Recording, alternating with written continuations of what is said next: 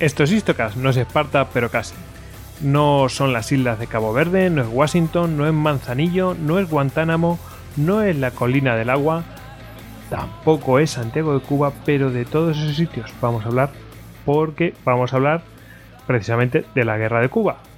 Sí, sí, la de 1898. Y nos vamos a mantener estrictamente la guerra de Cuba.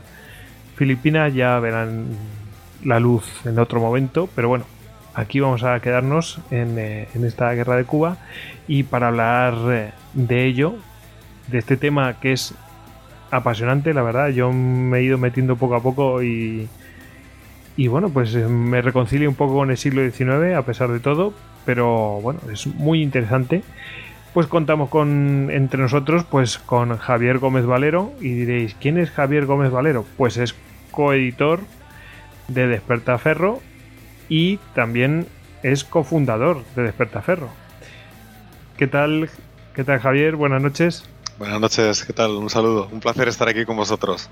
Bueno, bueno, pues nada, bienvenido aquí con nosotros. Ya sabes que estás entre amigos, así que ya verás que esto va avanzando solo y a la mínima te vas a picar aquí con el que te acompaña y ya verás que no hay no hay ningún problema y te lo vas a pasar bien. te lo vas a pasar bien. mucho.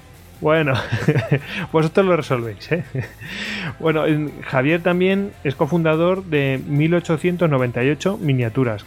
¿Qué es esto, Javier? Pues eh, bueno, yo antes de dedicarme a, la historia militar, bueno, yo soy historiador de, carrera, pero mi vida profesional ha dado bastantes bandazos. Ahora, bueno, como bien has dicho, hace, hace ya prácticamente siete años fundamos Despertaferro Ediciones, otros dos socios, Alberto Pérez, Carlos de la Rocha y yo. Y, uh, pero bueno, al margen de eso, yo siempre me he dedicado, ha sido una de mis pasiones, uno de mis vicios eh, inconfesables. El, me he dedicado profesionalmente al wargame, ¿no? Ha sido mi, una de mis aficiones y, y he hecho de ello mi, profesión durante bastantes años. Como decía, antes de dedicarme a, antes de fundar Despertaferro, eh, mi profesión fundamental, o la que me dedicaba profesionalmente, era sobre todo a pintar eh, los eh, soldaditos de plomo de toda la vida, esas miniaturas militares que, bueno, nos, nos, gustan tanto a, algunos. Y, bueno, a, eso me dediqué profesionalmente durante bastante tiempo y también durante un par de años estuve dirigiendo una revista que fue mi primera experiencia en el mundo editorial de la cual, bueno, extraje enseñanzas mm, sumamente valiosas a la hora de empezar Despertaferro, una revista de Wargames que se llamaba precisamente Wargames Solo de Estrategia, o sea que es, un mundo que, del que estoy muy, muy próximo. Y recientemente, también de la mano de, mi hermano Rafael Gómez, que regenta una, una tienda de, de este hobby en, Madrid, de Atlántica Juegos, decidimos montar una marca de miniaturas y precisamente en la guerra de Cuba o en 1898 en general, Cuba, Filipinas, etcétera, nos llamaba mucho la atención porque no hay ninguna marca en el mercado que hiciera, o apenas hay miniaturas de, de este periodo. Mm, el mercado está dominado, donde, donde se centra la afición fundamentalmente es el mundo anglosajón, en, Reino Unido y, en Estados Unidos. Normalmente, ya sabéis, eh, eh, los anglosajones hacen bastante poco caso a aquello que no tiene que ver directamente con, su historia. Y, bueno, pues nos apetecía hacer algo que tuviera que ver con, con estos dios desconocidos de la historia de España, como sin duda es eh, el de 1898.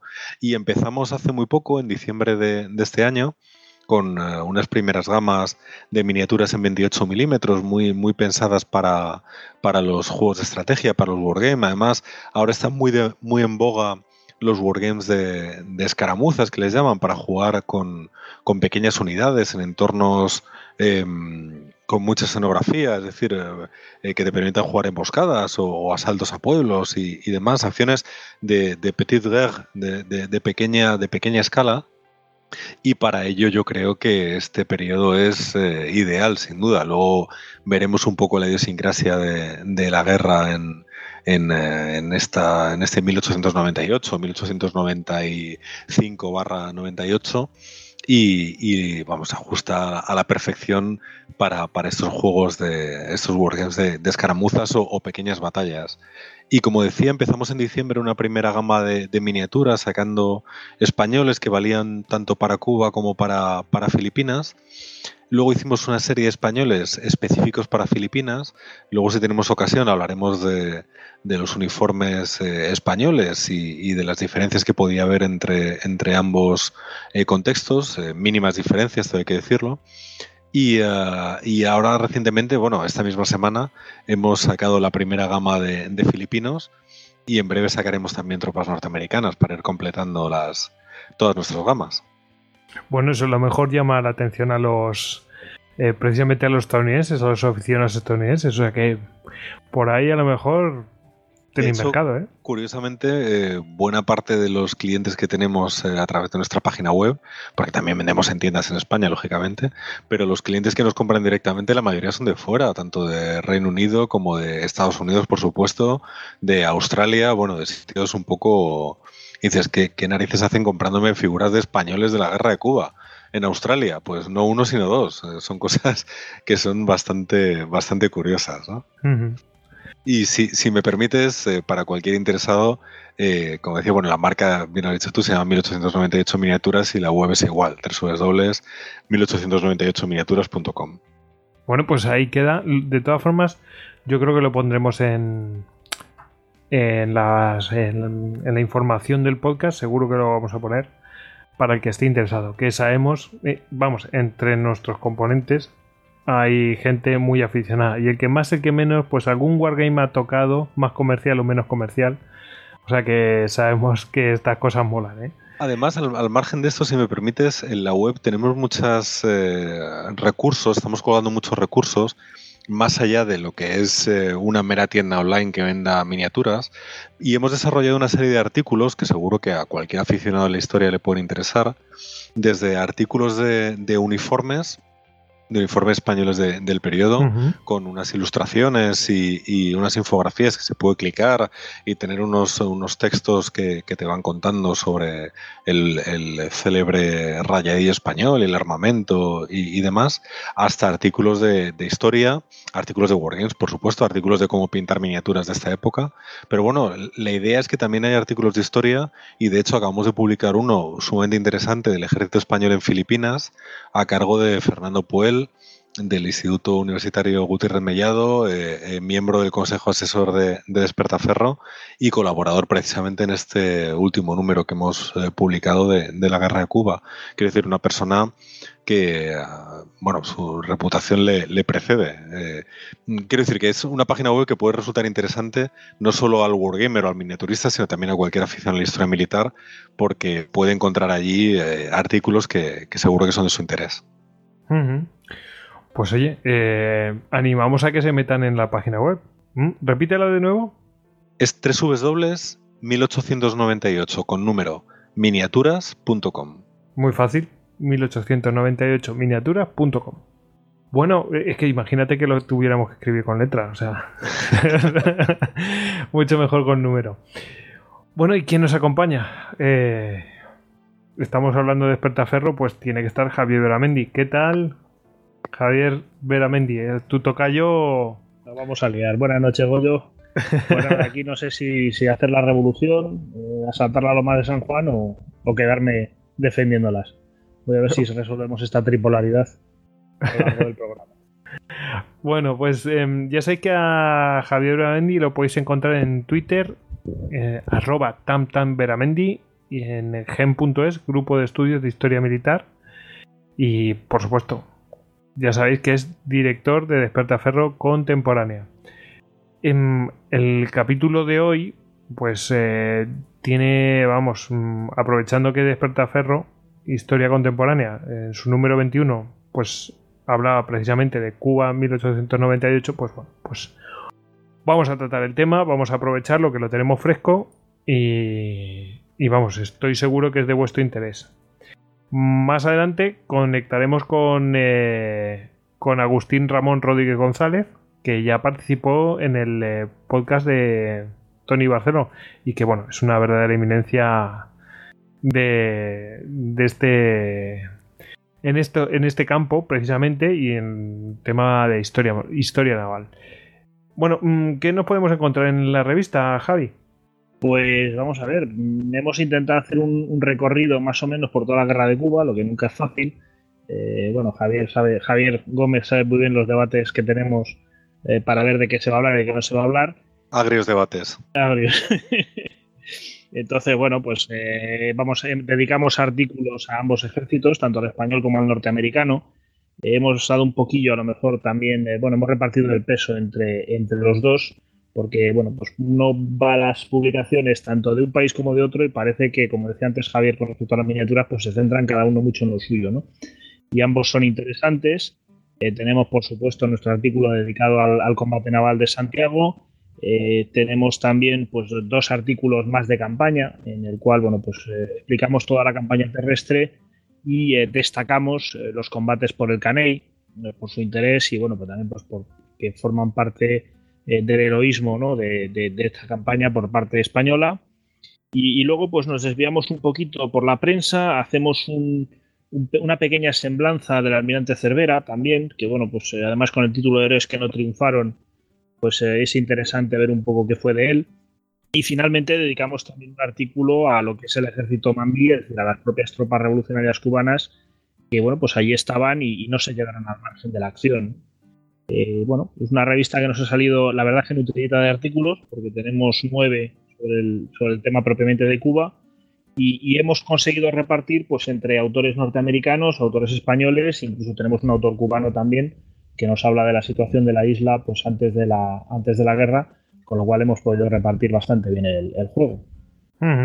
Y todo hay que decirlo, si me lo permitís, con una portada realmente espectacular, ¿eh, Javier. Te lo iba a decir, te lo iba a decir. Es impresionante, ¿eh? Pero, pero impresionante. Un, magnífico éxito de, Pablo Teiral, que es el que nos lo ha dibujado. Y la verdad es que sí, queremos, queremos póster de la portada. no, no, es que es impresionante. Porque el que está representado ahí es el general Vara del Rey, ¿no? Sí, es el momento en que Vara del Rey es herido en, defendiendo el Caney. Y bueno, heridas de las que durante la evacuación morirá, pero no, no hagamos spoilers de nuestro propio programa. Bueno, bueno. Pero bueno, hay que decir que la portada está. Eh, evidentemente es Vara el Rey en el Cané, como bien ha dicho Javier, pero está inspirada, directamente inspirada, en una estatua que de este general hay en, Ibiza. Hay dos estatuas de, de Vara el Rey, una en, su Ibiza natal, y otra en Madrid, muy cerquita de, Atocha. Las dos composiciones son, son escultóricas, son fantásticas. Y en concreto la Ibiza captura todo el dramatismo del momento en que, en que es herido y un suboficial eh, bueno, en este caso es un suboficial, en el caso de la estatua de, de Ibiza creo que es un oficial, le está, le está sujetando porque fue herido en ambas piernas a, la vez. Y, la verdad que queríamos capturar el dramatismo de, ese instante haciendo un poco, copiando un poco esta, esta estatua de, Ibiza, que bueno, podéis buscarla en, Google y veréis que tiene un dinamismo y un dramatismo espectaculares. Bueno, de hecho lo estaba haciendo. o sea que. sí, sí. Eh, efectivamente, sí, sí, sí. Me recuerda un poquito a, la pintura esta de, de, Churruca, de la muerte de Churruca, ¿no? Eh, ahí que le tienen que sujetar los demás y tal. Sí, un poco así. Bueno, bueno, hay una que es espectacular, la divisa. La divisa es demasiado, ¿eh? Es impresionante. Sí, sí, sí, sí. Es muy parecida a la de la portada, sí. Sí, me gusta más que la de Madrid. Sí, sí, sí. sí. Em, bueno, pues eh, ¿Qué queda? Pues eh, decir que el que les habla es Gojix, arroba Gojix barra baja solduero, y que a todos nosotros nos podéis encontrar en Twitter, en Facebook, en Google Plus, en Pinterest, en Telegram y estamos también en YouTube. Ahí podéis encontrarnos eh, todos los capítulos. Em, cualquier cosa que necesitéis lo podéis encontrar en nuestra web istocast.com y nuestro email, nuestro correo electrónico es info.istocast.com. En la propia web podéis dejar audios para mandarnos cualquier mensaje, en fin, tirón de orejas, lo que os apetezca. Y bueno, pues si queréis haceros con las camisetas, ya, ya ha llegado la primavera y queremos estar más fresquitos, bueno, pues podéis haceros con las camisetas de Istocast, que los podéis encontrar en dubbelly.com. A veces no venís preguntando dónde se consiguen las camisetas de Istocast, no las veo en la web. Es que son en, en duckbelly.com, que ellos son los que se encargan de, pues eso, de facilitaros las camisetas. Y bueno, ya que estamos y que vamos a hablar de Cuba, pues vamos a mandar un saludo a los cubanos que nos escuchen. Porque sabemos que hay muchos cubanos que están en Cuba y hay muchos cubanos que están fuera de Cuba. Y a los eh, españoles, bueno, pues que nos escuchen desde allí si es que tienen que trabajar o, en fin. Eh, saludados eh, para este programa. Y bueno, mm, deciros que si queréis escuchar eh, este y otros programas, pues tenéis a vuestra disposición la app de Istocast para Android. Si no tenéis Android, pues siempre podéis recurrir, por ejemplo, si tenéis eh, iOS o mm, ese ecosistema, ¿no? Pues siempre tenéis las aplicaciones de iTunes y tenéis iBox también para, mm, para iOS y Mac y tal. Y si no, bueno, si tenéis Windows Phone, pues, pues también podéis recurrir a iBox. Antes de que empecemos, además recordaros que, bueno, llevamos ya unos cuantos programas diciéndolo, pero no está mal que lo recordemos de nuevo, que, bueno, pues eh, entre el 12 y el 14 de julio, que viene a ser del miércoles al viernes, en la Universidad de Granada, Granada, pues se celebran las jornadas sobre política y seguridad internacional, que este año van a tratar sobre estudios estratégicos e historia militar. Una mirada al pasado para entender el presente. Bueno, y creo que es el mismo viernes por la mañana, 14 de julio. Mira, 14 de julio, macho. Eh, Ja- Javier. Hay reminiscencias extrañas. Eh, sí, sí. Eh, pues nada, eh, precisamente tú y Hugo vais a mm, participar como ponentes allí. ¿Mm? Atronaremos al auditorio. Sí, sí, sí.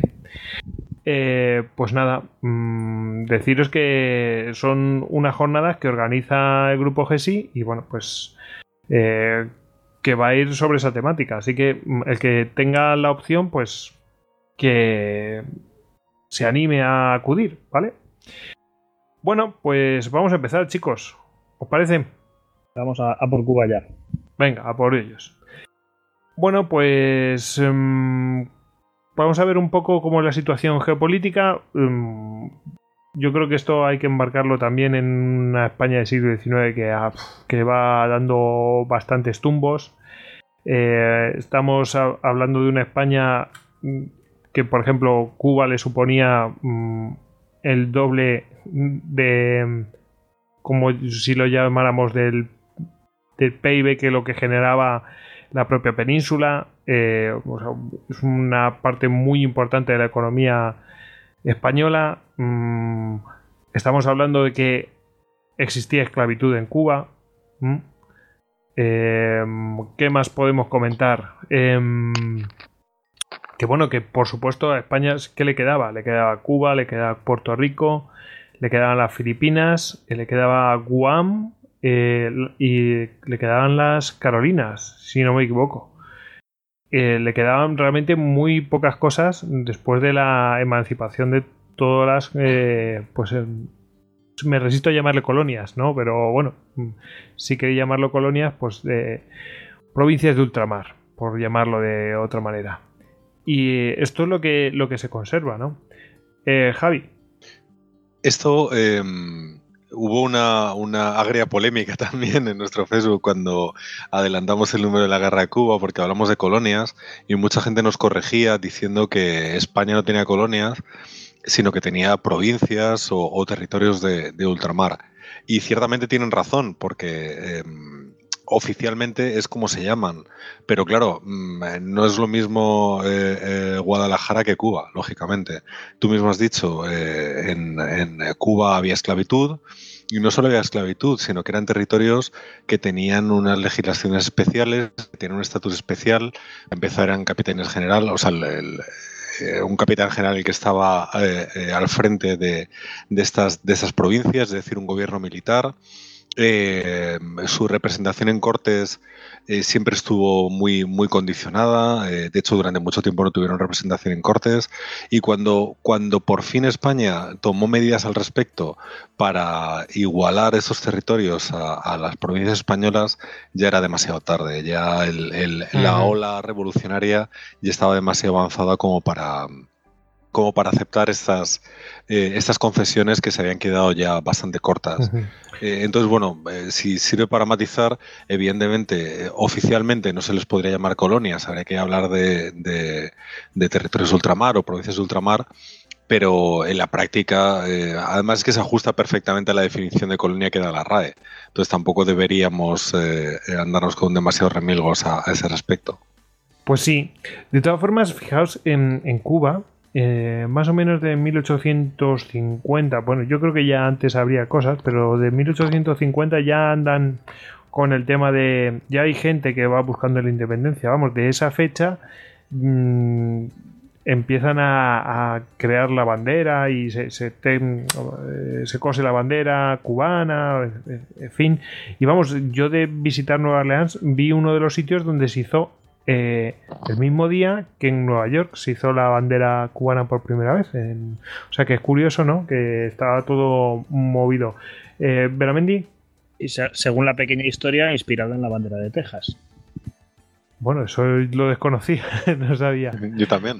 Precisamente, pues, pues por ahí haciendo lecturas, parece que la bandera de Texas fue la influencia que utilizaron los revolucionarios cubanos para buscar también una independencia para, promover su independencia.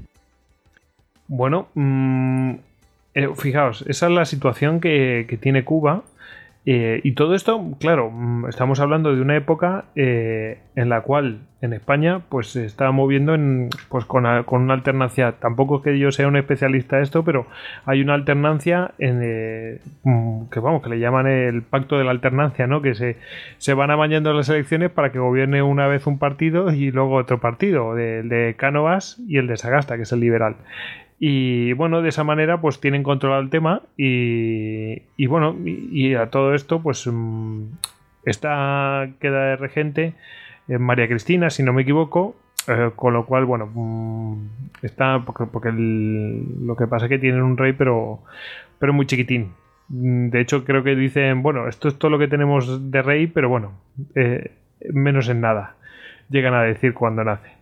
Pero bueno, Así están las cosas. En España, pues intentándose desarrollar mm, como pueden después de toda la independencia de los eh, de las naciones hispanoamericanas. Javier, ¿querías comentar? Sí, hay que decir eh, que la situación en España es eh, especialmente trágica, fundamentalmente por las guerras carlistas. Eh, después de, la, de, la, guerra de independencia, que se puede plantear en muchos casos como una guerra civil, una auténtica guerra civil, porque bueno, es un enfrentamiento entre dos bandos de, españoles al margen de, los franceses. La, la, historia de España en el siglo XIX está, está condicionada fundamentalmente por tres guerras civiles muy cruentas, sumamente cruentas, como son las, las tres guerras carlistas. Y la tercera, bueno, en buena medida coincide con, con eh, estos, este auge de los movimientos eh, independentistas revolucionarios, eh, tanto en Cuba como, como, en Filipinas, que ante la debilidad de, de, España en este momento, en, en, una autentísima guerra civil, pues aprovecha la coyuntura para, para dar un paso más.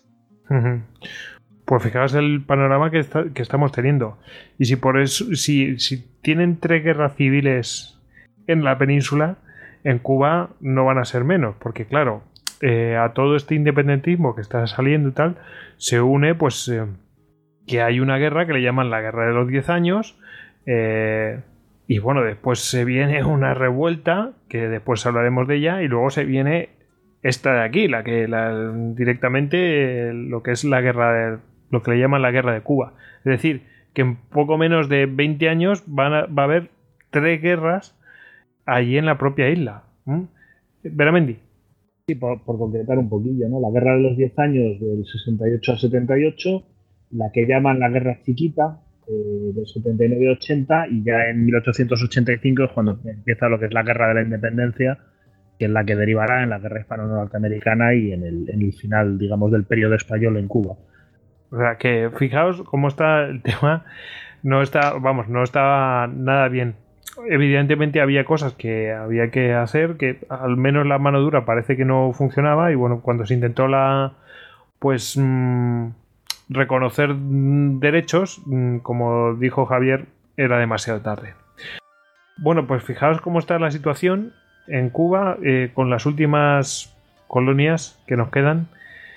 Y bueno, mm, si queréis vamos a ir directamente a cuáles son las causas, ¿os parece?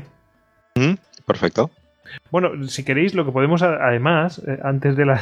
Claro, aquí hemos mencionado cómo está el tema interior, pero cómo están las cosas fuera, ¿no? Estamos en un momento eh, en el cual, pues, mm, Estados Unidos, eh, pues está creciendo, intentando expandirse colonialmente, ¿no?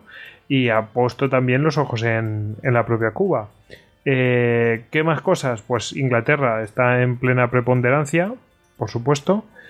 Mm, y bueno, busca eh, mantener el equilibrio de poder en Europa. Em, y que nadie se le. Básicamente que nadie se le desmande e interrumpa comercio, por ejemplo. Y, y así están las cosas. Y Francia, bueno, pues em, siendo controlado un poquito por. Por eh, Inglaterra. Y cuando nos, nos plantemos en 1898, vamos a ver que estamos en, el meollo de un montón de cosas. vamos a ver, enseguida van a estar la revuelta de los boxers, van a estar eh, la ruso-japonesa al lado, en fin, hay un montón de cosas. ¿eh? O sea que no sé, mm, quiero decir que hemos mirado el plano interior, pero luego por fuera, vamos, estamos a las puertas de, un montón de, cambios. ¿eh? Veramente, ¿querías comentar algo? Sí, yo un poco, bueno, pues darle una, una sobre todo a la parte estadounidense de toda esta historia, ¿no? Eh, bueno, pues Estados Unidos ya desde principios del siglo XIX empiezan a surgir una serie de teorías expansionistas. Eh, si os acordáis, hablamos de ellas el programa que hicimos de la guerra de, México, de México. Eh, y bueno, pues precisamente en 1846-1848 se produce esta guerra entre Estados Unidos y México. Estados Unidos también emprende, pues esta, digamos, eh, movimiento hacia el Pacífico. En el 52, pues el Comodoro Perry eh, se presenta en Japón. Eh, también están en proceso de colonización en Hawái.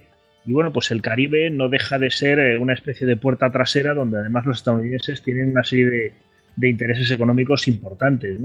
en este sentido, pues parece que pues, en ese momento todos los problemas que había en Cuba pues entorpecían el comercio con la isla, sobre todo la caña de azúcar, eh, que los Estados Unidos son uno de los grandes compradores.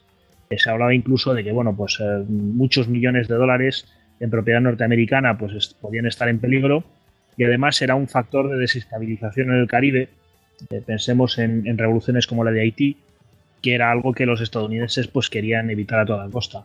Entre medias de todo este proceso, además, tienen una, ellos su propia guerra civil entre 1861 y 1865 que bueno, pues eh, hace que se encierren un poco durante un tiempo, pero como veremos, pues ya con, esta guerra de Cuba, pues vuelven a reiniciar su, proceso de expansión internacional. Sobre todo, si me permites, eh, con unas fuerzas armadas que nada tienen que ver con ah, las fuerzas armadas post guerra de secesión, que nada tienen que ver con el espíritu del ejército norteamericano anterior. Eh, muy inspirado en estos ejércitos eh, ciudadanos que ponían en cuestión los, em, los ejércitos permanentes que tradicionalmente siempre habían sido muy reducidos en, Estados Unidos, eh, mientras que bueno, el, ejército norteamericano que sale en la guerra de Cuba, como digo, poco tiene que ver en cuanto a preparación, en cuanto a armamento, en cuanto a profesionalización, en cuanto a, número, etcétera, de, lo que había sido el, ejército norteamericano anterior. Es, es un, un, poco, eh, por buscar un paralelismo lógico, es, eh, o, que nos pueda sonar, es un poco como el ejército español post eh, fin de la Reconquista. un ejército que después de tantos años de guerra de Granada está, ha crecido mucho, se ha profesionalizado mucho, es una sociedad eh, que sea, es sumamente militarizada y que busca un expansionismo o, busca, eh, digamos que es hay que dar salida una olla a presión a, la cual hay que, hay que dar salida. ¿no? en el caso norteamericano es, es, algo parecido, tiene unas fuerzas armadas preparadas, muy preparadas para cualquier eventualidad y, bueno, pues es eh, la herramienta perfecta para, para cometer la, la, nueva política internacional que quieren llevar a cabo eh, McKill en este caso. Bueno, mm, vamos a ver las causas. Eh, ahora sí nos vamos a meter. Eh, y aquí, bueno, mm, he puesto aquí yo en el guion en plan de vamos a ver el frente interior, ¿no? Y eh, si queréis podemos empezar por un poco por la por el independentismo cubano. Tenemos aquí una persona que bueno pues lo va a personificar, José Martí. Veramendi, ¿qué, nos puede, ¿qué podemos hablar de José Martí? Pues Martí es uno de los, de los grandes referentes del independentismo cubano. José Martí nace en 1853, es muy joven, cuando la, la guerra de los 10 años, pero parece que ya empieza bueno, pues a interesarse por el independentismo en esa época. De hecho, eh, con 17 años es eh, condenado a 6 años de cárcel, según parece, pues que pilla en una carta que había firmado en la cual eh, pues llama apóstata a un compañero de, clase que se había, digamos, alistado para luchar contra, contra los, los, guerrilleros cubanos. ¿no? Es enviado a la isla de los Pinos, por su mala salud, pues digamos que se le eh, da cierto indulto, es deportado de España y ahí es donde aprovecha pues, para, estudiar y para escribir. Es un personaje interesante tanto por su actividad revolucionaria como por, como por sus obras, ¿no? Eh, tanto en poesía como en prosa. Eh, va a volver a Cuba cuando, digamos, un poco se le perdona. Lo que pasa es que solo permanece en la isla un año. Desde el momento en que llega, pues empieza a ser otra vez muy activo en temas revolucionarios. Es deportado de nuevo a España. Lo que pasa es que en esta ocasión él se para en Nueva York y es allí donde decide quedarse pues, para seguir trabajando por, la independencia. Eh, estará allí, bueno, pues es eh, firmante eh, de textos tan importantes como el Manifiesto de Montecristi, donde bueno, pues explica realmente qué quieren hacer, qué quieren conseguir con esa independencia. Y, bueno, pues llega a comentar, digamos, el hecho de que, bueno, pues que con los mismos españoles que viven en la isla, obviamente no, no las clases dirigentes, pero sí la gente común, pues que se puede llegar a algún tipo de acuerdo, se puede convivir y pueden ser todos independientes en Cuba, ¿no? Parece que intenta borrar un poco las, fronteras en ese sentido.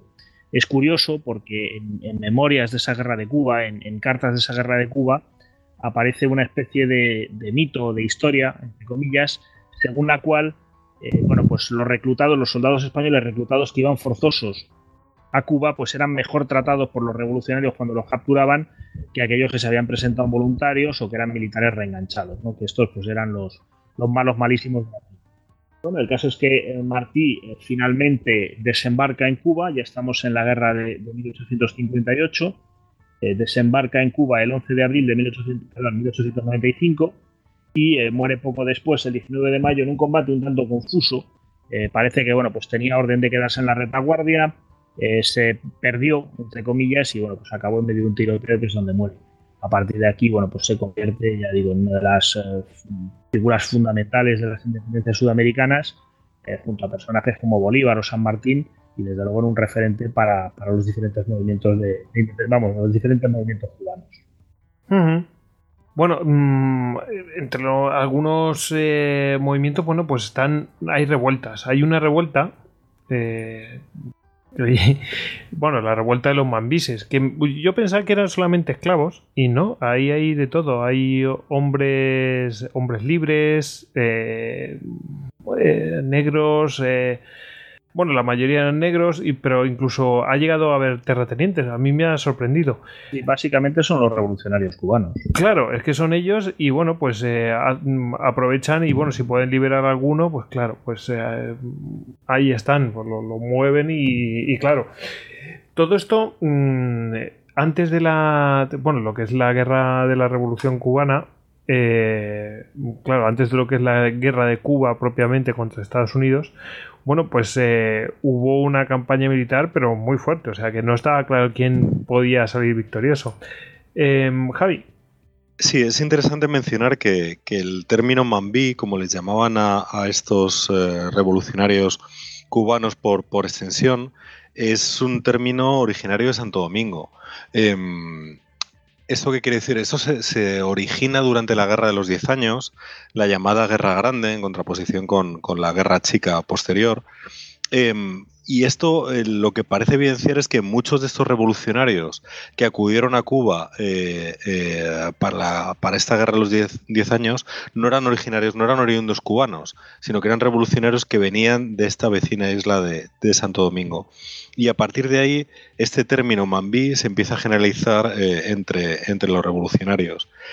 en, sin ninguna duda, tú bien has dicho que es un movimiento un tanto transversal, socialmente hablando, pero yo creo que es claro el reflejo de la fractura que existía en, la sociedad cubana de, la época. Cuba era una provincia eh, fracturada, fracturada de lo social entre los grandes terratenientes, los grandes productores de, caña, los, grandes propietarios de estos ingenios azucareros, y eh, también fracturada en lo geográfico. Vemos que hay una clara división entre un occidente de la isla, que pasa también, pasa en las dos guerras, pasa en, en, la guerra de los 10 años y pasa también en la del 98. Eh, hay una división entre una parte occidental de la isla eh, claramente pro-española y una parte oriental más pobre, claramente pro-independiente. Bueno, fijaos en, aquí eh, mencionaba mm, que bueno que las revueltas habían sido cosas muy serias.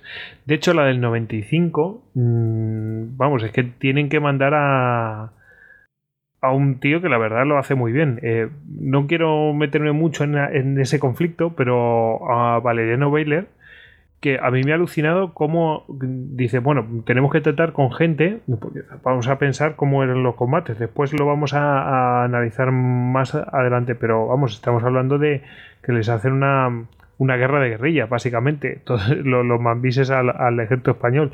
llega este tío y empieza a como, como cortar a cachos la, la, lo que es la isla y empieza a ir arrinconando a esos grupos que están actuando en la isla. Bueno, y con gran éxito. Mm, bueno, llega un momento que, que bueno, mm, eh, asesinan a, a Cánovas y es sustituido por, eh, por Sagasta. Mm, y, y, este sustituye a Baylor, porque bueno, le habían hecho también bastante mala fama, pero Esperamos que la, que la situación era seria y tenían que mandar un tío como, como, como este que era muy metódico. ¿Veramendi? Sí, hombre. Taylor, como dices tú, eh, lo sustituyen. La verdad es que efectivamente utiliza un sistema que es el de las trochas, ¿no? Que es lo que se está refiriendo. Sí, pues y, otra, y otra cosa más, que hace unos campos que no estaban muy bien vistos.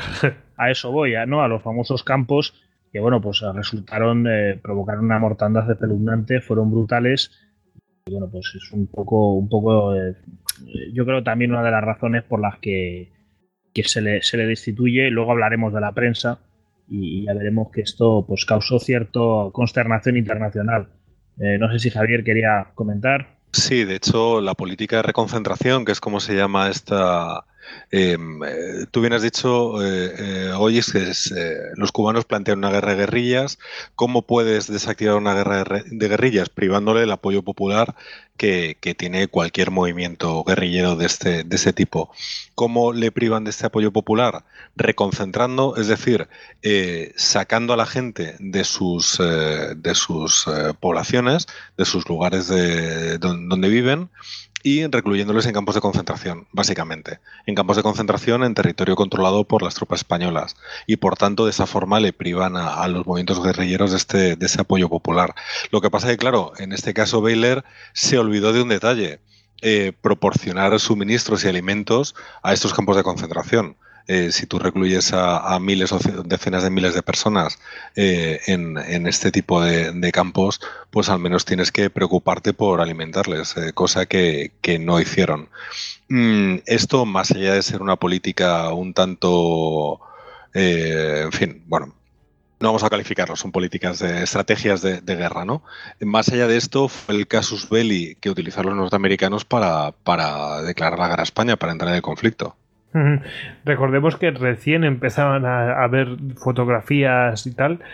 Eh, bueno, ya llevan un tiempo, pero, pero vamos, que ya mm, podían sacar fotos, o sea que eso no se podía esconder mm, alegremente. Entonces, bueno, que eso mm, pues llegó, escandalizó a la opinión pública porque nunca se habían visto cosas similares. pues bueno, eh, lo sustituyeron y, y bueno, eh, simplemente para enmarcar el tema de, esta revuelta, y claro, como tú has dicho, esto ya motivó o dio pie a, que los Estados Unidos vieran que ahí podía haber una oportunidad. ¿Mm? no sé si, llega a caso Belli, pero vamos, sin motivación para hacerlo, aunque tenían más motivaciones. Sí, si me permites, no era la primera vez que se veían campos de concentración. De hecho, los norteamericanos durante la guerra de, secesión, eh, el sur es responsable de, unos infames campos de concentración eh, en Florida, si no me equivoco. Javier Veramendi, seguro que tú me corriges si, me equivoco. Andersonville fue uno de los más terribles. Exacto, exacto. pero claro, como bien decías, esta política de reconcentraciones de Weller mm, fue exitosa en lo militar, pero claro, ¿a, qué precio? Claro, los, los, campos de concentración que había en Florida eran también de civiles o, también de militares en la guerra de secesión. En ese caso, de militares. Claro, es que fíjate que meter civiles ahí. no sé. Mm, igualmente violento, ¿eh? Pero vamos, heavy metal. Bueno, mmm, bueno, eh, hemos dicho que esto ya motivó que Estados Unidos, que ya tenía pretensiones sobre Cuba, pues viera que ahí podía haber donde rascar, ¿no? Porque era muy escandaloso. Y aquí, si queréis, podemos hablar un poco de precisamente de Estados Unidos eh, y sus protagonistas, porque aquí hay unos cuantos, ¿no? Venga, ¿quién se atreve? Con eh, Hearst y el, o el, presidente, en fin, porque uno iba pinchando al otro y dice, sí, pero no tengo para hacer la guerra contra estos. Bueno, aquí yo creo que tenemos un antagonismo muy interesante, que es el de Hearst contra Pulitzer, eh, los cuales dan nacimiento a, lo que se llama la prensa el periodismo amarillo. Eh, esto, bueno, pues realmente son dos magnates de la prensa que a la, compitiendo entre ellos y, bueno, pues fomentando las noticias, pues se van a centrar en Cuba y van a ir, eh, entre comillas, eh, obviamente con materiales. Es decir, un escándalo no se fabrica desde la nada, pero sí van a ir fabricando pues este casus belli entre, entre España y, Estados Unidos, ¿no? Eh, hablábamos antes pues, de los campos de concentración, como decíais, pues todo esto se va transmitiendo a través de la prensa, va, digamos, calando a la sociedad norteamericana, que se va escandalizando pues, pues, por lo que está pasando en la isla vecina, Además, eh, bueno, pues estas noticias involucran a ciudadanos eh, norteamericanos que han sido maltratados, que han sido golpeados. Eh, pues se habla también de, violencia contra las mujeres, en fin. Digamos que se va creando un ambiente en que realmente, bueno, pues los españoles son malos malísimos y los norteamericanos se ven cada vez más, digamos, impulsados el pueblo norteamericano a apoyar a los revolucionarios. ¿Esto con qué se va a hacer? Pues se va a hacer con enviando material de guerra, eh, permitiendo que las ideas cubanas pues, se propaguen hacia el exterior eh, y digamos que facilitando, eh, poniendo cada vez en peor lugar internacional a España, que por cierto, bueno, pues había, había renunciado por su lado a importantes acuerdos diplomáticos con, otros países europeos y se va a ver muy sola. También es cierto de los propios norteamericanos esto, bueno, cala a medias. Habrá círculos muy importantes que se impongan, que se opongan a la guerra, en la parte, digamos, grandes círculos mercantiles claro, en aquello no ven eh, ningún beneficio y el propio McKinley al principio pues eh, no está demasiado a favor eh, de, involucrarse en una guerra en Cuba para nada, ¿no? Lo que sí hace, bueno, pues es combinar a España repetidas veces para que acabe con el problema, para que llegue a algún acuerdo, para que dé cierta autonomía a los cubanos y sobre todo, bueno, pues para que cese toda esta agitación que para ellos pues es solamente problemática. Si vamos juntando todo esto, pues bueno, eh, como, decimos, como decía, en su primer año de mandato, en el 97, pues McKinley considera que la guerra era una cosa muy poco probable. Eh, incluso parece que hay algún discurso optimista por su parte en diciembre del 97, cuando se empiezan a hacer las propuestas de autogobierno de mejorar eh, la autonomía cubana. En cambio, tenía un secretario de guerra, Alger, que estaba muy a favor. Entonces, bueno, pues toda esta mezcolanza empieza a complicarse, sobre todo cuando ya entra el año 98 eh, se, eh, digamos, se recrudece la guerra. parece que estas eh, opciones autonomistas pues, no consiguen triunfar. Además, los cubanos consiguen interceptar una carta del, embajador español en Washington en el cual pues, habría una serie de manifestaciones de desprecio hacia los estadounidenses y que encima pues, podrían llevar a pensar que todas las propuestas de autonomía no se habían hecho de buena fe y todo esto pues va cargando, va cargando la situación hasta que tenemos el, el chispazo, ¿no? Maine se presenta en el puerto de La Habana y eh, el 15 de febrero hay una explosión y el barco se va a pique. Y a partir de aquí, pues ya tenemos la guerra servida. Bueno, mm, yo creo que la. ¿Queréis añadir algo, algo más? sobre este tema? No. Bueno, pues eh, si queréis, esta parte la tratamos pues un poco más en profundidad con Agustín. Perfecto. Él es el experto. Bueno, estamos con Agustín Ramón Rodríguez González, que bueno, ya estuviste aquí con nosotros para hablar de Barceló, ¿verdad? Exactamente. Y bueno, eh, para quien no lo conozca, para mí es una eminencia en el, en el tema. De hecho, estuve, estuve mm, el otro día pues, escuchando un programa, precisamente, pues que iba de, este tema y, y, te mencionaban como, como referencia. Dice, eh, Agustín Rodríguez dice tal cosa, tal cosa, tal cosa sobre este tema, tal. Pues, o sea que te tenían ahí de referencia por, por las investigaciones que habías hecho. O sea que no es ninguna tontería, Agustín. Pues eh, es que fue mi memoria de licenciatura y mi tesis doctoral, el tema del 98, o sea que sí. algo de eso me ha tocado investigar. Sí, sí. Y, y, luego la verdad es que, aunque me he metido en otras investigaciones y en otras cosas, la verdad es que es un tema que siempre vuelves, porque es el, el tema con el que empecé. Uh -huh. Bueno, eh, como ha dicho él, eh, es el tema con el que empezó. Hizo su tu trabajo, vamos, la tesis, fue precisamente eso, lo tengo aquí apuntado, eh, eh, que es la política naval de la restauración, de 1875 a 1898. O sea que justo, justo esto, no, todo lo mollar. Y, y bueno, mmm, a ver, y decimos su tesis porque es, él es... Eh, él es licenciado en Geografía e Historia, eh, es profesor de instituto, también es doctor en Historia, claro, eso es. Eh, es profesor adjunto de, de, Historia del CEU, eh, es académico de la Real Academia de la Historia, es decir, no, no es cualquier cosa. Y bueno, mmm, tenía, 30, tenía aquí apuntado que eran 32 libros los que tenías publicados, pero me parece que ya van por 34. Ahí está.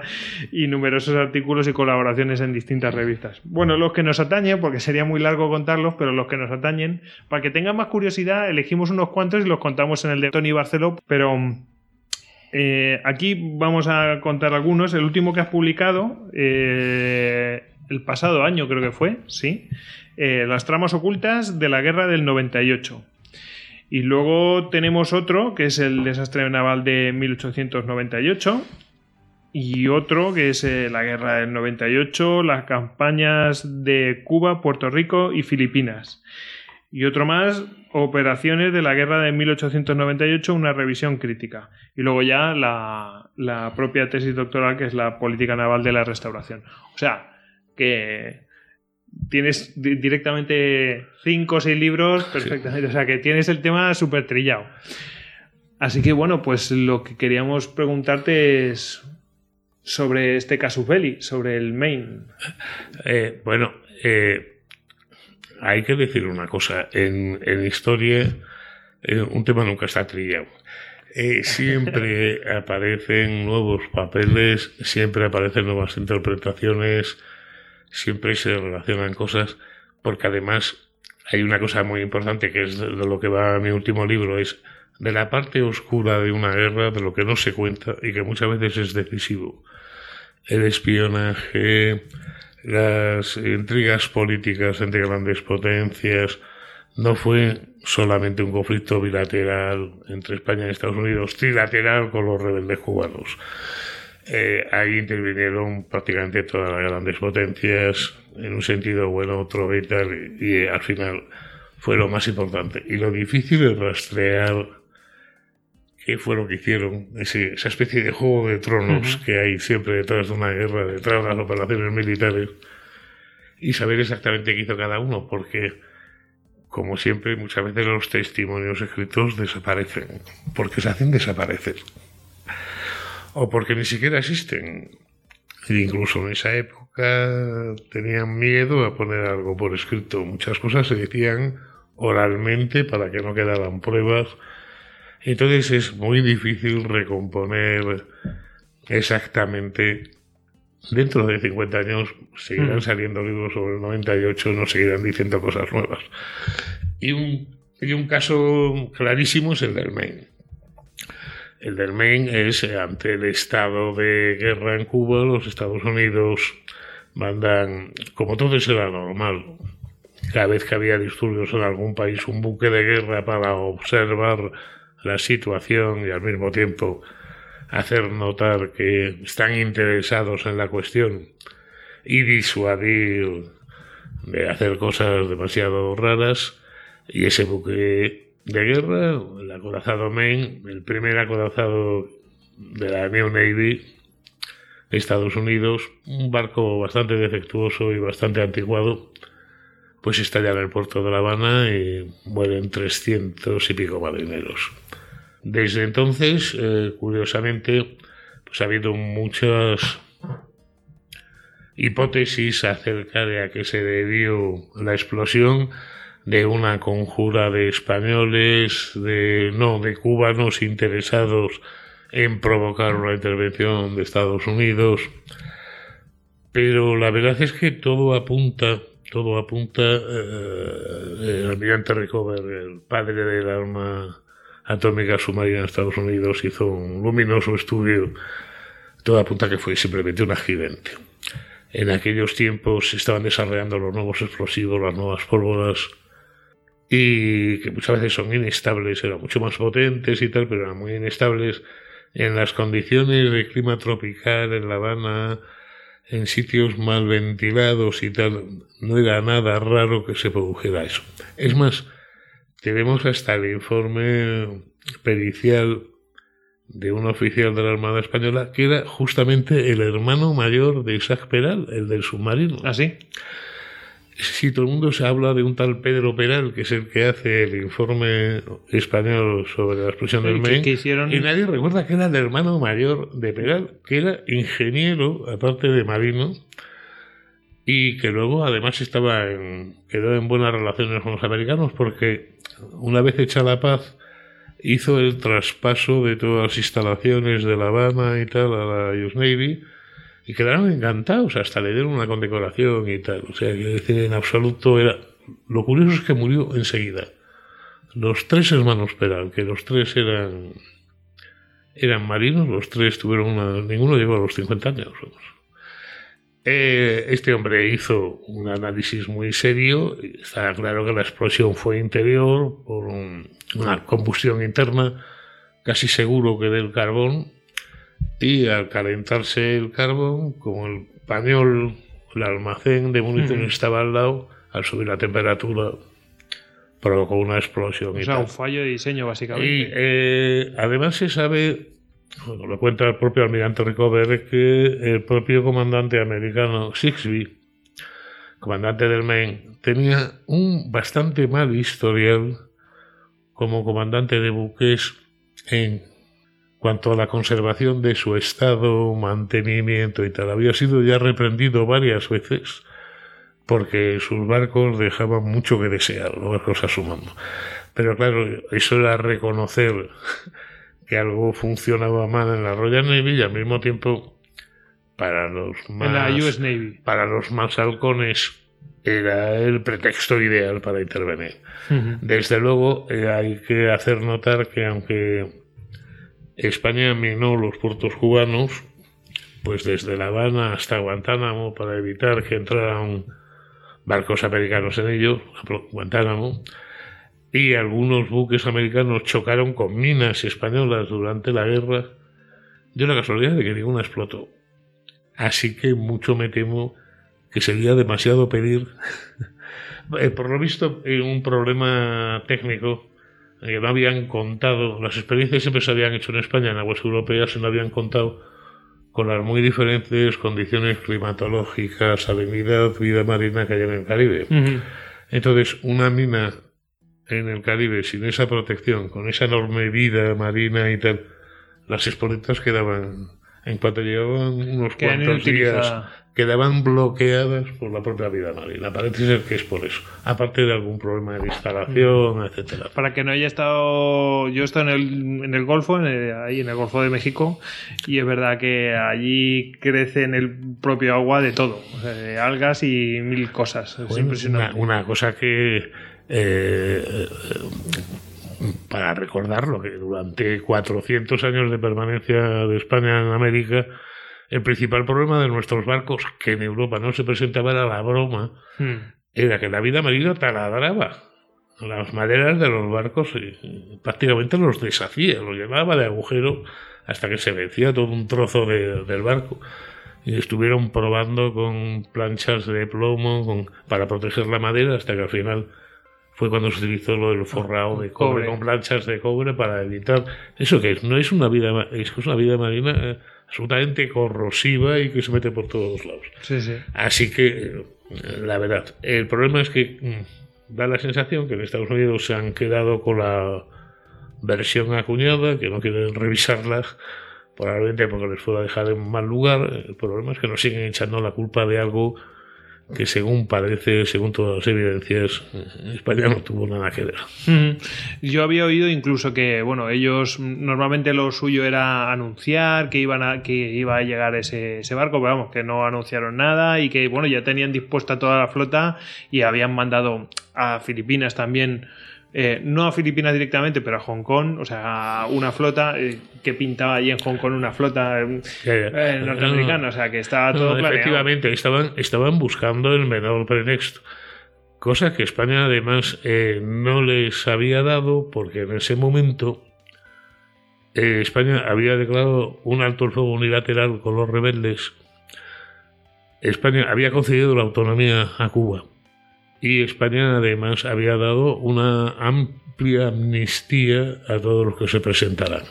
Con lo cual el conflicto estaba a punto de entrar en una fase negociada. Porque España no quería la guerra, en absoluto, no quería la guerra con Estados Unidos. Y justo esto vino eh, para, sirvió muy bien para precipitar las cosas.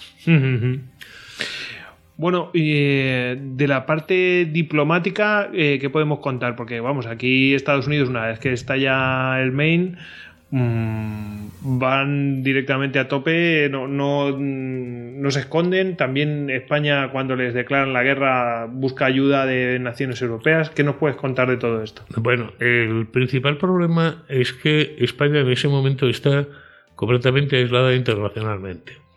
No tiene ningún aliado ni forma parte de ninguna alianza. Cosa que antes no pasaba. Vamos a ver, en 1887 España se vincula con la Triple Alianza, la alianza entre el Imperio Alemán, Austro-Hungría e Italia. Y eh, alianza muy bien vista por Inglaterra porque servía de contrapeso a la alianza entre Francia y, y el Imperio Ruso. Y entonces son unos años, hasta el 95, son unos años de bonanza en que entonces, y que además tiene una consecuencia directa, del 87 al 95 España está ligada a esa alianza. Eh, se desliga cuando ve que efectivamente las demás potencias van a sus intereses y no a defender principios, cosa que es bien sabida. Pero eso crea, nos crea un problema muy, muy grave. Y es que la escuadra que se había construido durante estos años básicamente era de tecnología británica. Y al desligarse España de esa alianza, los británicos eh, se enfadan con nosotros empiezan a servirnos mal todos los materiales que seguimos necesitando para, Para terminar los mantenimiento de- buques y para hacer los operativos. Y al mismo tiempo se aproxima mucho a Estados Unidos. Entonces, lo que le sucede a Gran Bretaña es que empieza a no fiarse para nada de España, nos corta, nos pone montones de problemas para suministrarnos esos materiales, artillería, máquinas, etcétera y se acerca a Estados Unidos porque es la gran época del acercamiento otra vez entre Estados Unidos y Gran Bretaña, que han estado Sí, tiempo han, enfrentados. han estado a la, a la gresca hasta hace nada, Pero porque es que los- 1812 tiene una guerra. Pero es que los británicos sacan la conclusión de que España va a perder Cuba, va a perder Filipinas y va a perder Puerto Rico. Y que en ese momento hay muchos lobos que están deseando quedarse con ese botín. Y entonces, antes de que se quede con ellos, o con parte de ellos, el Imperio Alemán, la República Francesa, el Imperio Ruso, muchísimo mejor que se quede en los Estados Unidos. Entonces, hay como suele hacerse, que es una costumbre muy típica de los británicos sin firmar nada en concreto, pero hay como un, acuerdo, una entente entre ellos de decir, antes de que caigan manos alemanas o francesas o rusas de algún indeseable, mejor que os lo quedéis vosotros y a partir de ahora somos socios para asuntos internacionales. Sin llegar a firmar ningún papel, pero está claro la benevolencia británica hacia los Estados Unidos y el deseo de, impedirle a España porque lo dan por perdido. Y como hay mucho buitre esperando quedarse con el botín, mejor que sean los primos americanos que no que sea alguien mucho más peligroso y más indeseable. Mm, eh, eso me recuerda que bueno hay unas teorías que dice que mm, los propios gobernantes españoles dan por perdida pues esas posesiones que era en plan bueno que sea rápido y con el menor dolor posible bueno pasa por una cosa eh, la, la, guerra era bastante impopular en España porque además entre la guerra de los 10 años del 60, 1868 al 78. Luego la guerra chiquita. Y luego desde el 95 otra vez una guerra. Que moría muchísimo más gente por las condiciones higiénicas y por las enfermedades que, que por las balas. Pero el caso era lo mismo. Pues en España estaba mucha gente ya muy harta de mantener unas posesiones que, que costaban tan caras y que todo el mundo daba por perdidas. Y cuando además no tienes ningún apoyo internacional, cuando además tampoco lo tienes muy claro, de hecho había habido un, intento de plan de autonomía para Cuba en el 94 que uh rechazado por las Cortes y lo presenta gente como Silvela, o sea, gente de, muy alto nivel. Eh, quiero decir que la, cosa estaba en el aire y llega ya un momento que realmente la sociedad española piensa que no merece la pena no merece la pena. si se quieren independizar, porque se independicen. Pero ya son tres guerras en 22 años. Y claro, eso ya acaba con la paciencia de cualquiera. Además, impopular, porque entonces la gente que tenía dinero se podía librar de servicio militar, mientras que los pobres no. Y además, pues bastante desagradable, porque se calcula que por cada soldado español que murió en combate, murieron más de 50 por la malaria, tifus, disentería. O sea que básicamente iban iban a jugársela contra pues e, esa vida microbiótica, ¿no? Es. Y porque todavía una guerra gloriosa o que, está en suerte el destino del país, bueno, aceptas esos sacrificios, pero una cosa así. Y como tampoco había ningún odio, porque eso es la verdad, también verdad que había muchos cubanos que estaban encantados con seguir siendo españoles, en buena parte, como todas las guerras de emancipación de América, fue una guerra civil. Y entre otras cosas porque había muchos españoles de primera y de segunda generación. El propio Martí era hijo de españoles. Claro.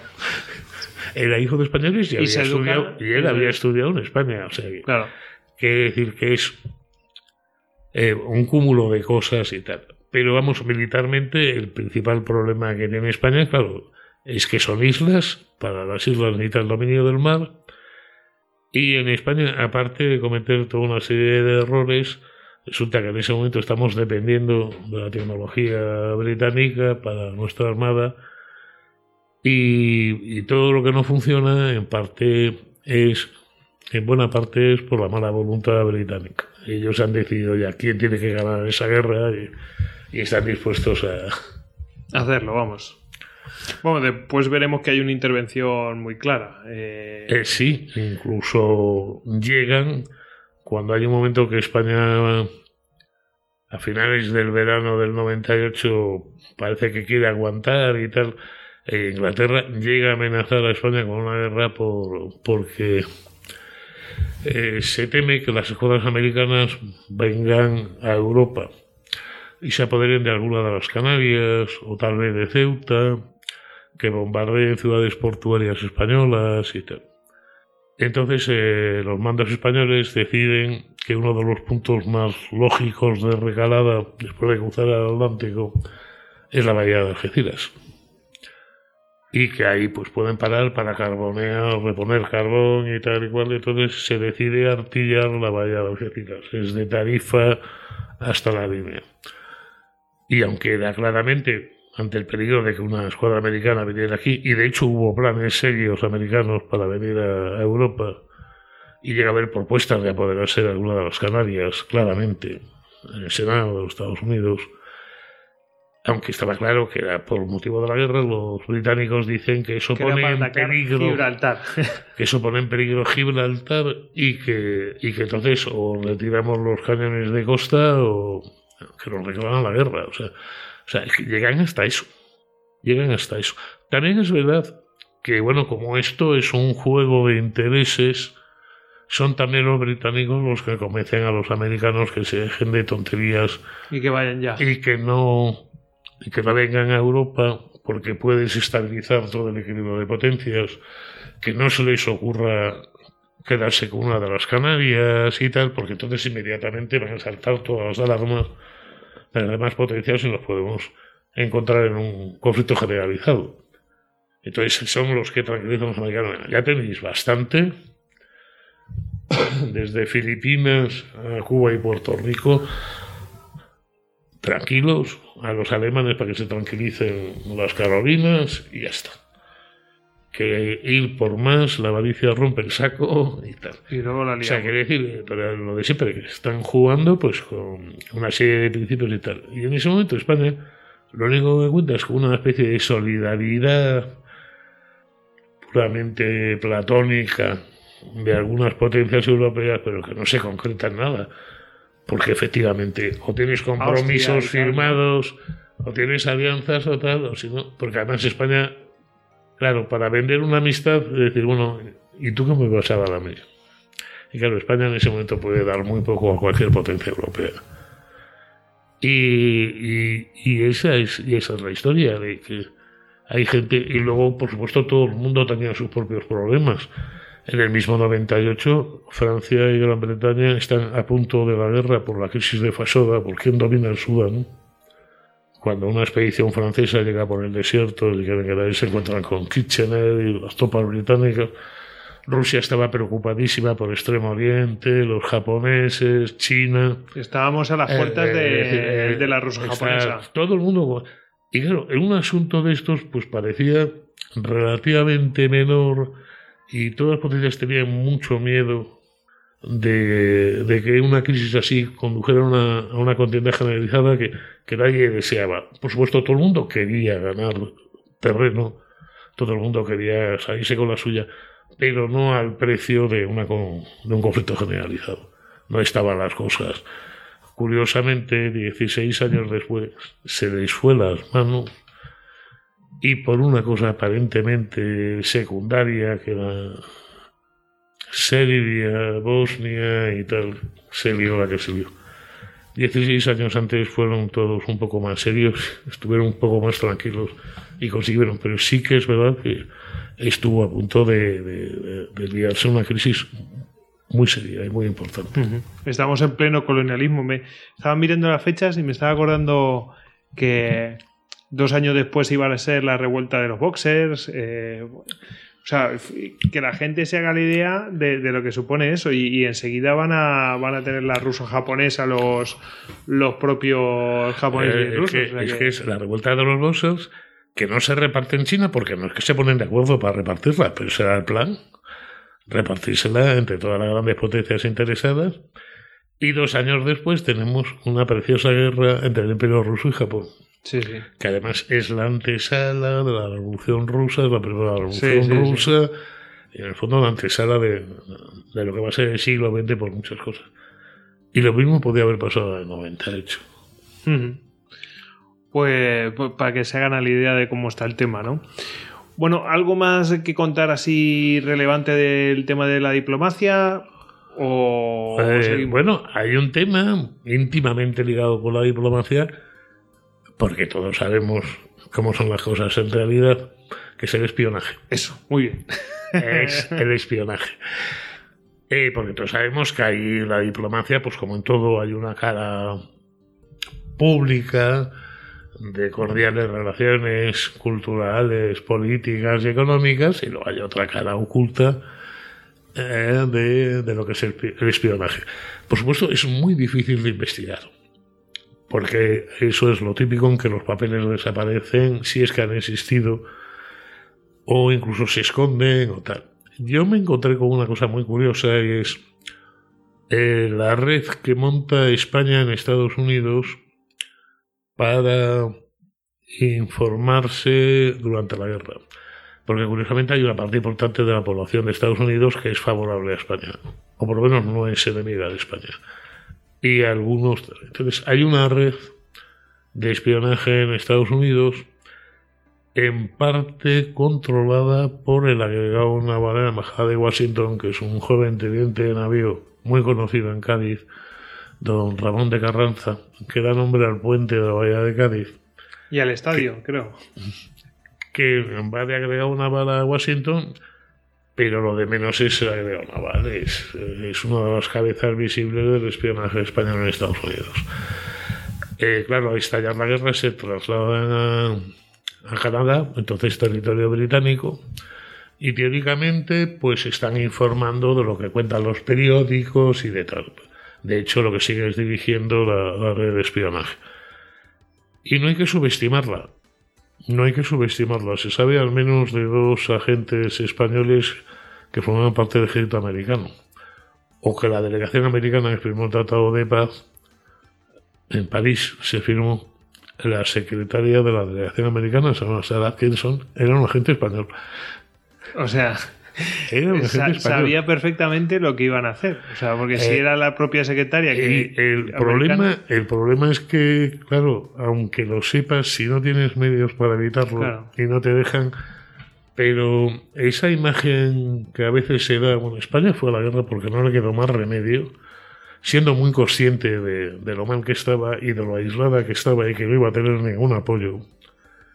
Y eso, claro, lo sabían especialmente los marinos, porque sabían que toda la tecnología de sus barcos era inglesa. Y si había cañones que no funcionaban, y si había munición que estaba mal, y si se habían encargado destructores y llegan con años de retraso, y si, claro, los primeros en saberlo eran ellos. Y eso hunde la moral de cualquiera. O sea, cuando uh -huh. sabes que te puedes sacrificar, pero que la guerra está decidida de antemano Está decidida de antemano porque eres dependiente tecnológicamente de otra potencia que está contra ti.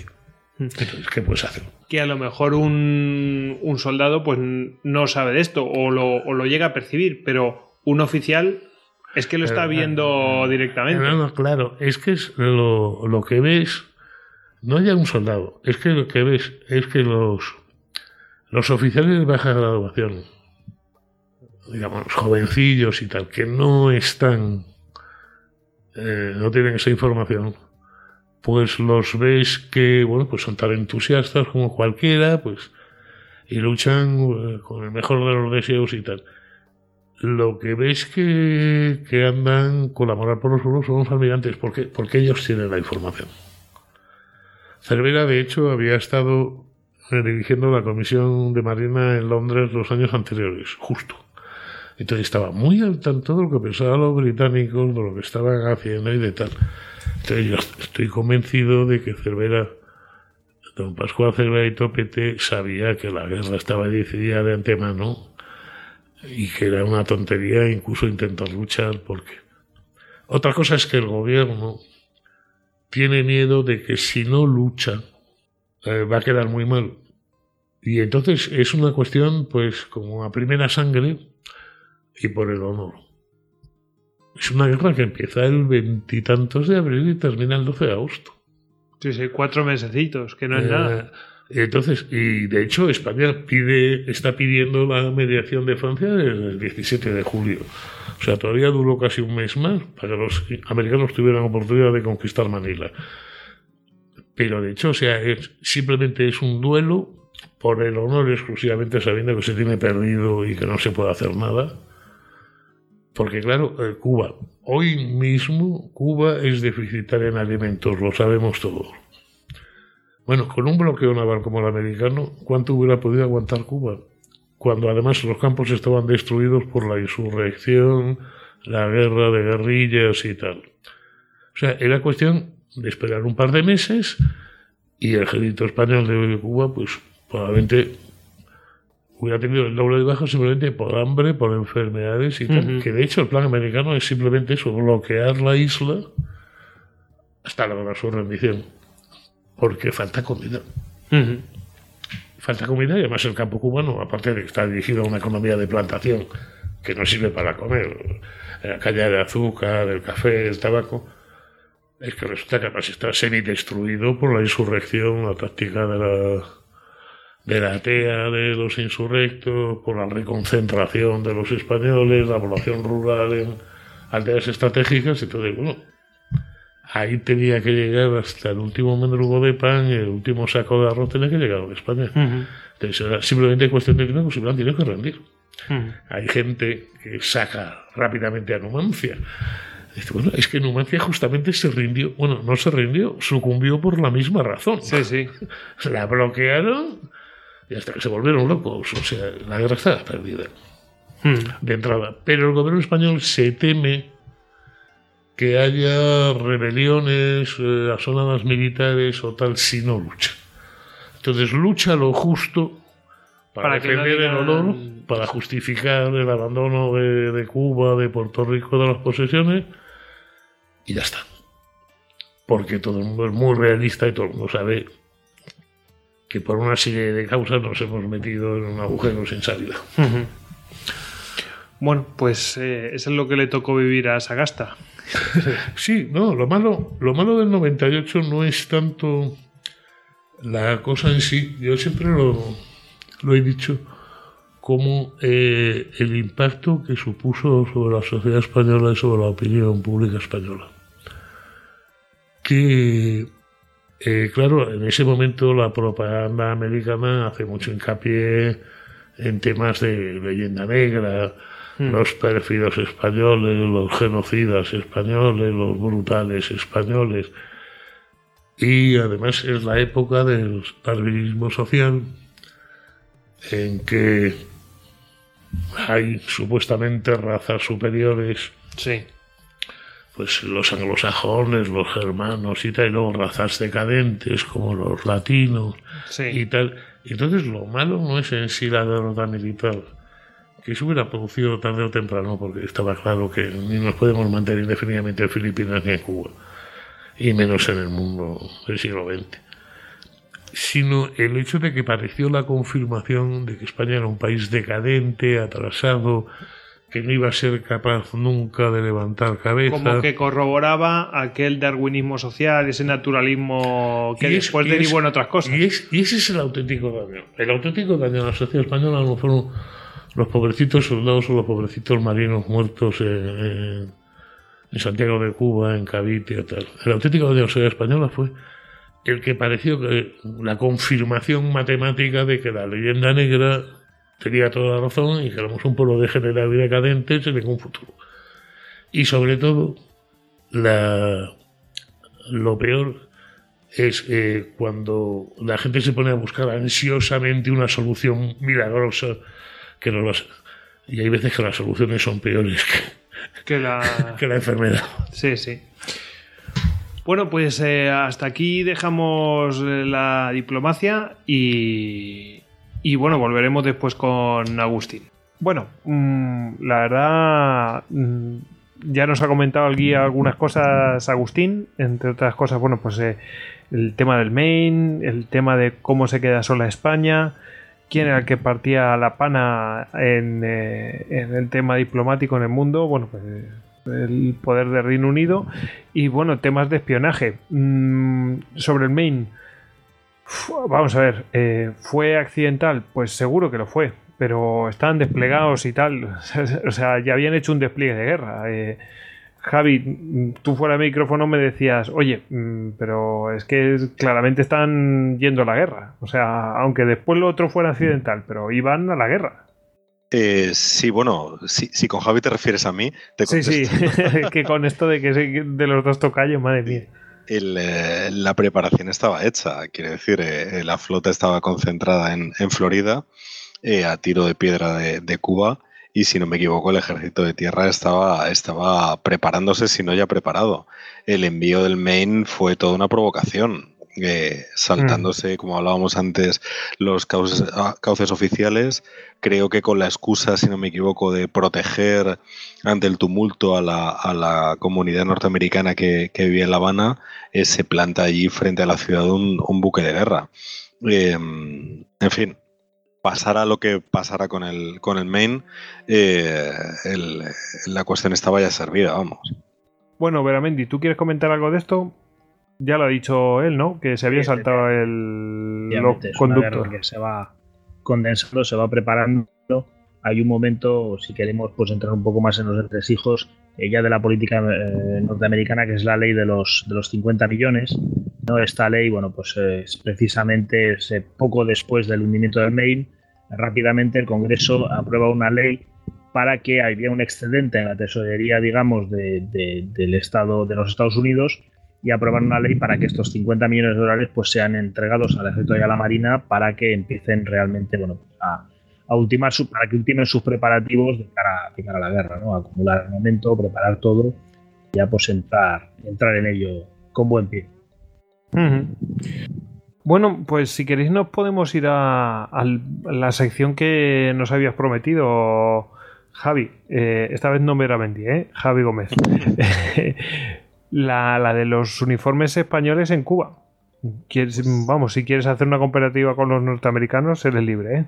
Sí, esto es algo muy curioso porque es uno de los uniformes quizá más, más eh, curiosos, más pintorescos del ejército español, este famoso rayadillo esos uniformes eh, eh, blancos con rayas azules que los estos mil rayas eh, que los americanos mofaban de ellos un poco diciendo que parecían pijamas y, demás y, todavía lo siguen haciendo.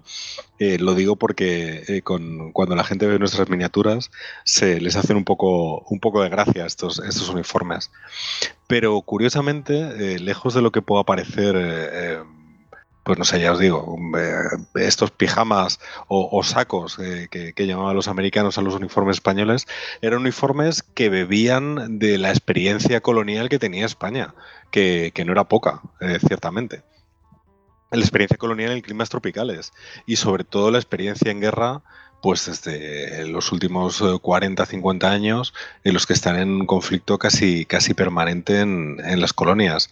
Eh, este rayadillo empieza a introducirse en la década de los 50, 1950, eh, y eran uniformes, eh, como decía, muy frescos, muy lejos del uniforme de lana de los ejércitos continentales, eran uniformes de algodón, eran uniformes muy finos, eh, como digo, muy, muy cómodos para, para, este clima tropical. Estaban conformados por rayas de, de apenas un milímetro y medio de, de, ancho, con en torno a un milímetro, 0,6 milímetros de, de, separación, medio milímetro de separación entre, entre raya y raya. Por lo tanto, el aspecto que daban, eh, estas rayas apenas se distinguían entre sí, y el aspecto que daban era de un azul un azul o un azul gris o un gris gris o un blanco sucio, dependiendo del grado de, de desteñido que podía tener el uniforme, porque claro, eran uniformes que esteñían eh, rapidísimamente como consecuencia de la climatología, ya fuera de las lluvias torrenciales del trópico o, de, o del sol o del sol eh, tropical. Eh, el uniforme que se lleva en Cuba era un poco diferente del de Filipinas, que se caracterizaba por tener un cuello alto, que podemos llamar un cuello mao eh, actualmente, mientras que ese era cuello vuelto, como un cuello de, de camisa, de una camisa convencional nuestra. era la guerrera, la guerrera era hasta, bueno, era una guerra corta, se complementaba con, unos correajes eh, eh, específicos para, el Mauser, que es el fusil que empiezan a utilizar los españoles sobre esta época, que era enormemente superior al, armamento, al armamento norteamericano. Y los pantalones iban a juego también, eran unos pantalones también de, rayadillo. Y como decía, era un, equipamiento muy adaptado también el, sombrero, el famoso hippie japa, que es el sombrero de paja que se utilizaba con, la escarapela española o, cualquier otro sombrero de campaña que podían utilizar eh, adaptado también al, terreno. Eh, como decía, al final era un uniforme sumamente funcional para el entorno en el que, en el que se, utilizaba. Además eran uniformes eh, de producción local, no se, no se fabricaban en, la península, sino que se fabricaban tanto, se confeccionaban tanto en Cuba como en Puerto Rico como, en Filipinas. Y por eso había estas variaciones regionales que, comentaba antes. Además, en el caso de Cuba, es, muy curioso porque hay muchos elementos de la guerra de Cuba que han calado nuestra cultura popular sin, sin nosotros saberlo, ¿no? Y, por ejemplo, una de las prendas que se utilizaba en Cuba, una simplificación de esta guerrera, se llamaba precisamente guayabera que era una guerrera, como decía, más sencilla, con unos pliegues delanteros muy, muy característicos, con uh, la botonadura oculta, y que es un nombre que nos ha llegado hasta ahora pues para hablar de, chaqueta, al menos en, Madrid, vamos, yo he utilizado siempre lo de guayabera, y, y, nunca he sabido el origen de esta palabra hasta, hasta ahora. Eh, los correajes también había diferentes tipos de correajes dependiendo del armamento. Eh, hasta lo, normal es que fueron los correajes negros de tirantes, mm, adaptados, como decía, para, la munición del Mauser. Previamente se habían utilizado unos correajes diferentes, adaptados al, modelo anterior de fusil, al, Remington, que se había venido utilizando con, con anterioridad. Y, a, y en el 96 ya se introducen eh, en Filipinas, pero también en Cuba, otro modelo de correaje que, bueno, cosa de, unas, un correaje en, un marrón, en un marrón avellana, que cosa de unas cananas, eh, es con un correaje cruzado, una bolsa cruzada sobre el pecho, un, equipamiento un tanto, un tanto diferente, pero más funcional, más funcional todavía. Y como decía, este uniforme se complementa con, un armamento que en el caso de Cuba consta de, de este Mauser, que, como decía, era un fusil con una cadencia de fuego, una precisión y un alcance muy superior a, los fusiles eh, empleados por, los norteamericanos, tanto al Krag como al Springfield, que todavía utilizan las tropas eh, voluntarias, los regimientos voluntarios. Y curiosamente también en Cuba se dota a las tropas de machete, que era el arma emblemática de los mambises, que, causaba auténtico pavor entre, entre los eh, reclutas más bisoños españoles, con esas famosas cargas de los mambises eh, al machete, que solo el, grito de al machete ya, ya sembraba el, terror entre las tropas más, más bisoñas. Y precisamente quizá por eso se equipa a las tropas españolas con, machete. Primero porque es muy útil para abrirse camino entre la vegetación y, y demás, pero también por, por, la funcionalidad que creían verle en este contexto de la guerra de la guerra de Cuba. Bueno, fijaos, eh, comentando uniformes, al final vemos actuaciones pues, eh, de las tropas bisoñas, eh, el miedo que podían tener. Bueno, ¿ves? Va saliendo cosas. Cuando antes decía la web, mm, no solamente pues vendemos figuras, sino que también comentamos cosas de estas. ¿No es verdad? Que los, norteamericanos que se, se, mofaban un poco del uniforme de los españoles, que hablaban de, pijamas, y su uniforme no estaba para nada adaptado a las condiciones climáticas de, del Caribe, a las condiciones climáticas tropicales. Y de hecho, el uniforme norteamericano se componía de, de guerrera, de, de una, una camisa por debajo de la guerrera y un pantalón. La guerrera directamente la descartan van en mangas de camisa, eh, mangas de camisa y pantalón con, con eh, los correajes y tal encima de, la camisa eh, que suelen llevar remangada y en muchos casos en, en, Lomas de San Juan o en el Caney hay constancia de los americanos que cargan sin camisa, quiero decir, a, a, pecho descubierto porque del calor que hace se han tenido que quitar hasta la camisa para, para poder soportar el, rigor de, del calor tropical. Eh, con esto lo que quiero decir es que el, uniforme español en este caso estaba bastante más evolucionado y bastante más adaptado al, contexto geográfico y climático que, el de los americanos. Y a insistir en esto también, en que el armamento, eh, quizá no la artillería, pero sí el armamento, las armas ligeras, en este caso el Mauser, era infinitamente superior al, norteamericano. ¿Opina usted lo mismo, Veramendi? Yo he oído exactamente lo que comentas tú, Javi. Sí, sí, no solo, bueno, en el caso del Mauser, eh, incluso hay crónicas norteamericanas que hablan de ametralladoras españolas, cuando los españoles en ningún momento desplegaron ningún artilugio de este tipo, precisamente por la cadencia de fuego que podían llegar a, alcanzar los, los Mausers. Mm, creo que también hubo casos de utilizar pólvora negra, eh, en plan cagada militar y delataban sus posiciones y cosas de estas y bueno. Para los españoles no les fue difícil localizar dónde tenían que zurrarles en fin. Creo que mi hermano lo comentó alguna vez. Ese era el caso del fusil Springfield que comentaba Javier Gómez que efectivamente bueno pues estaba diseñado para utilizar unos cartuchos de pólvora negra y que bueno, pues se empezaron a fabricar cartuchos de pólvora sin humo, pero no llegarían a, tiempo para, la guerra. Los, norteamericanos tenían dos tipos de, tropas en ese conflicto, los, las tropas regulares y las tropas voluntarias que en muchos casos eran bastante regimientos y de hecho los, los célebres Rough Riders de Roosevelt eran tropas voluntarias. Y esas tropas voluntarias normalmente iban peor equipadas que las tropas regulares. Las tropas regulares se habían equipado ya con el, con el fusil Krag Jorgensen, que, que aun siendo inferior al, al Mauser eh, español, eh, fabricado, por cierto, eh, bajo licencia, fabricado en España, en, en Oviedo, si no me equivoco, bajo licencia, em, era superior al, al, Springfield, lógicamente. El Springfield que usaban, como digo, las, eh, algunos regimientos de, voluntarios. Y ese Springfield, como decía Javier, todavía utilizaba estos cartuchos de, pólvora negra. Bueno, pues si queréis pasamos ya a la guerra terrestre. Ya yo creo que ya está bien, ¿no? como introducción ha estado bien. Mm, vamos a tratar la guerra mm, en dos partes. Está, mm, vamos a tratar la guerra terrestre o frente terrestre y luego vamos a ver el frente marítimo o guerra marítima, la guerra naval. Em, obviamente la naval, por razones que después explicará Agustín, es pues obviamente más decisiva. Pero vamos a ver que aquí hay acciones pues de pues de combates de gran fiereza y, bueno pues que hay que, destacar. Vamos a, a verlos, venga. Veramendi, todo tuyo. Pues vamos a ver, voy, a intentar ser breve en la medida de lo posible. No prometo nada. Eh, bueno, eh, mencionabas precisamente la cuestión estratégica. La cuestión estratégica, la cuestión naval, es el elemento fundamental. ¿no? Cuando los estadounidenses se plantean ir a la guerra contra España por Cuba, eh, se entiende que la mayor parte del esfuerzo lo va a llevar a cabo la Marina. Lo va a llevar a, cabo la Marina, que es la que tiene que efectivamente bloquear la isla y la que tiene que, bueno, pues eh, como bien eh, dirá Agustín, pues someterla, someterla por hambre, someterla por inanición. todo esto se va a producir un cambio cuando la escuadra almirante Cervera entra en Santiago de Cuba y se queda bloqueada.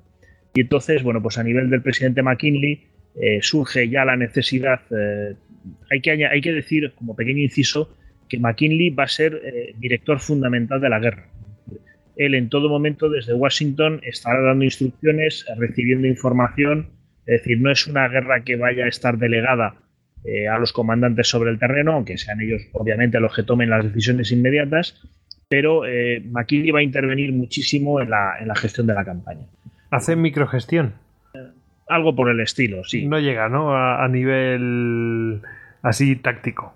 Bueno, a nivel táctico no llega, pero vamos, la cosa va a ser tan sangrante que el general Miles, que era el comandante en jefe del ejército estadounidense, se va a ver tan desplazado que acaba, que acaba marchándose a Cuba eh, con uno de los contingentes de refuerzos y acaba dirigiendo personalmente la invasión de Puerto Rico porque realmente en Washington llega un momento en que no pinta nada, es decir, entre el secretario de guerra, eh, sus subordinados de los diferentes departamentos eh, del ejército y el presidente eh, lo han ninguneado por completo. O sea, se oponen a sus iniciativas, no están de acuerdo con él, discuten todo lo que dice y al final ya digo que, bueno, pues el hombre se, marcha enfadado, entre comillas, para, gestionar, bueno, por lo menos para hacer algo en aquella guerra. Como decía, bueno, los norteamericanos habían planteado una serie de desembarcos, un intento de desembarco en Mariel, al oeste de la, Habana, eh, un desembarco en Matanzas, en, eh, perdón, un desembarco en Cienfuegos, en la costa sur, eh, toda una serie de pequeñas misiones que tenían que reabastecer a los cubanos, a los mambises con, armamento y con material.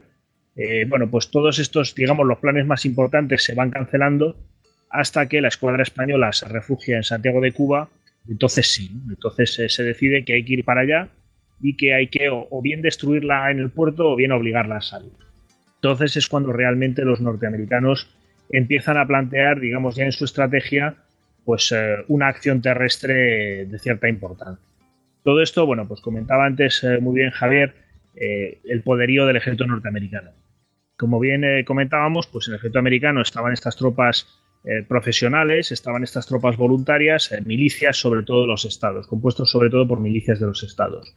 Aquí en Estados Unidos se produce un debate importantísimo porque una de las primeras intenciones del ejército es eh, ampliar la parte profesional eh, para, eh, digamos, hacerse cargo del control de las operaciones. Y estos se van a negar automáticamente los gobernadores de los estados. ¿Por qué? Porque la participación de sus milicias supone un prestigio para cada estado. Es decir, eh, bueno, pues quieren mandar, de hecho habrá acusaciones luego durante la guerra de que el presidente McKinley pues utiliza milicias de Illinois, utiliza milicias de estados cercanos a, su estado de origen y no de otros estados más alejados. ¿no? Pero bueno, volviendo al tema de las milicias, eh, para los eh, gobernadores de los estados es sumamente importante, entre otras cosas porque son los que nombran a los oficiales que dirigen estos regimientos y esto, bueno, pues son favores políticos, eh, son colocar pues, a gente de mi cuerda y todo esto, bueno, pues resulta, resulta muy enriquecedor y, promete para mantener una carrera política. El debate en torno a la ley Hull, que es la que quiere, digamos, aumentar el ejército federal a grandes rasgos, pues va a ser muy intenso. De hecho, en una primera fase, los partidarios de, las milicias la van a derrotar por completo, es decir, eh, la van a, van a obligar a que esta ley se retire eh, del Congreso para que se replantee completamente.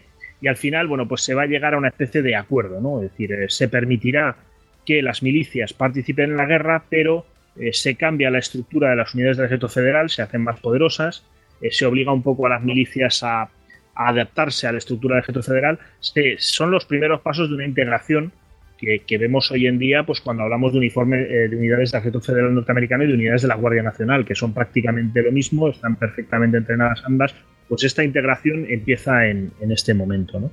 Ya digo que es un periodo muy interesante por, todos estos debates y bueno, pues eh, no digo ya pues toda la parte de, equipamiento y los, eh, el esfuerzo realizado por los diferentes departamentos eh, y por el propio eh, secretario de guerra para equipar a las tropas es ingente, sobre todo bueno, pues porque de repente se ven con que necesitan un pico y todo lo que al principio pues son problemas porque en los almacenes no hay, pues rápidamente van a ser capaces de cambiar su sistema administrativo. Es decir, por ejemplo, eh, antes de la guerra, toda compra de material tenía que pasarse todas las ofertas al ministerio, al secretario de guerra, que era el que decidía qué oferta se aceptaba y que a qué fábrica o a qué fabricante se compraba el material.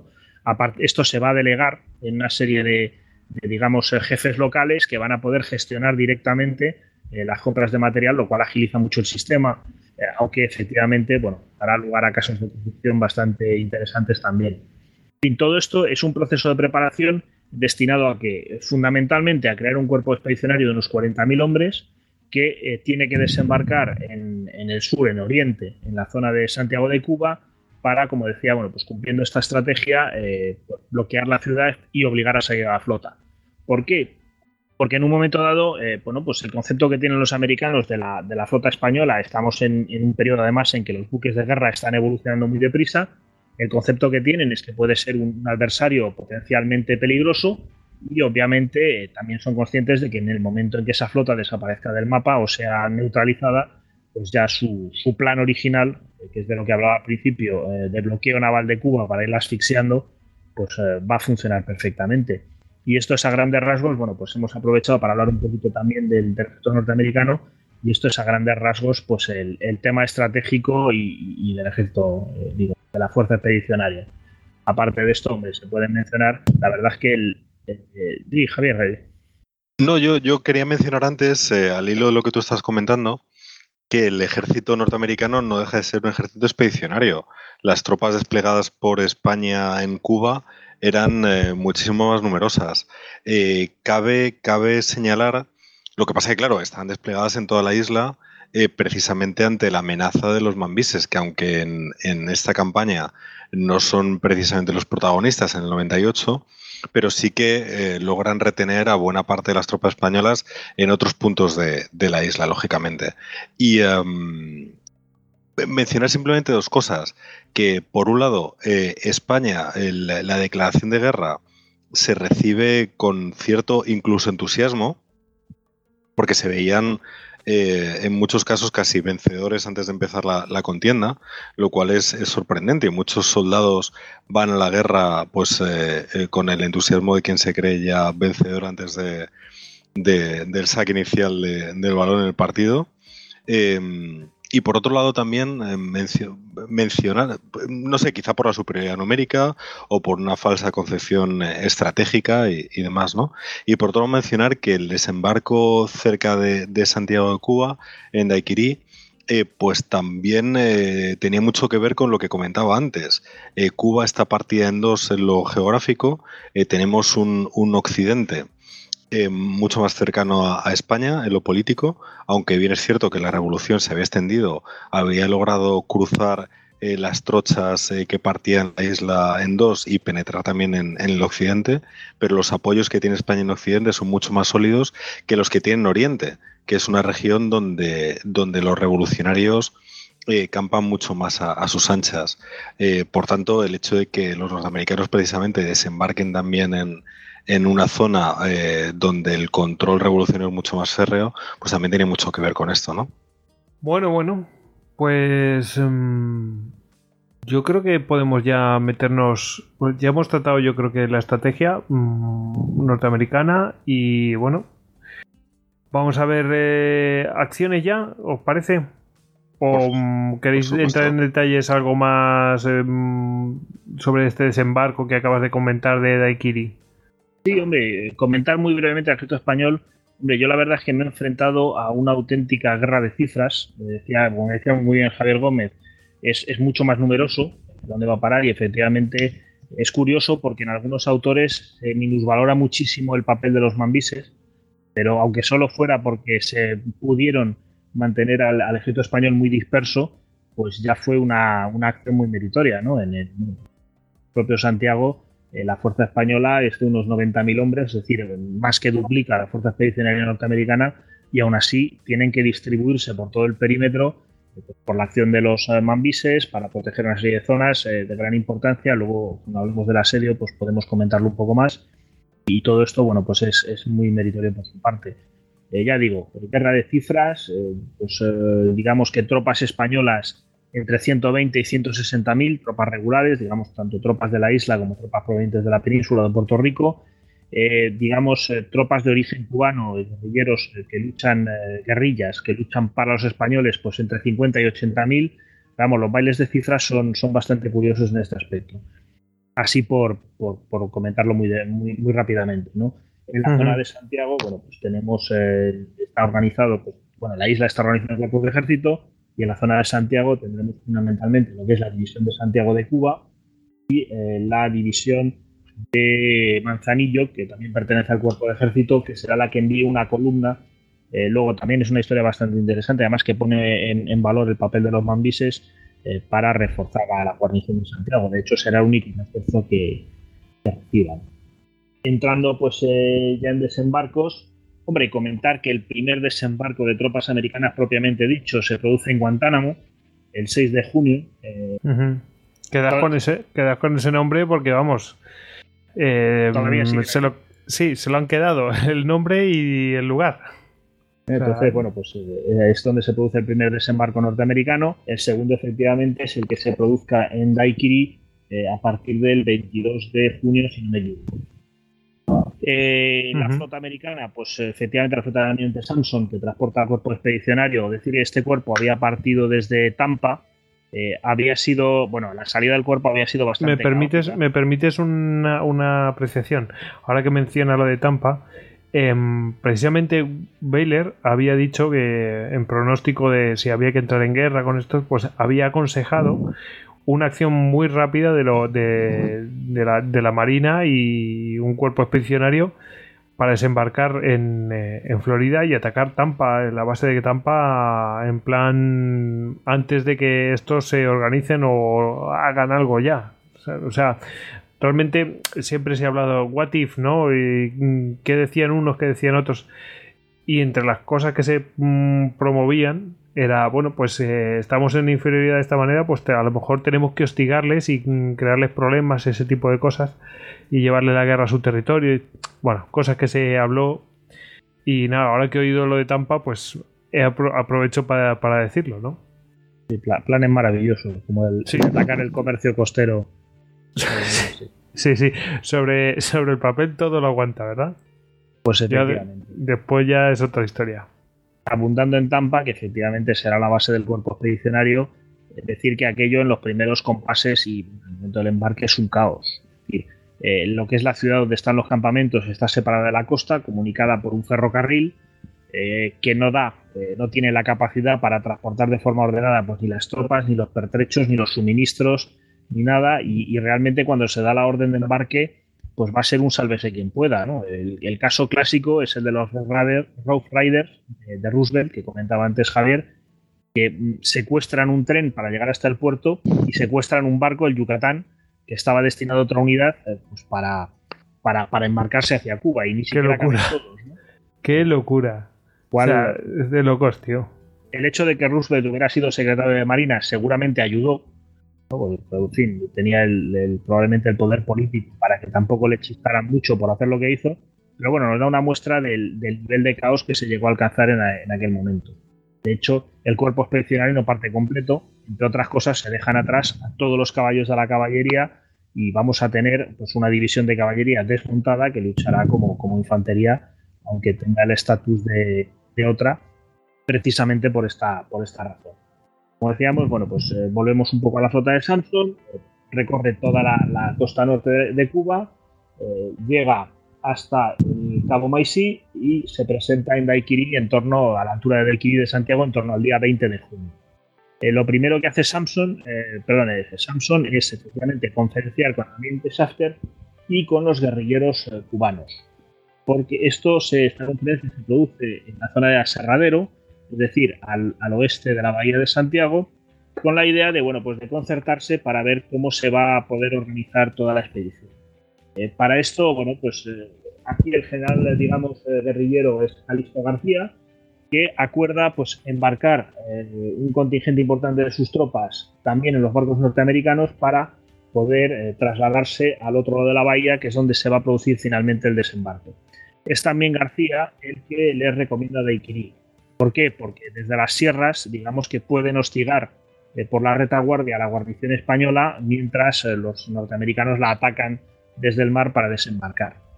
Este combate al final no se va a producir, el día 22 se inician los embarcos norteamericanos, eh, para entonces las guarniciones españolas se han retirado, tanto en Daiquiri como en otros puntos de la costa. Eh, las de Daiquiri, lo que es el distrito minero, eh, que nos quedaría bueno, pues, hacia, hacia el noreste, toda la zona debajo de las montañas, localidades como Firmeza y, el, no, el cobre no, es otra vez. Bueno, localidades como Firmeza, eh, pues eh, se van evacuando de tropas. Estas tropas se concentrarán en Sevilla, muy cerquita del campo de batalla de las Guasimas. Luego nos referiremos a ese, combate concreto.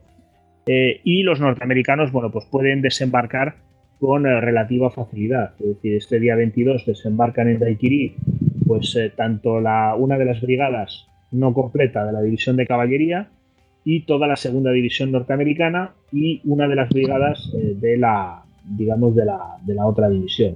El resto de la primera división y el resto de la división de caballería pues, desembarcarán eh, unos días a partir del día 23 en Siboney. Esto, bueno, eh, lo que sucede realmente es que una vez que desembarcan las tropas americanas que no hay ningún tipo de defensor, rápidamente eh, se desplazan hacia, hacia el oeste, hacia Santiago, toman la localidad de Siboney, que es un puerto mucho más cómodo, y a partir de ahí, bueno, pues es donde van a establecer su base de suministros principal. El, digamos que la campaña, no sé si Javier quería intervenir. Sí, digo que se habla mucho de, qué hubiera pasado si estas tropas españolas que había en las zonas de desembarco no se hubieran retirado tan precipitadamente ante la posible amenaza de, las guerrillas o, de lo que fuera, porque eran posiciones eh, muy fuertes y hubieran entorpecido eh, en buena medida el desembarco norteamericano. La verdad es que se hubiera planteado un escenario eh, efectivamente muy interesante si son tan caóticos para desembarcar como para embarcar, ojo. bueno, el desembarco no, fue fácil. De hecho, bueno, había un pantanal a medio quemar eh, de madera que los americanos repararon bastante rápido. Tuvieron bastantes problemas porque, bueno, pues eh, no era el lugar idóneo. Eh, el mar estaba bastante agitado. De hecho, bueno, para desembarcar los pocos caballos que llegan, que tienen, lo hacen por el expediente de tirarlos al mar y dejar que ellos van hasta la costa, es decir, no tiene mayor eh, complicación. Y el caso es que, bueno, pues efectivamente, a falta de defensa sí que lo consiguen. El día 23 eh, ya tienen una base en Siboney y empiezan a desembarcar tropas. Y el día 24, pues empiezan a, internarse hacia, hacia lo que es el interior de la costa de la isla, subiendo la sierra hacia Sevilla.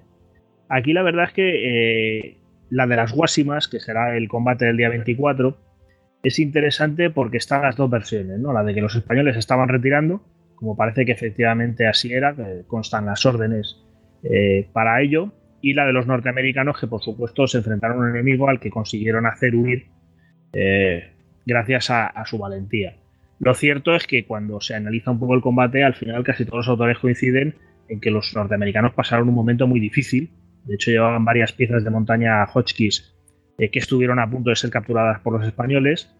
Y al final, bueno, pues eh, en este caso fue la intervención de los, de los hombres de Roosevelt, de los Root Riders, eh, casi más que en Kettle Hill, en las lomas de San Juan, las que, bueno, pues salvaron el día. ¿no? Tenían unas ametralladoras Colt, curiosamente regalo, unos artilugios regalo de, del gremio de empresarios de Nueva York, que, bueno, pues se utilizaron con bastante habilidad y consiguieron por lo menos restablecer la situación. Como ya digo, eh, los españoles estaban por la labor de marcharse, con lo cual, bueno, pues en cuanto se apaisó un poco el combate, efectivamente las tres líneas españolas que se habían eh, dispuesto la más adelantada en las Guasimas, pues se replegó sobre la segunda, la cual a su vez, bueno, pues sirvió de protección para que la artillería que estaba en Sevilla pudiera replegarse hacia, hacia las lomas de San Juan y hacia Santiago. Un combate muy cortito el de las Guasimas, con, sin, sin demasiadas bajas, pero que es un poco, bueno, pues eh, nos muestra un poco la, cómo van a actuar unos y otros, ¿no? Porque en este caso los norteamericanos son los que van a llevar la voz cantante, los que van a llevar la iniciativa, y los españoles, pues a nivel táctico muy bien, porque efectivamente su fuego de fusilería consigue ponerlos en serios aprietos, pero a nivel eh, un poco más operacional, pues realmente parece que van a optar siempre por replegarse sobre Santiago, por replegarse eh, en vez de intentar, como comentaba Javier, pues establecer unas líneas defensivas fuertes. ¿no? Las Guasimas también hubiera sido un excelente eh, puesto defensivo que al final pues no fue, no fue aprovechado.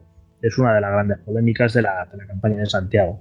Javier, tienes que, contar, tienes que contar la anécdota de Wheeler.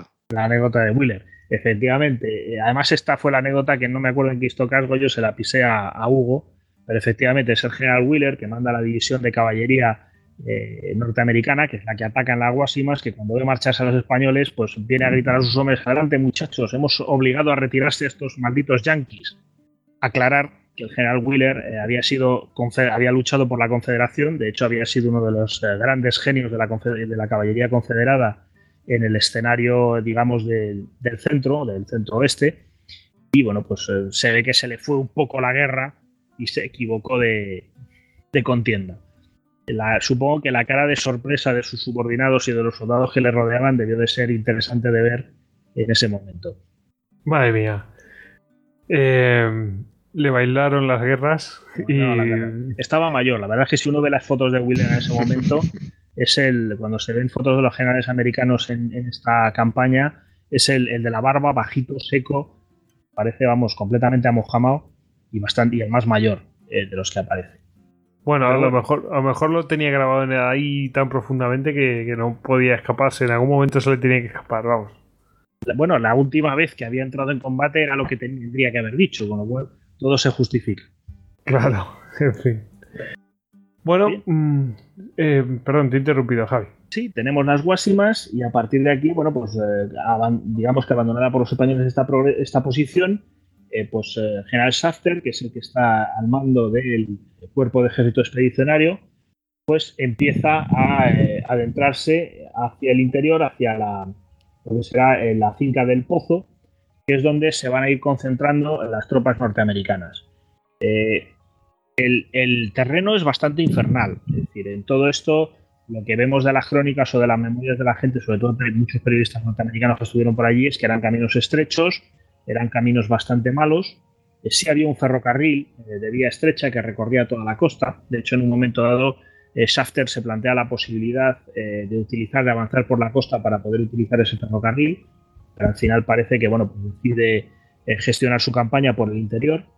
Y bueno, pues cuando llega a la posición del pozo, se encuentra con, ya las líneas defensivas definitivas, entre comillas, de los españoles. No son definitivas porque luego eh, se posicionará en una, línea fortificada mucho más cerca a Santiago, pero parece que sí es el primer punto en el que se espera eh, establecer combate. Como decía antes, pues en, torno en, la zona de Santiago los españoles van a tener unos 90.000 hombres. Eh, todo ello, bueno, pues tienen que, tienen que defender eh, la zona minera, perdón, la zona de agricultura que está hacia la región del Caney. Eh, en la zona de Coavitas tienen que defender el acueducto el que lleva el agua a Santiago y sobre todo, pues hacia, hacia el oeste, pues allí están las minas del Pozo y es una zona, bueno, pues donde los guerrilleros se están mostrando bastante activos y eh, bueno, pues los españoles temen un ataque por retaguardia o tienen problemas por retaguardia. Además, no tiene claro el general Linares, que es el comandante jefe español en la zona, no tiene claro que haya desembarcado todo el cuerpo expedicionario norteamericano. Uno de los grandes temores que tiene es que puedan atacar, o sea, hacer un segundo desembarco en la zona del Serradero, al este de la bahía, y eh, puedan hacer una pinza con la que eh, copar la ciudad. Entonces, se ve obligado o entiende siempre que va a tener que dejar tropas, pues tanto para defender esta zona del Serradero como para defender, defender el fuerte del Morro y el de la Socapa, que son los fundamentales que cierran el acceso a la bahía, eh, porque como bueno, como luego explicará Agustín, eh, hay algún hay un intento precisamente por parte de los norteamericanos de bloquearla. No voy a hacer más spoiler, si no yo me cortará el trozo. no pasa nada. En fin, el Linares se enfrenta un poco a la pesadilla de, tener que defender pues, eh, todas partes y, al final no defiende realmente bien ninguno. Hay que tener en cuenta que cuando el día 1 de julio los norteamericanos lancen su, ataque doble eh, contra las lomas de San Juan y contra el Caney, pues hay 500 hombres inicialmente en cada posición.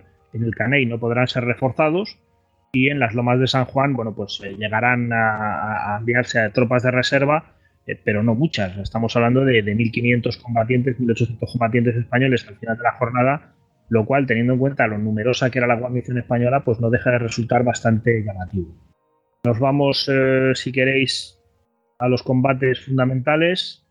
Venga, porque la verdad es que aquí, a ver, eh, nos ha pasado un poco igual en...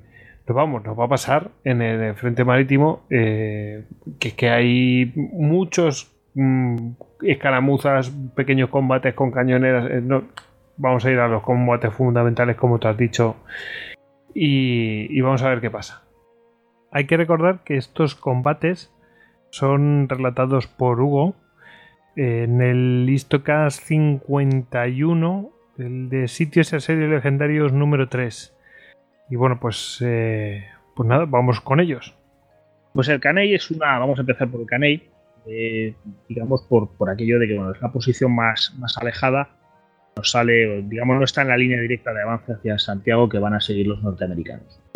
En el Caney, bueno, pues hay una pequeña guarnición de 500 hombres. Eh, como digo, hay tres compañías del Regimiento de la Constitución, eh, una sección del Regimiento de Cuba, unos 40 hombres que se va a posicionar en el fuerte del Viso, que es la posición clave. Este fuerte se encontraba al este de la ciudad y eh, digamos que era la parte de la posición elevada desde la cual se podía un poco dominar toda la zona. Y eh, bueno, pues una serie de voluntarios que se van a posicionar en segunda línea dentro de una serie de casas fortificadas ya dentro de la propia localidad. Eh, la idea que tienen los norteamericanos es que, bueno, hay que tomar el Caney, hay que neutralizar el Caney porque amenaza el flanco derecho de su avance hacia las lomas de San Juan y una acción desde allí pues podría, digamos, desbaratar o dar problemas eh, a su, ataque. Eh, también consideran que bueno, pues va a ser una cuestión rápida, sin demasiados problemas, y que bueno, pues en un par de horas o así eh, podrán hacerse con, con ella. Realmente, bueno, pues es una batalla que a toda una división norteamericana, la segunda en concreto, pues le va a llevar el día entero. Hay que decir que son en torno a 6.500 hombres, si no me equivoco, ¿no, Joder? Contra 500. Efectivamente, por aquí van las cifras. Aquí es donde juega lo que comentábamos antes eh, del Mauser. Aparte de que, bueno, el Caney es una posición bastante bien eh, fortificada, se han cavado trincheras, se han preparado, como decía, pues casas aspilleradas, el fuerte del Viso, bueno, pues una posición eh, importante, que de hecho, a pesar de que los norteamericanos pues, disponen de, de cuatro cañones de 75 milímetros, pues no van a ser capaces de, demolerla por completo, de acabar de neutralizarla gracias a la artillería, sino que al final van a tener que tomarla al asalto pues a, costa de muchas bajas. Eh, digamos que esta unidad parte el día 31 por la final de la tarde, ya parte del pozo hacia el norte, hace noche en la que se conoce como eh, la hacienda Marianaje, y a partir de allí, bueno, pues se van a desplegar. Eh, en principio el ataque lo van a llevar a cabo dos brigadas, uno que atacará como si viniera eh, del camino de Santiago, es decir, desde el sur, y otra que tendría que atacar el fuerte del Viso desde el, desde el este. Eh, bueno, este ataque fracasa completamente, de hecho el segundo regimiento de Massachusetts, que está en la brigada que ataca desde el sur, que es el único regimiento de, voluntarios que va en la expedición, pues eh, acaba, acaban teniendo que sacarlo del frente porque se está descomponiendo por completo, lo van a mandar a vigilar la retaguardia. Eh, la brigada de Chafí, que es la tercera, que es la que tenía que haber atacado desde el este, se va a ver completamente bloqueada en una primera fase por los defensores del fuerte del Viso, hasta el punto que los norteamericanos llegan a pensar que hay centenares de hombres allí metidos, cuando no son más de 40, como hemos dicho. Se van a desplazar más hacia el norte y eh, digamos que el general Lawton va a tener que meter dos brigadas más en el combate. Eh, su segunda brigada, que va a atacar pues entre medias, junto con la brigada independiente del, general Bates, que también, eh, digamos que era la reserva del cuerpo expedicionario y también la van a tener que empeñar en el Caney. Realmente, bueno, pues los combates por el Caney son una sucesión de, tiroteos y de asaltos norteamericanos. lo que te cuentan es que bueno, los españoles eran realmente endiablados, se asomaban de sus trincheras, disparaban, se volvían a esconder, eh, la cadencia de fuego era bastante importante. El, objetivo clave es el fuerte del Viso, eh, que les va a llevar Dios se ayuda a capturarlo hasta que al final, bueno, pues si no me acuerdo mal, en torno a las 3 de la tarde eh, consiguen tomarlo. Y a partir de ahí, bueno, pues los españoles se atrincheran en la ciudad, hay que llevar a cabo una serie de asaltos. Y bueno, pues en el momento en que parece que el, momento en que ya la, defensa empieza a deshincharse es cuando es herido el general Vada de Rey el cual, bueno, pues eh, sus heridas son de tal gravedad que tiene que ser evacuado y parece que ahí la cosa, bueno, pues empieza a, dificultarse. Aún así, eh, conseguirán escapar del Caney unos 80 españoles para integrarse de nuevo en la guarnición de Santiago de Cuba.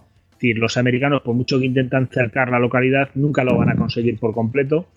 Y de hecho, bueno, también el general Valer Rey es muerto eh, cuando lo retiran, lo llevan en una camilla para sacarlo eh, del pueblo y llevarlo a Santiago de Cuba para que lo, traten en un hospital, bueno, pues parece que el camino por el que circulan eh, no lo habían detectado los norteamericanos hasta que ven movimiento por él y hay una serie de disparos y tanto el, general como alguno de sus familiares que lo acompañan, bueno, pues son muertos y el resto son hechos prisioneros.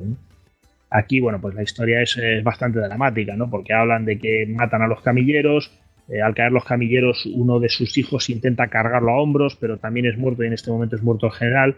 Es decir, mm, pues es una, sucesión bastante caótica y de hecho eh, el mando norteamericano tendrá el, detalle eh, de disculparse ante los mandos españoles posteriormente pues por la forma en la que ha muerto Vara de Rey sin que se le haya, digamos, tratado o se le haya apresado como, como mandaban las normas de la guerra. También es curioso porque en algún libro he encontrado pero me parece bastante menos fiable la historia de que son los mambises en realidad los que matan a Vara del Rey.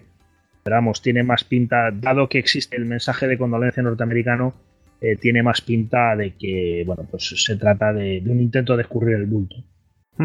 tiene, toda la pinta, sí. Es también curioso que lo que decías, eh, no solo murió eh, Joaquín Vara del Rey, murieron dos de sus hijos y su hermano, que también estaba ahí, resultó herido y le captura los, los norteamericanos. O sea, es que de, los 500 que había ahí, de los 500 españoles, había bastantes familiares.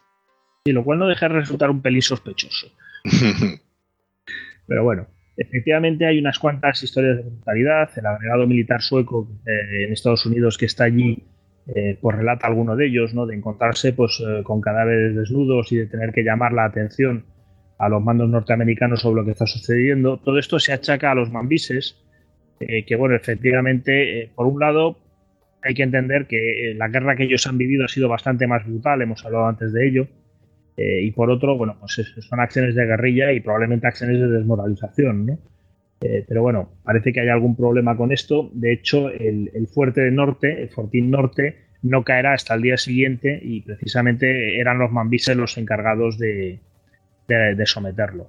Aquí hay que, tener, hay, que, hay que indicar que si bien su acción en muchos aspectos pues, resultó muy útil, eh, también es cierto que el tipo de, batalla regular que los americanos planteaban, eh, claro, para ellos eh, aquello estaba a años luz de cualquier idea de guerra, Es decir, ellos se hacían guerrilla, hacían emboscadas, hacían ataques relámpago y desaparecían.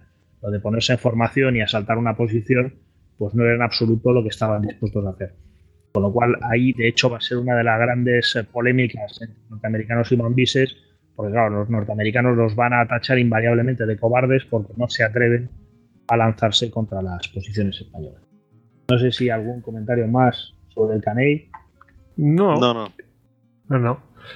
Bueno, eh, ¿en serio que en la de secesión no habían visto a gente, bueno, eh, mm, claro, es que así de, de atacar de manera irregular, no sé, mm, claro. Bueno, supongo que a ellos no les iba mucho a actuar de esa manera y sí que lo habrían visto, pero vamos, que combatir es otra historia. También, También los, que- los- los norteamericanos van con un espíritu a esta guerra muy aventurero, ¿eh? todo hay que decirlo. De hecho, el, el hecho de que la califiquen como This Splendid Little War, esta pequeña eh, guerra eh, espléndida, eh, dice mucho de, de- en fin. Oye, te puedo hacer una pregunta. Eh. El uniforme que llevan es igual que el que aparece en. eh, ¿Cómo se llama esto? Eh, 80 días en Pekín, ¿cuántos eran? No me acuerdo cuántos años. O sea, 55. 55, oye que sí, yo me acuerdo. 55. Sí, 80, 80 eran los días para dar la vuelta al mundo. sí, em, y, vamos, eh, es un poco aventurero, ¿no? Así con el sombrero y todo eso, aquello. Sí, es el uniforme que llevan de hecho en, en Filipinas. No es un uniforme tampoco muy diferente del de la guerra de secesión, de hecho, si lo ves con la, con la casaca, eh, eh, con la guerrera, digamos, es un uniforme muy parecido al el frock coat que lleva en la guerra de secesión, eh, azul oscuro, con el, el pantalón azul cielo, en este caso con polainas y con un sombrero, pero no hay que olvidar que en la guerra de secesión muchas de las tropas, no solo confederadas, también federales, llevan, llevan sombrero, la famosa Iron. Brigade con el- los Hardy Hats, ¿no? Y es una prenda que se demuestra mucho más útil en campaña que el, que el kepis. Y no hay que olvidar que los, el ejército norteamericano seguirá llevando sombrero hasta la Primera Guerra Mundial. El, el famoso sombrero Montana que, que llevan eh, cuando desembarcan en, en Francia. Pero sí, claro, es, es muy aventurero, como tú dices. Veramendi, te hemos interrumpido. Sí, hombre, también habría que añadir que es verdad que, que Shafter, eh, los norteamericanos en general y el general Shafter en, en concreto, eh, le tenían un pavor tremendo a la temporada de fiebres. Entonces, uno de sus, eh, digamos, condicionantes básicos era terminar aquella campaña an- ante el temor de que, bueno, pues la fiebre acabara, las enfermedades acabaran con, el cuerpo expedicionario. Entonces, de aquí también ese arrojo y esa insistencia en lanzar asaltos y en acabar con la resistencia eh, española lo antes posible. Ujú. Bueno, pues dejamos el Caney y mm, nos dirigimos de manera irremediable a los altos de San Juan. Pues sí, seguimos estando a 1 de julio. Eh, hay que decir que ese día el general Shafter está enfermo. Eh, el que va a dirigir las operaciones va a ser a medias su jefe de Estado Mayor, el general McClernand, y a medias el general Wheeler, que tampoco eh, se encuentra muy bien de salud en ese momento, lo cual bueno, pues dará lugar a cierta importante descoordinación entre las tropas norteamericanas. Eh, intervendrá más adelante en, la acción, pero bueno, durante toda la fase inicial pues no va, no va, no va a estar demasiado activo como decía. Para este ataque, pues los norteamericanos les queda su primera división y eh, la división eh, de caballería. También hay que decir que justo coincidiendo con el ataque al Caney y con el ataque a las lomas de San Juan, eh, van a lanzar una pequeña expedición, apenas una brigada, por la costa en dirección al fuerte del Morro, que va a combatir en el cruce del río Aguadores y eh, cuya intención es precisamente, bueno, pues eh, engañar a los españoles con respecto a sus auténticas intenciones. Y ya hemos comentado, pues precisamente lo, lo que decíamos, eh, el despliegue que había tenido que hacer Linares para protegerlo todo, y, y esto, pues un poco parece que le da la razón, cuando en realidad los americanos se están aprovechando de ello. ¿no? El combate en Aguadores, pues va a ser de, de muy pequeña entidad y realmente, pues va a evitar probablemente que lleguen muchas más reservas, eh, muchas más tropas de refresco a la zona de los Altos de Juan que la que nos interesa. La primera unidad en ponerse en movimiento es la división de caballería. Ya hemos comentado el estado de los caminos, ¿no? Entonces, cuando por un solo camino de estos tienes que mover el mismo día eh, tanto dos divisiones, la de caballería y la primera, pues eh, el caos fue bastante considerable. Es decir, hombres atascados, bueno, los cañones hundidos en el barro hasta, hasta los ejes. Eh, para trasladar todo aquello eh, fue una auténtica pesadilla. El caso es que además eh, los norteamericanos solo van a desplegar otros cuatro cañones eh, en la zona en lo que se llama la colina del Pozo, desde las cuales empezarán a batir la posición española de las lomas. si contamos estos cuatro y los cuatro que tenemos en el Caney, es la mitad de su dotación artillera. la otra mitad se quedará en Sevilla con el cuartel general de Shafter pues eh, básicamente por incapacidad para moverlos por aquellas carreteras congestionadas y completamente eh, barradas. Los norteamericanos, como digo, pues van a iniciar su despliegue, eh, muy difícil, la caballería a la derecha, la infantería a la izquierda. durante este proceso de, acercamiento a las líneas es cuando van a utilizar pues un arma que, bueno, un arma que ya habían utilizado, un arma, por llamarlo de alguna manera, que ya habían utilizado durante la guerra de secesión, que es un globo aerostático. Eh, obviamente, las capacidades de la guerra de secesión, de la artillería de la guerra de secesión, no eran las mismas que las de la artillería eh, de 1898. Y este globo aerostático, que es muy práctico para observar en las posiciones enemigas, pues rápidamente lo van a tirar abajo los artilleros españoles a, cañonazos, pues porque la artillería tiene mucho más alcance y además les va a permitir eh, localizar exactamente cuáles son las posiciones, el eje por el que están avanzando los norteamericanos y de paso bombardear el campo ventaja si tuvo, si tuvo una, y es que eh, les va a permitir descubrir un camino paralelo al que están siguiendo, que es el que sigue el cauce del río Aguadores, y eh, desplegarse un poco más fácilmente para poder llegar a alinearse eh, al pie de las colinas. Bueno, esto, esto que hablas de los, de los globos es uno de los, vamos, uno de los pasajes preferidos por mi hermano de ese libro llamado Historia de la incompetencia militar. Probablemente. Pero bueno, como digo, el globo tuvo su utilidad porque obviamente aligeró bastante el despliegue. Eh, como decía, la idea era que se tomara el Caney, que la segunda división avanzara desde el Caney eh, hacia el suroeste, hacia Santiago de Cuba, para enlazar con la división de caballería y con la primera división que hubiera ocupado el extremo izquierdo del despliegue norteamericano. En realidad, como ya sabemos, la, la segunda división se queda atascada en el Caney y las otras dos pues eh, sufren eh, lo indecible para irse desplegando sobre el campo de batalla.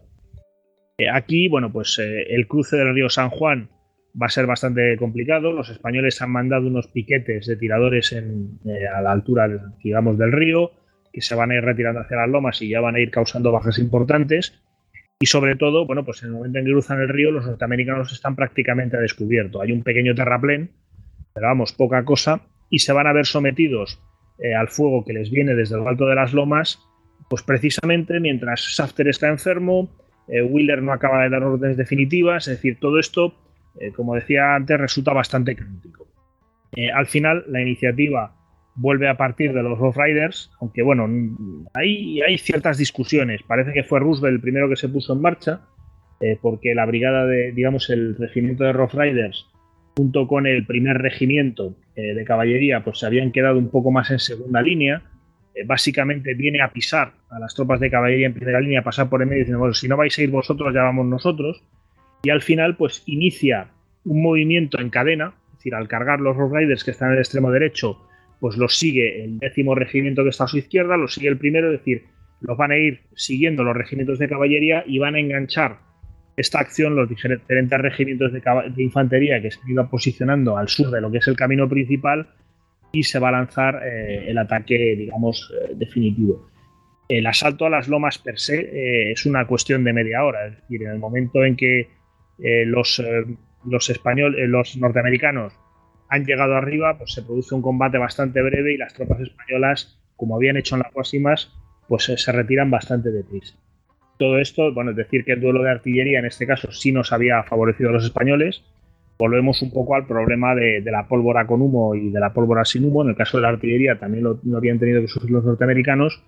Y el fuego de contrabatería de las dos piezas españolas que había en las lomas, pues había sido bastante efectivo. También hay que decir que uno de los elementos clave en este asalto norteamericano es una batería de ametralladoras Gatling el que haya visto alguna, bueno, ya estas, estas armas se habían empezado a utilizar los primeros modelos en la guerra de secesión y en este momento pues van a resultar muy efectivas rociando de balas las trincheras españolas en el momento fundamental que es el del asalto y permitiendo que las tropas norteamericanas lleguen hasta la cima. Como decía, bueno, pues eh, los españoles se retiran va a haber un intento de contraataque a cargo de, la compañía, de una compañía de tropas de, la Marina, dirigidas por el, el capitán Bustamante, eh, que de hecho es uno de los, digamos, eh, segundos de, del almirante Cervera y resultará muerto en la acción. Pero eh, los norteamericanos, digamos que bueno, pues van a aguantar el tipo, van a mantener las, los saltos. Me salto, además, bueno, aclarar un pequeño detalle. Efectivamente, esta primera carga la lanza la caballería. el primer objetivo que toman es Kettle Hill, es una pequeña eh, digamos, elevación que hay por delante de los altos de San Juan, que casi me dejo en el tintero alegremente. Eh, y a partir de ahí es cuando se produce ya el asalto definitivo eh, contra las posiciones españolas. Como digo, el, asalto sobre San Juan va a ser cuestión de media hora y rápidamente queda, resulta la batalla, aunque realmente pues llevan prácticamente todo el día con el, con el piloteo, la maniobra de acercamiento, en fin, todos los problemas. Una cosa que, que mm, no sé si habéis visto la película esta de eh, el vigilante este en el museo que todos cobran vida. ¿Sabes cuál, os digo? Sí, sí, sí. Eh, que mm, no sé, un museo de historia natural o yo qué sé. El Museo de Historia Natural de Nueva York. Sí, ese. Eh, total, que está también. hay una estatua de Theodore Roosevelt, así, pues con las mismas pintas que llevaba. Es que he ido a buscarlo, ¿no? Y he visto, pero si, se le, lleva las mismas, mismas pintas que, que en la película. Es clavado. Sí, va de, va de Rough Rider. Sí, sí, sí, sí. Qué grande estas acciones le van a valer una presidencia, ¿no? no sí, sí. No, que de hecho, vamos, eh, califican el héroe de la guerra hispanoamericana.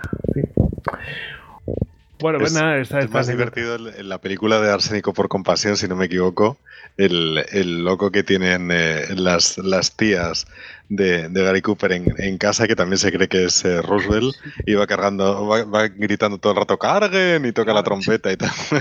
Sí, pero es que mm, es como, como una cosa anacrónica, ¿no? Ya, ya no están en un cambio y dice, bueno, carga de caballería ahora, es como demasiado decimonónico para... hay que insistir en que es caballería desmontada, ¿eh? Sí, esa carga de caballería se hizo a pie.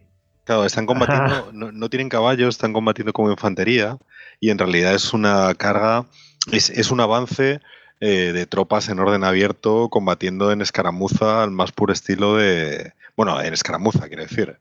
Eh, eh, no, en guerrilla como los cubanos, pero sí en escaramuza en el sentido de la guerra de secesión, vamos. Sí, sí, sí, sí. es, un, es, un, detalle importante porque efectivamente forma parte de la evolución del ejército estadounidense entre ambas guerras, sobre todo, bueno, pues con el aumento de la, eh, aquí ya si lo incrustamos en todas las guerras de la época, estamos en, el momento precisamente en que bueno, pues está aumentando muchísimo la potencia de fuego de las, la capacidad de fuego de las armas. Las formaciones cerradas pues cada vez van siendo más, eh, más difíciles o, menos útiles. ¿no? Esto que se ve en esta campaña se verá mucho mejor en la guerra ruso-japonesa y, y, bueno, pues habrá que aprenderlo de nuevo a sangre y fuego en la Primera Guerra Mundial. Es decir, las formaciones cerradas ya no tienen ninguna utilidad. Parece que no se dieron cuenta los ingleses, ¿eh? Bueno, hasta que no lo sufres en carne propia, los ingleses, los alemanes y los franceses. En 1914, allí todo el mundo ataca en formación cerrada.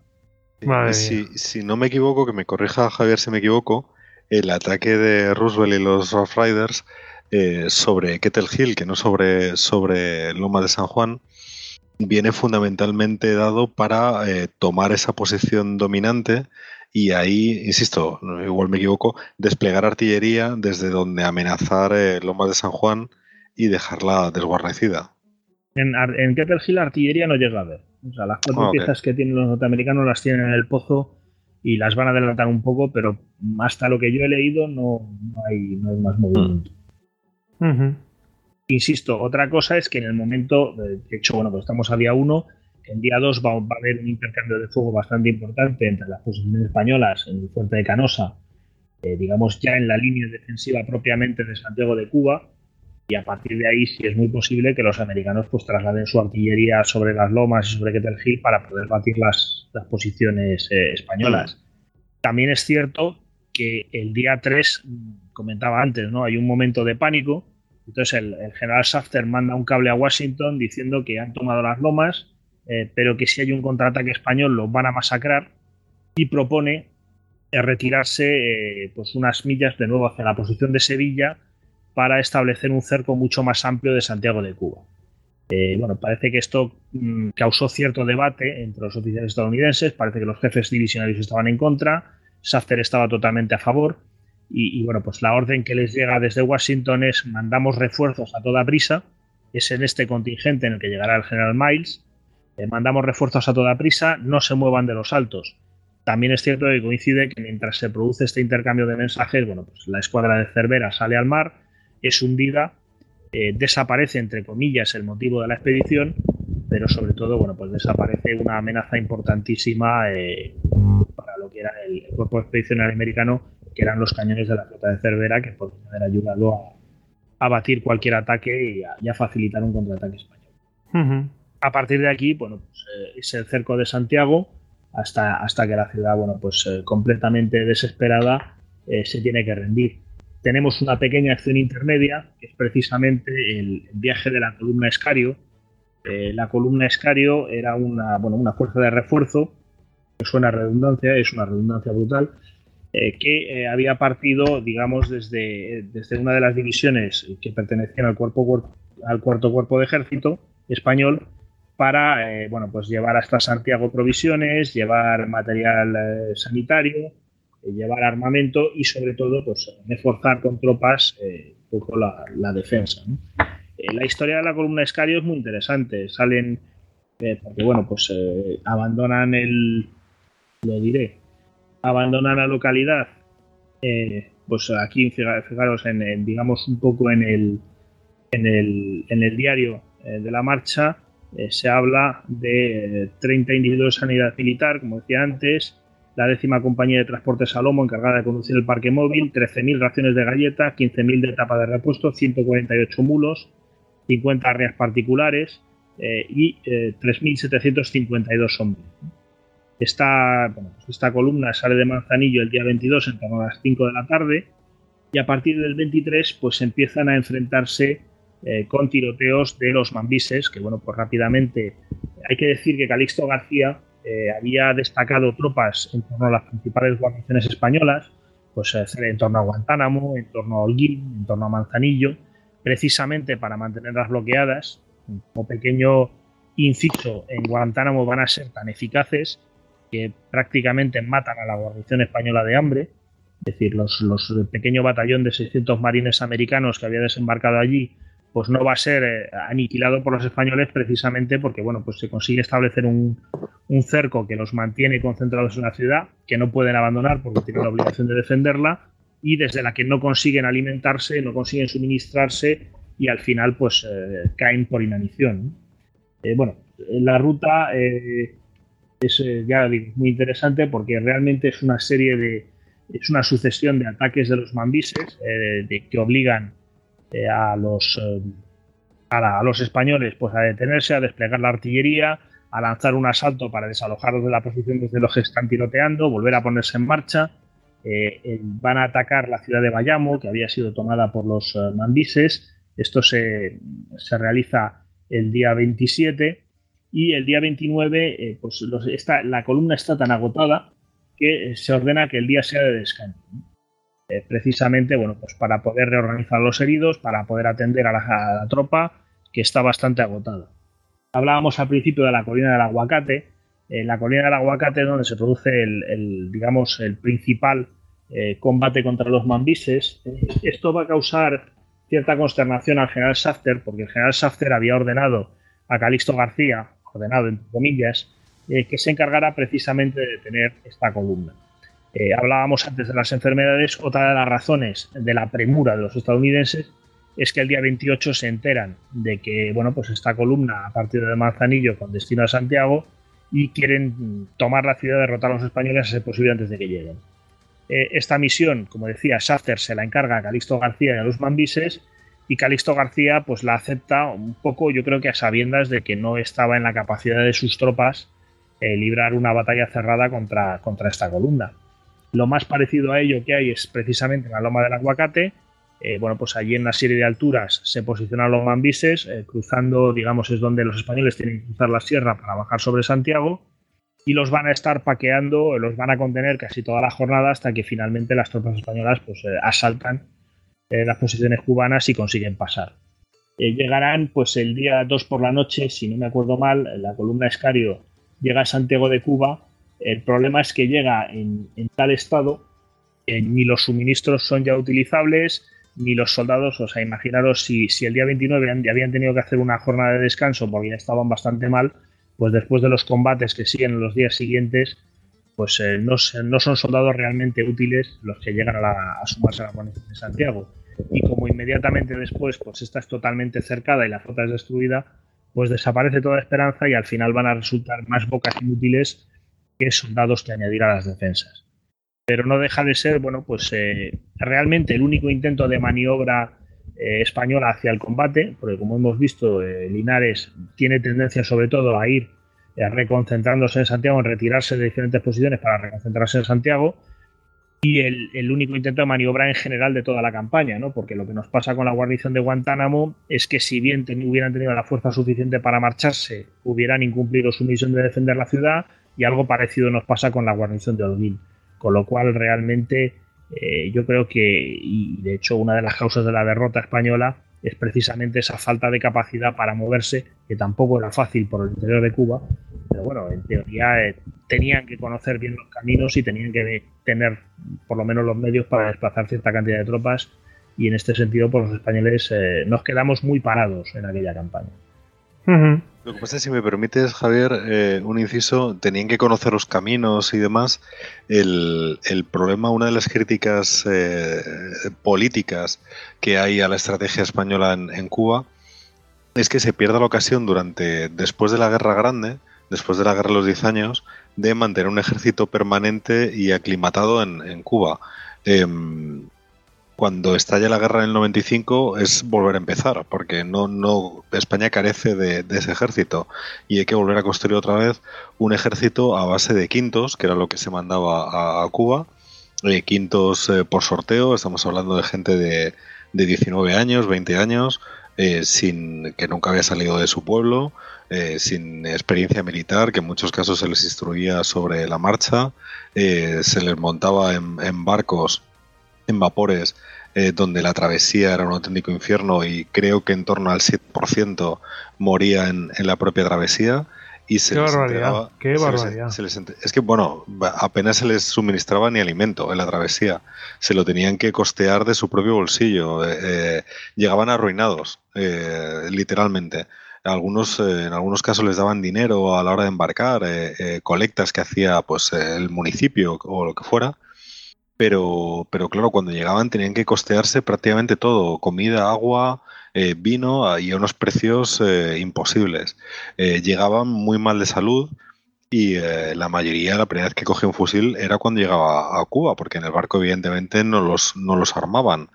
Mm, la instrucción pues la hacían prácticamente sobre la marcha. Entonces, claro, contamos con un ejército de, de gente con poca instrucción, con poca motivación, todo hay que decirlo. En muchos casos sí que van a la guerra con un cierto sentimiento patriótico innegable. Eh, eh, eso no, no, se puede, no se puede negar, pero en muchas otras, en fin, eh, dejan atrás su familia y van a un sitio que ni les va ni les viene.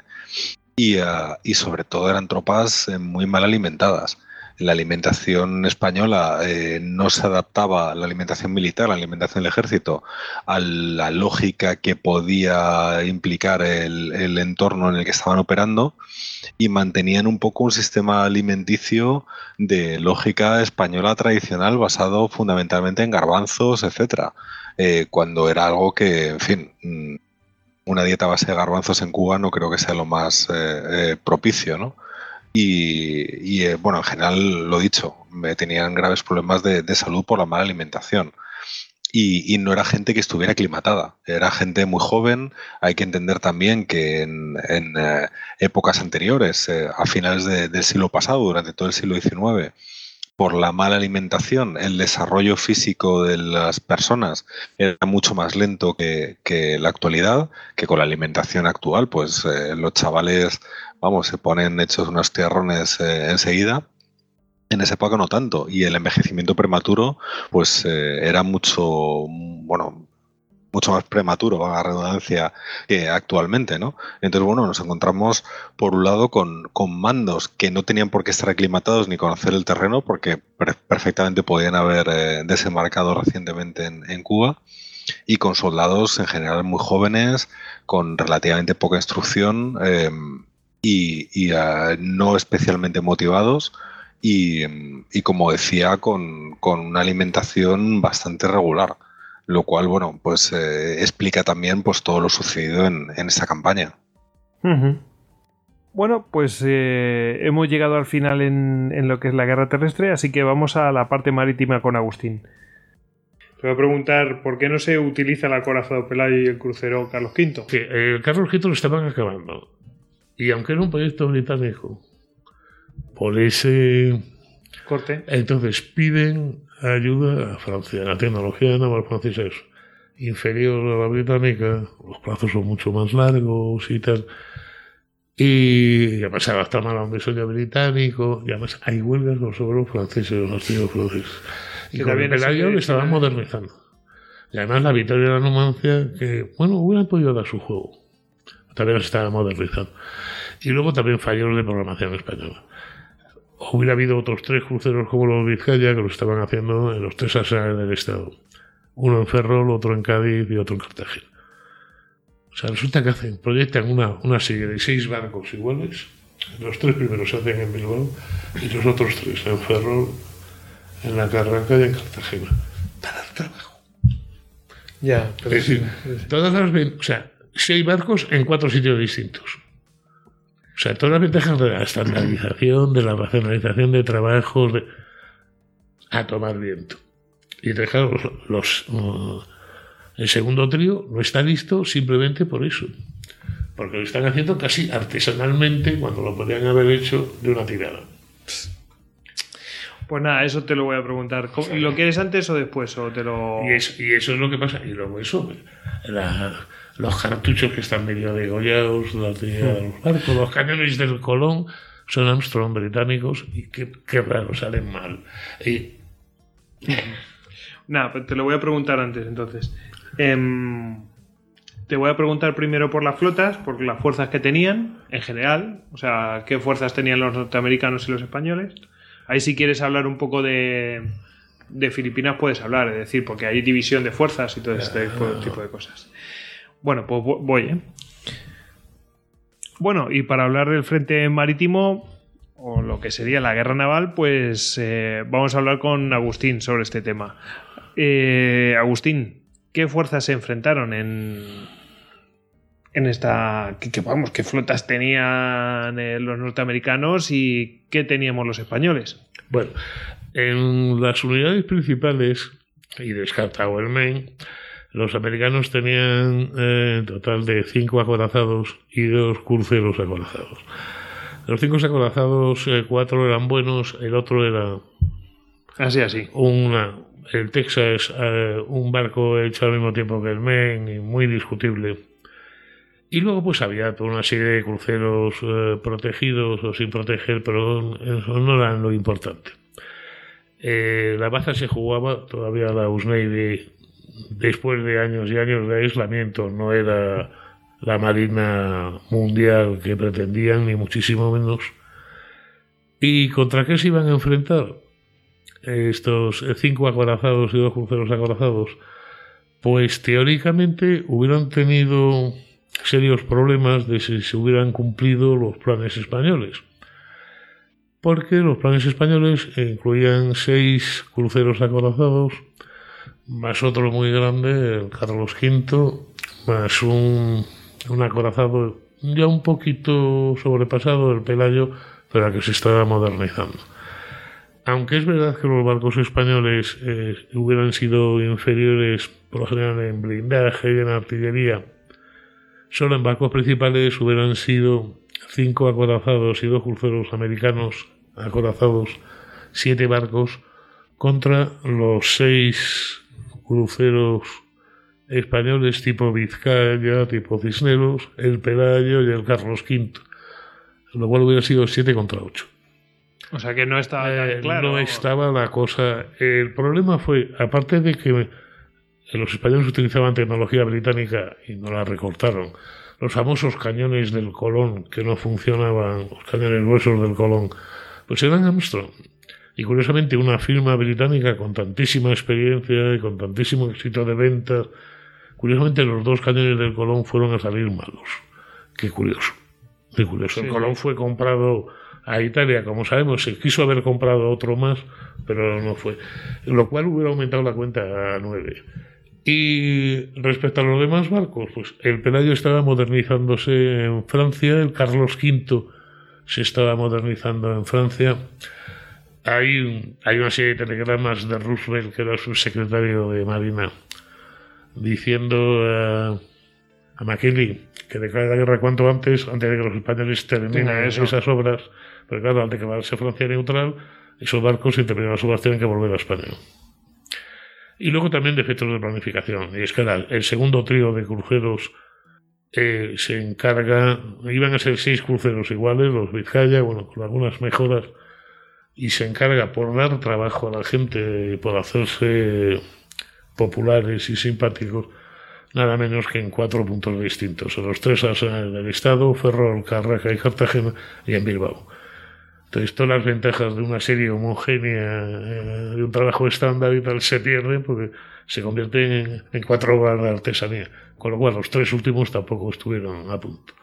Así que el pobre Cervera se tuvo que encontrar con un crucero comprado a Italia sin su artillería principal, británica, que salió defectuosa, y los tres únicos cruceros realmente listos, que no estaban listos, estaban listos para porque la munición, los cartuchos de artillería mediana, aparecieron muchos medio degollados, eran cartuchos británicos.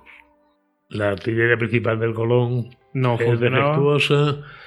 Eh, y, y, luego, y luego además que a los barcos les faltaba puesta a punto mantenimiento. Es algo que ilusionados con encargar barcos que daban trabajo y tal. Luego la, efectividad real era baja, no porque los barcos fueran ni malos, ni viejos, ni de madera, nada de eso, sino simplemente, bueno, típicas cosas que se arreglan, que se arreglan con dinero, con prácticas, con repuestos y cosas así. No, no había más misterio, no. Eh, lo, lo fácil era echar la culpa a que eran barcos viejos, en absoluto. Y lo de la madera, que es uno de los mitos del 98, es absolutamente irreal. Eh, la, la, referencia es que, como todavía no se habían desarrollado plásticos ni materiales sintéticos, la madera todavía muy utilizada a bordo de los barcos para hacerlos habitables. Es decir, seguía habiendo mucha pared forrada de madera, mucha estructura de madera y tal. Entonces, la práctica normal al entrar en combate era retirarlo, porque no eran elementos vitales para el barco, y así se evitaban incendios. El caso es que ese sí que es un error de Cervera, no lo manda a retirar cuando sale de Santiago. Con lo cual. Ardían los barcos. Con lo cual, cualquier impacto tal enseguida prendía causaba humareda y un problema tal. Pero no porque los barcos fueran de madera, en absoluto. Además eran de diseño británico y tal. Es cierto que había una cuestión en la que se habían quedado ligeramente atrasados y era la aparición de nuevos aceros endurecidos que con mucho menos espesor protegían más, más barco, más extensión del barco. Pero de hecho también algunos de los barcos americanos llevan los aceros antiguos y no nos pasa nada. El problema fundamentalmente es que eh, al final solo había cuatro barcos para hacer frente a los siete americanos. Además en mala situación, no ni por viejos, ni por obsoletos, ni nada de eso, sino faltos de puesta a punto y faltos de elementos esenciales con un poquito, con dos meses más de preparativos y con dinero hubieran estado impecables y hubieran dado mucho más juego. Pues esa es la situación en la que se encuentran, que de poder estar de poder a poder o incluso en una superioridad al menos numérica numérica al menos numérica o sea hacerle frente pues pues se encuentran con en inferioridad, clara inferioridad, eh, prácticamente 2 a 1, y, y encima mm, sin, sin las condiciones apropiadas. Es decir, si te falta la artillería de tu buque principal, pues...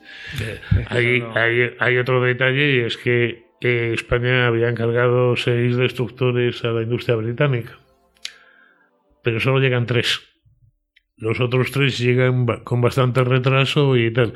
Curiosamente hay un juicio después de la guerra que interviene hasta la Cámara de los Lores como tribunal, nos da la razón por el retraso, pero claro, de tener seis destructores a no tener ninguno.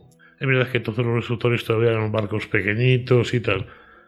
Pero en aquella época un solo torpedo era capaz de hundir un acorazado. Claro. Porque todavía no tenían la compartimentación y el diseño del casco. Tal. Con un solo torpedo hundías el acorazado más grande del mundo. Y eh, hay que recordar que la US Navy en 1998 no tenía ningún destructor. O sea, que eso No hubiera sido ninguno. una ventaja Eh, clara. de hecho, era probablemente una de las mayores ventajas de, de los españoles, que al saber que en cuanto a potencia industrial y economía, por supuesto, Estados Unidos era muy superior, había una corriente de pensamiento naval español que hacía hincapié en las nuevas armas. Una corriente con Peral y su submarino, Bustamante y su mina y tal. El problema es que al final, pues, por toda una serie de motivos, eso no, termina por cuajar. Bueno, pues eh, vamos a lo que es eh, lo que es la propia guerra. Eh, así que, mm, bueno, se ocurre lo del Maine y cuando empiezan las primeras operaciones marítimas. Bueno, esta parte la hemos dejado para el final. Antes hemos tratado el tema terrestre, y, eh, pero claro, esto es lo que realmente decide la, la guerra. La guerra no se decide en tierra, se decide en el mar. Sí, se decide en el mar y se decide, una de las razones que se le da a Cervera, cuando Cervera piensa que es un suicidio ir a Cuba, una de las razones que se le da es que el ejército y la población española en Cuba reclama la escuadra por, el- por el del bloqueo. En el momento que a Cuba la bloquea, se tiene que rendir en dos meses por pura hambre. Eh, de todas maneras, hay una cosa fundamental. A Cervera no se le dice que vaya a Cuba, ni que se enfrente directamente con la escuadra americana. Eso hubiera sido una locura. Lo que se dice es que vaya a San Juan de Puerto Rico y desde ahí empiece una guerra de corso contra el tráfico americano del Atlántico Norte. Para eso sus cruceros sí que hubieran podido dar eh, el juego, apresando mercantes y sobre todo causando pánico. O sea, ya no es tanto el daño real que hicieran, como que muchos navieros y armadores eh, Oye, ¿qué está pasando? eh, tal, la bolsa si hubiera venido abajo, la sensación de peligro y tal.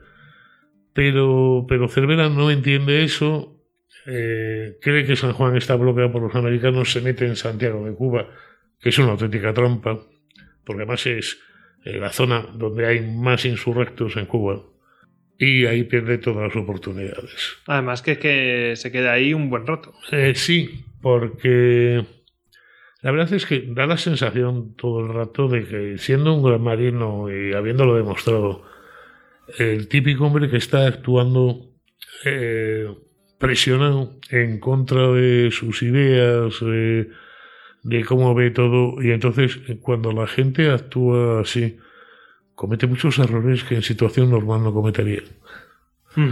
Sí. Le imponen un plan en el que él no cree y él está pensando que es un suicidio que inútil. Y cuando las personas, aunque sean de gran valor, están siguiendo un plan o unos proyectos que no inconscientemente, inconscientemente eh, le puede pasar a cualquier trabajador en su empresa.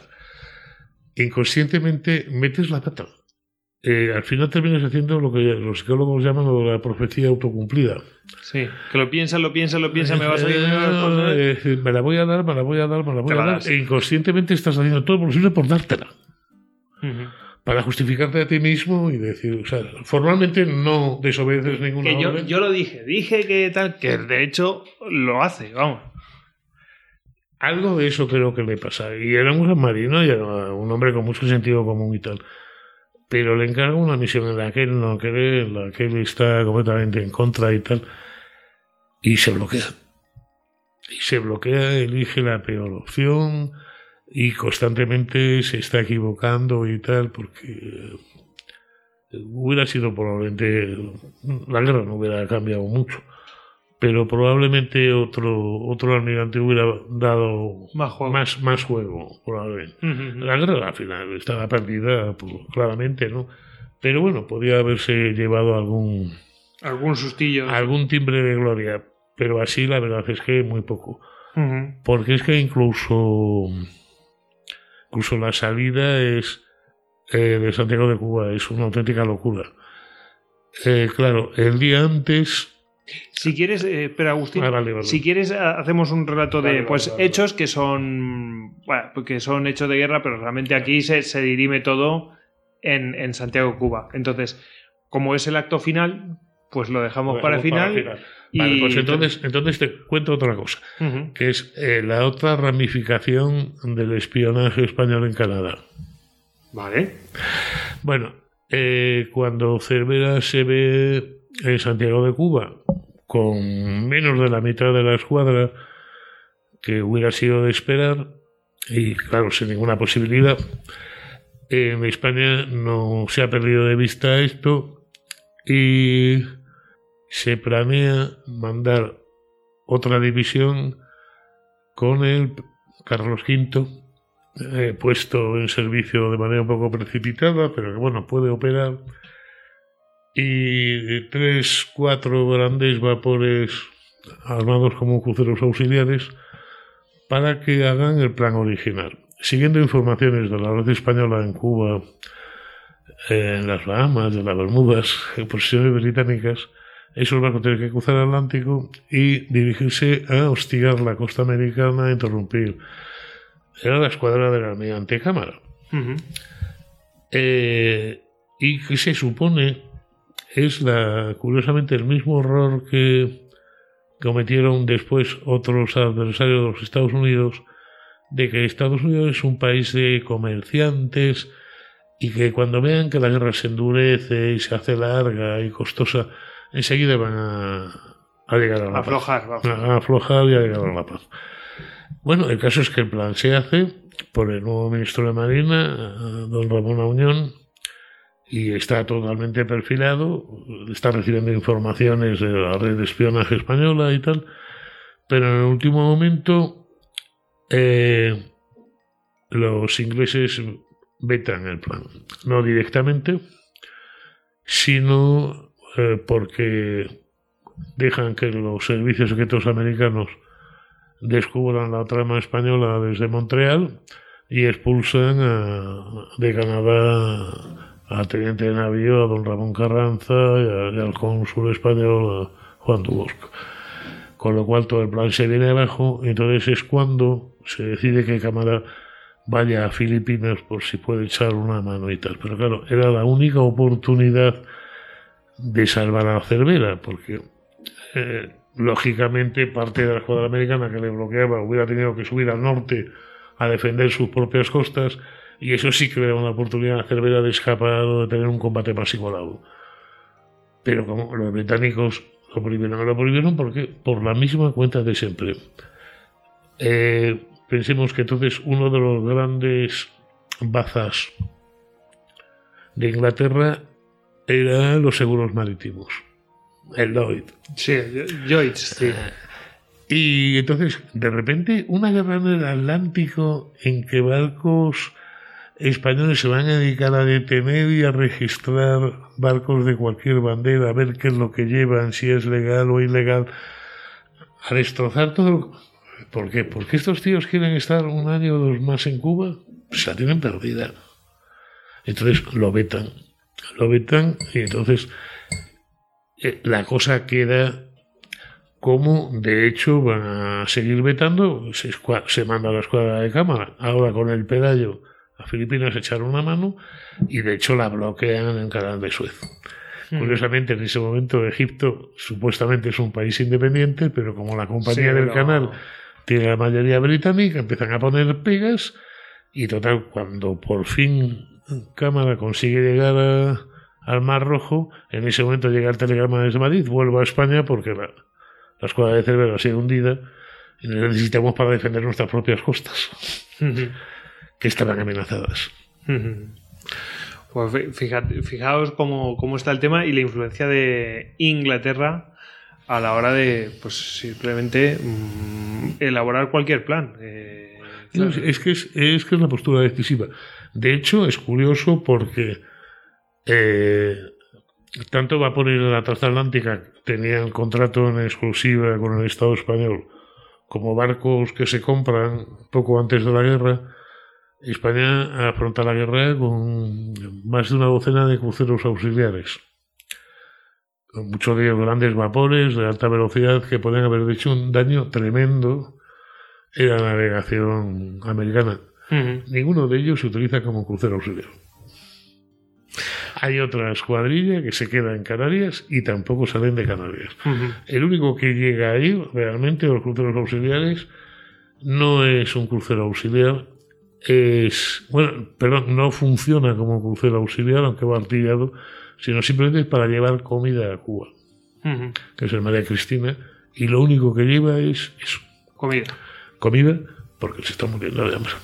Curiosamente, en España también el 98 es un año de muy malas cosechas en Europa, que fallan también en España. Y hay motines de hambre en España, en Italia y en varios países. parece que hubo una hambruna terrible. Y porque ha fallado la cosecha. Y curiosamente ya mucho del trigo que se consume en Europa es trigo americano, mm. que es hasta más barato que el europeo. Y entonces, claro, el, en ese momento que el trigo americano no pueda llegar a Europa porque hay una guerra naval en el Atlántico. No interesaba a nadie. Absolutamente imposible. O sea, eso, nadie iba a aceptar aquello. Entonces, lo curioso es que aunque hay más de una docena de cruceros auxiliares españoles entre vapores de la Transatlántica Armada, armados o, vapores que se compran expropiso para artillarlos y tal, ninguno actúa como crucero auxiliar. Mm. ¿Por qué?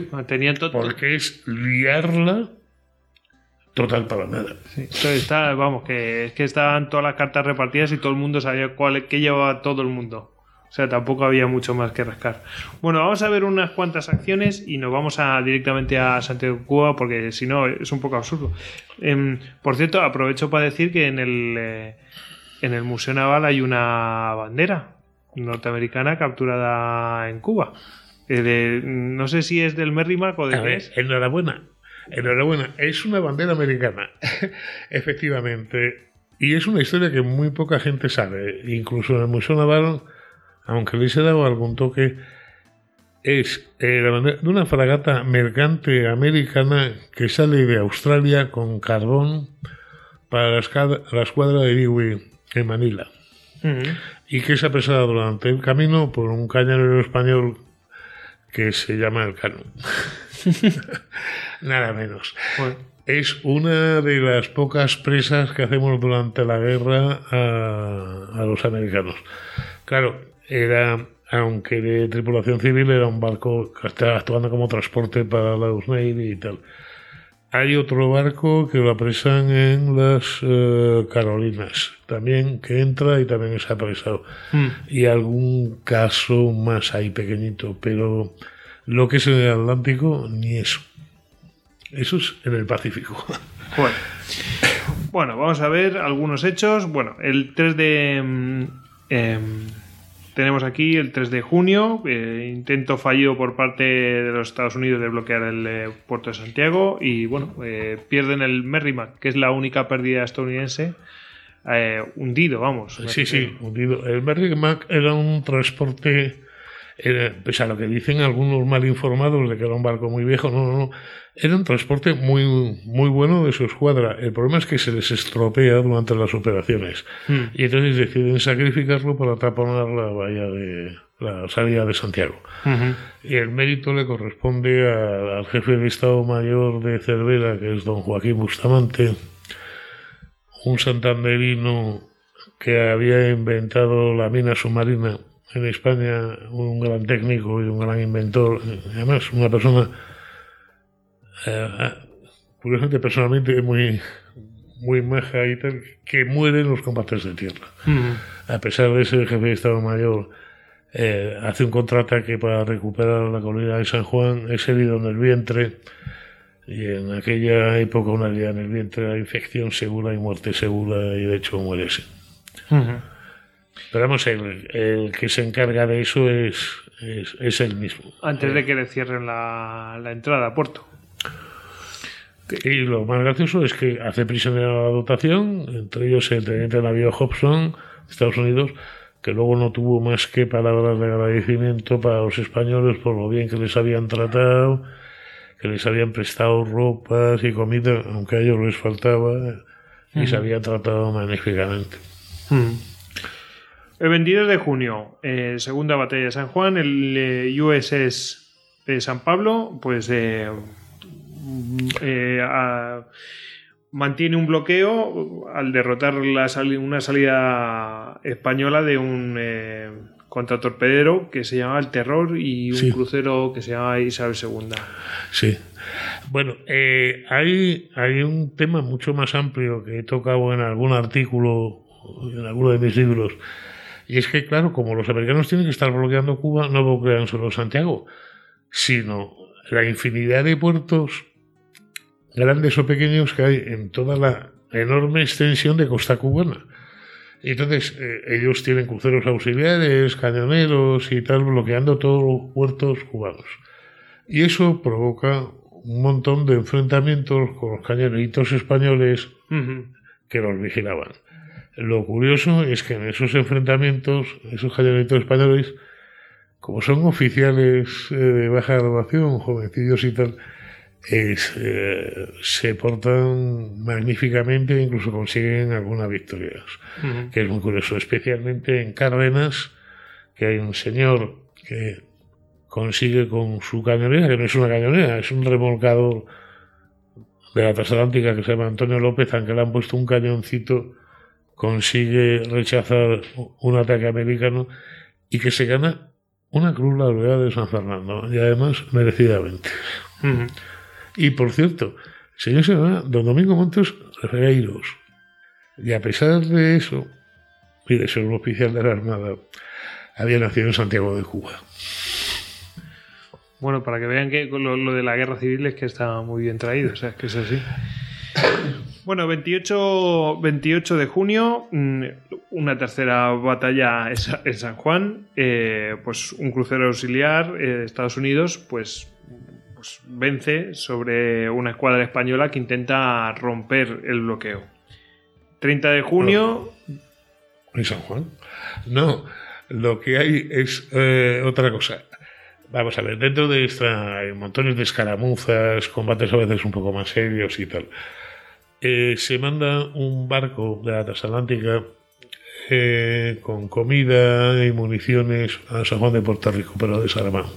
ah, Y Entonces él quiere entrar en el puerto y le sorprende el crucero auxiliar americano que está vigilando. Entonces sí, vamos, salen, impedir entonces salen los no- cañoneritos Claro. para permitir la entrada del Antonio claro, López. para que no le Eh, bloqueen. vamos. el Antonio López se va contra la costa, pero al final, con la suerte de que aunque hay heridos, no hay ningún muerto y se puede recuperar toda la carga. Ah, muy bien.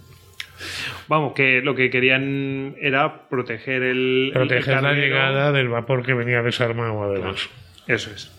Eh, 30 de junio, eh, primera batalla de Manzanillo. Unos Sí, cañoneros. Manzanillo es un puerto del sur de la isla de Cuba, de donde salió la columna Escario en ayuda de Santiago de Cuba. Un- aproximadamente una brigada, que consiguen llegar eh, justo cuando van a capitular. Pero de ahí había salido el refuerzo. Todos los americanos deciden bloquear y ahí en, en la Guardia de Manzanillo hay tres, cuatro combates sucesivos entre los cañoneritos del puerto y la fuerza bloqueadora americana. Bueno es decir que los dos primeros combates los ganan los cañoneritos españoles y solo al final ya por puro aplastamiento. Pero Manzanillo sigue eh, resistiendo hasta el final, eh, hasta el armisticio. Bueno, bueno, no, no está mal. Em, tenemos una segunda batalla aquí en Manzanillo. No sé Sí, sí, sí, llamarle ya digo, batalla. ya, ya está cuatro. ya Joder, está macho, cuatro. Pues, eh, eh, la, que- la de antes 30 de junio, la siguiente el 1 de julio, o sea que estaban ahí dándose estopa todo el rato. Madre mía. Em, y luego ya llegamos directamente a, a la batalla de Santiago de Cuba. Hay otra batalla posterior eh, en la bahía de Nipe, pero bueno, la principal es la de Santiago. No sé si quieres comentar algo de la de Nipe y nos metemos en la de Cuba. Bueno, eh, es que realmente son eh, realmente más bien escaramuzas, Sí. o sea, como en Guantánamo. En Guantánamo hay otro cañonerito español, hay minas sondeadas, entran los barcos americanos, se llegan a enredar las hélices con los cables de las minas, pero no estalla ninguna. Y al final, lo que suele pasar después de varios encuentros, cuando los españoles se quedan sin municiones, pues claro, son destacamentos de 20 personas con un cañonerito. Entonces, claro, en cuanto hay una hora de fuego, es que se quedan sin nada. Y entonces lo que hacen es, como se han quedado sin municiones, es abordar el barco, hundirlo y quedarse en tierra. Porque no pueden hacer nada más. Manzanillo aguantan, pero, pero vamos, que son escaramuzas irrelevantes. Mm. La batalla del 3 de julio Santiago. Esa, la de Santiago decisiva, La decisiva de la guerra. Bueno, esta batalla se produce básicamente por el ataque del, del cuerpo de Shafter contra las defensas españolas de Santiago de Cuba y que después de una épica batalla toman la posición del Cane y la posición de las Lomas de San Juan. Entonces, en Madrid, se, curiosamente, pese a todos los intentos de cortar cables, Cervera está en comunicación telegráfica con La Habana y con Madrid. Los americanos no han conseguido cortar todos los cables submarinos que unen a Cuba con, con España.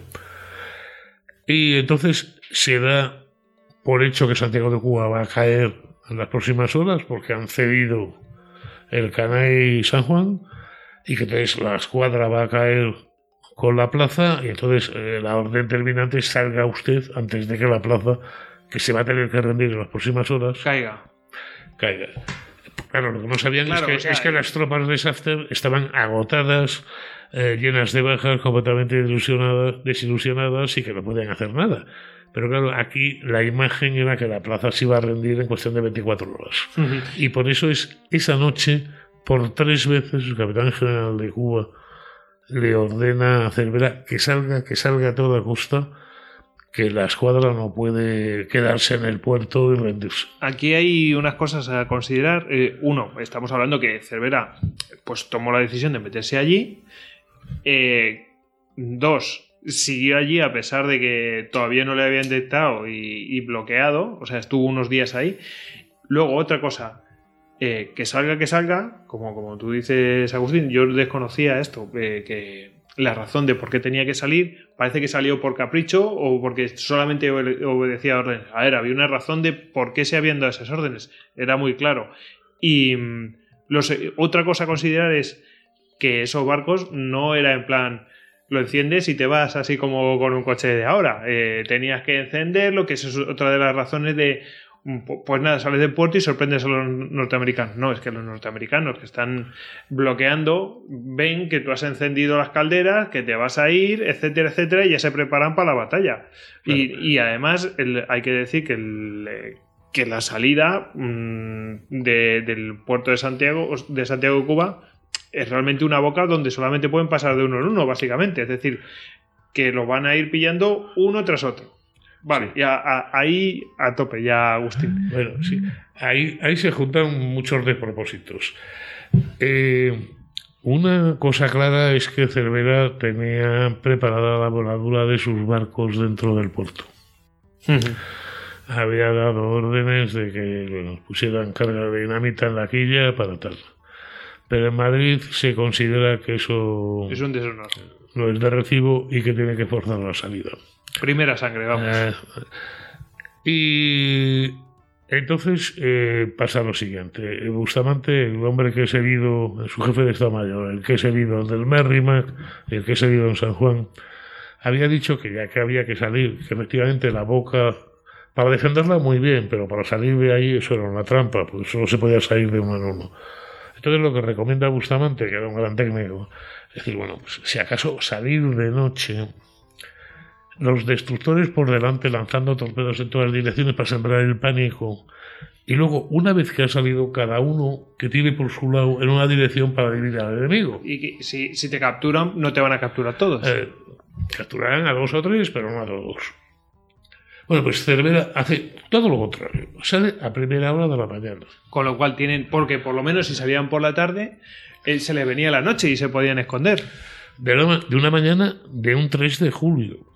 Que el día es súper largo. Claro.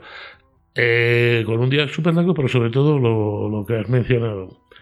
Que un buque de vapor de carbón para poner listas las máquinas tenía que estar horas antes aumentando la presión en calderas, quemando carbón y echando una peste de humo increíble.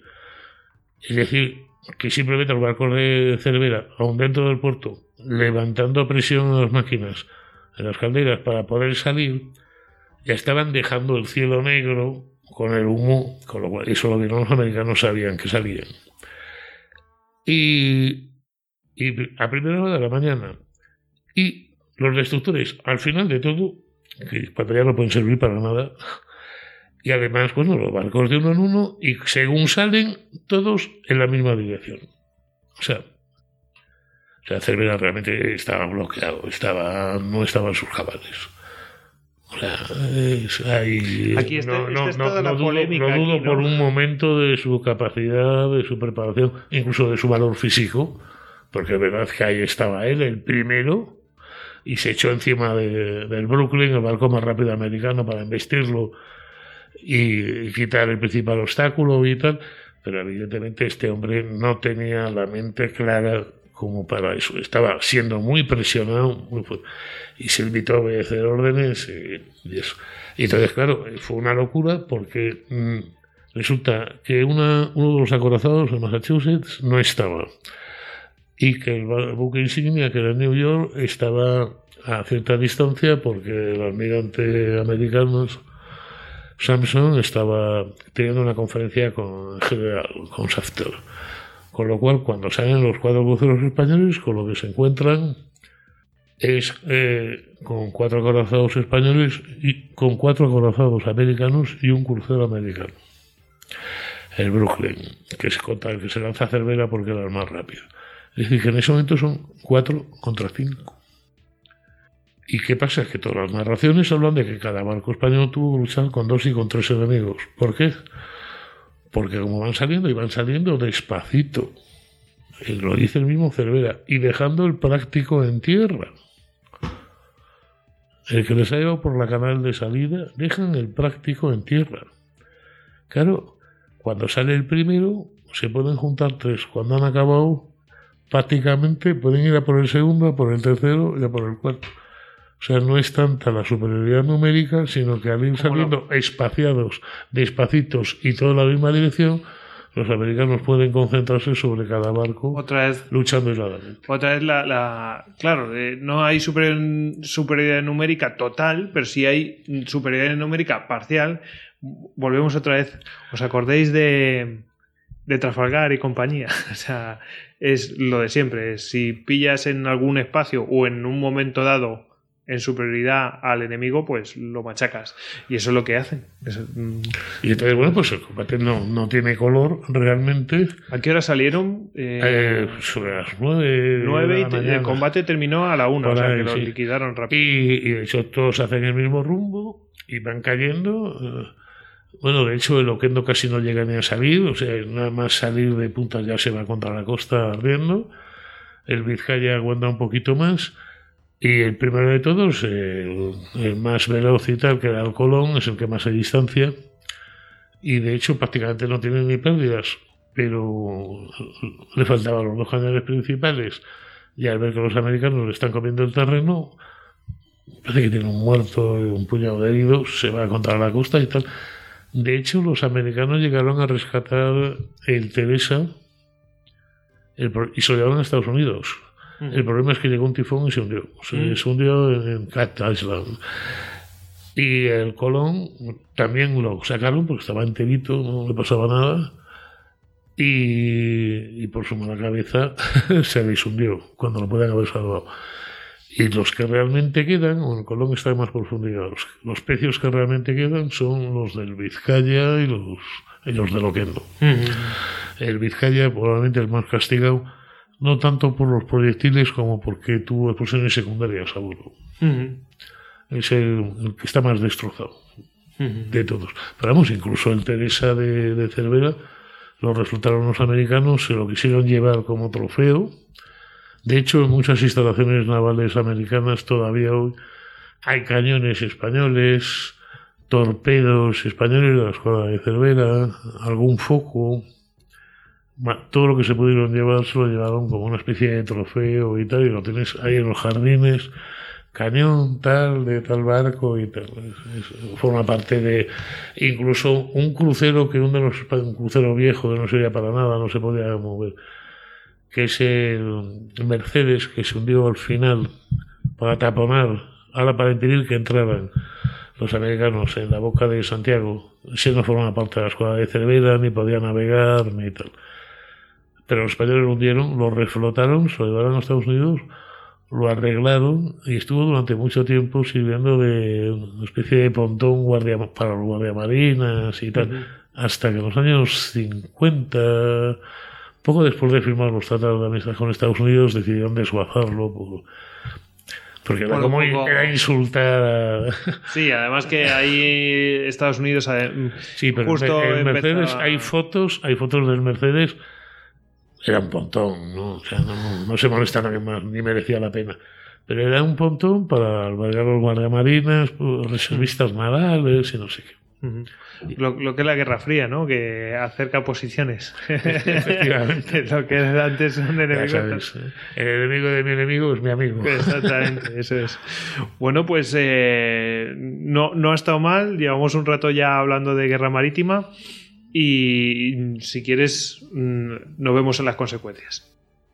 Bueno, ya que hemos visto la parte de las de, bueno, la parte marítima con este con este fin de de la flota española, ¿no? En, eh, Santiago de Cuba, la flota de Cervera, pues eh, nos tenemos que meter por ahí. Básicamente se acaba la, la batalla y prácticamente la guerra. Así que ahí pues ya nos queda mirar eh, la propia rendición.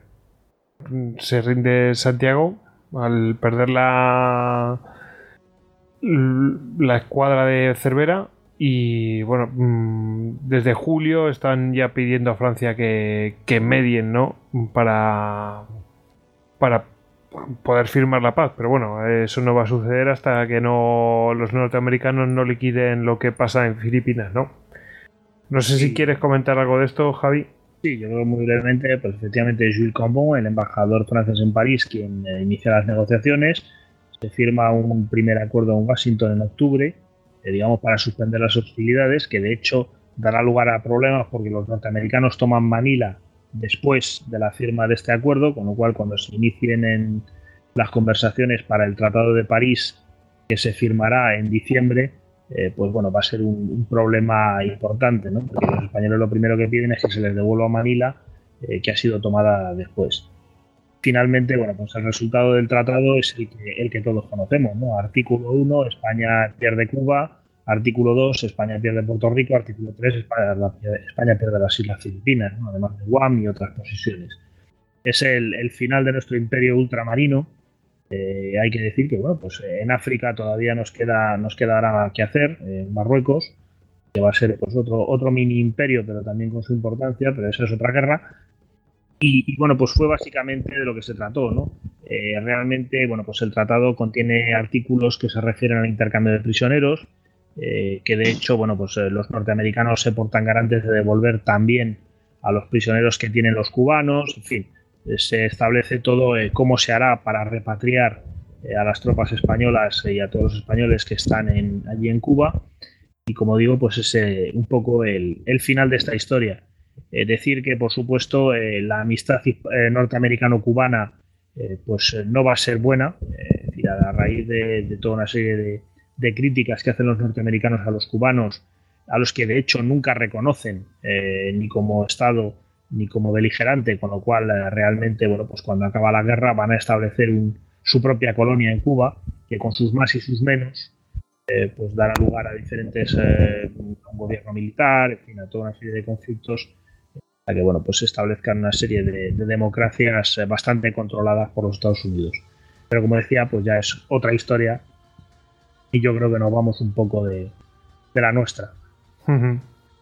¿Y qué consecuencias va a tener? Pues eh, vamos a ver algunas. Y bueno, también hay, hay bastante polémica porque se ha hablado bastante de. Mm, utilizamos todos los medios que teníamos a nuestro alcance para, para mm, vencer, pero bueno, mm, ya ha dicho Agustín que, que bueno, que esto es una guerra que estaba perdida de antemano y bueno, hay teorías que dicen que ha sido una voladura controlada, se iba a perder de todas las maneras y ya por honor vas a la guerra y a primera sangre pues Vamos, que la guerra dura poquito, ¿eh? O sea, dura básicamente tres meses y, luego ya son negociaciones.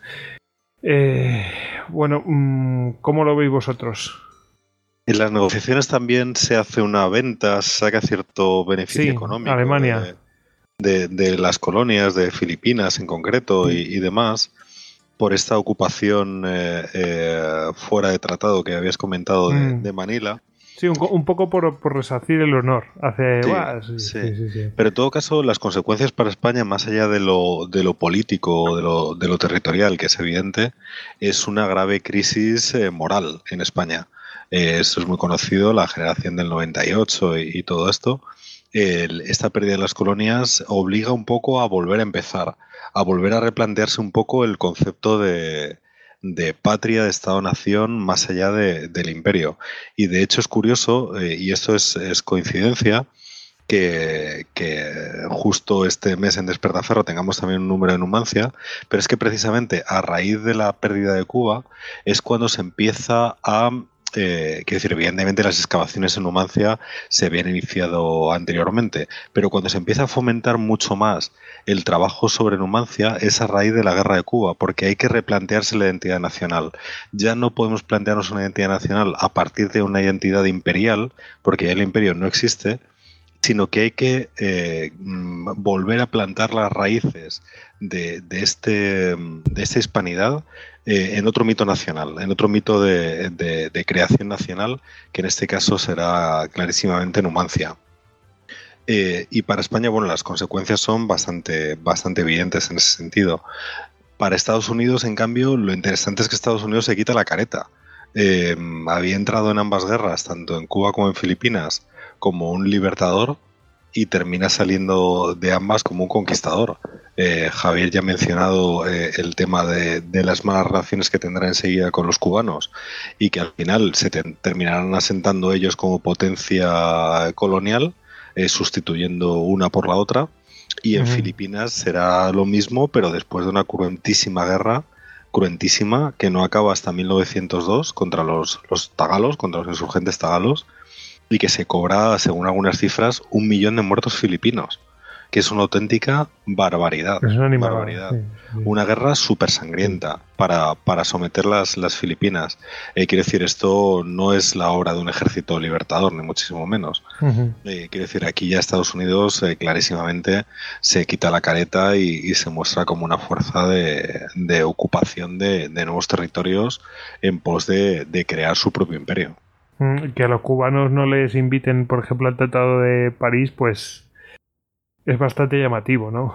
o sea, es como, bueno, no pintéis nada. Aquí vamos a partir de bacalao los que entregan y los que reciben. Y Demuestra que todas estas excusas que habían utilizado, eh, había utilizado la prensa eh, estos casus belli que hablamos al principio de, bueno, casus belli, evidentemente el casus belli fundamental fue el main, ¿no?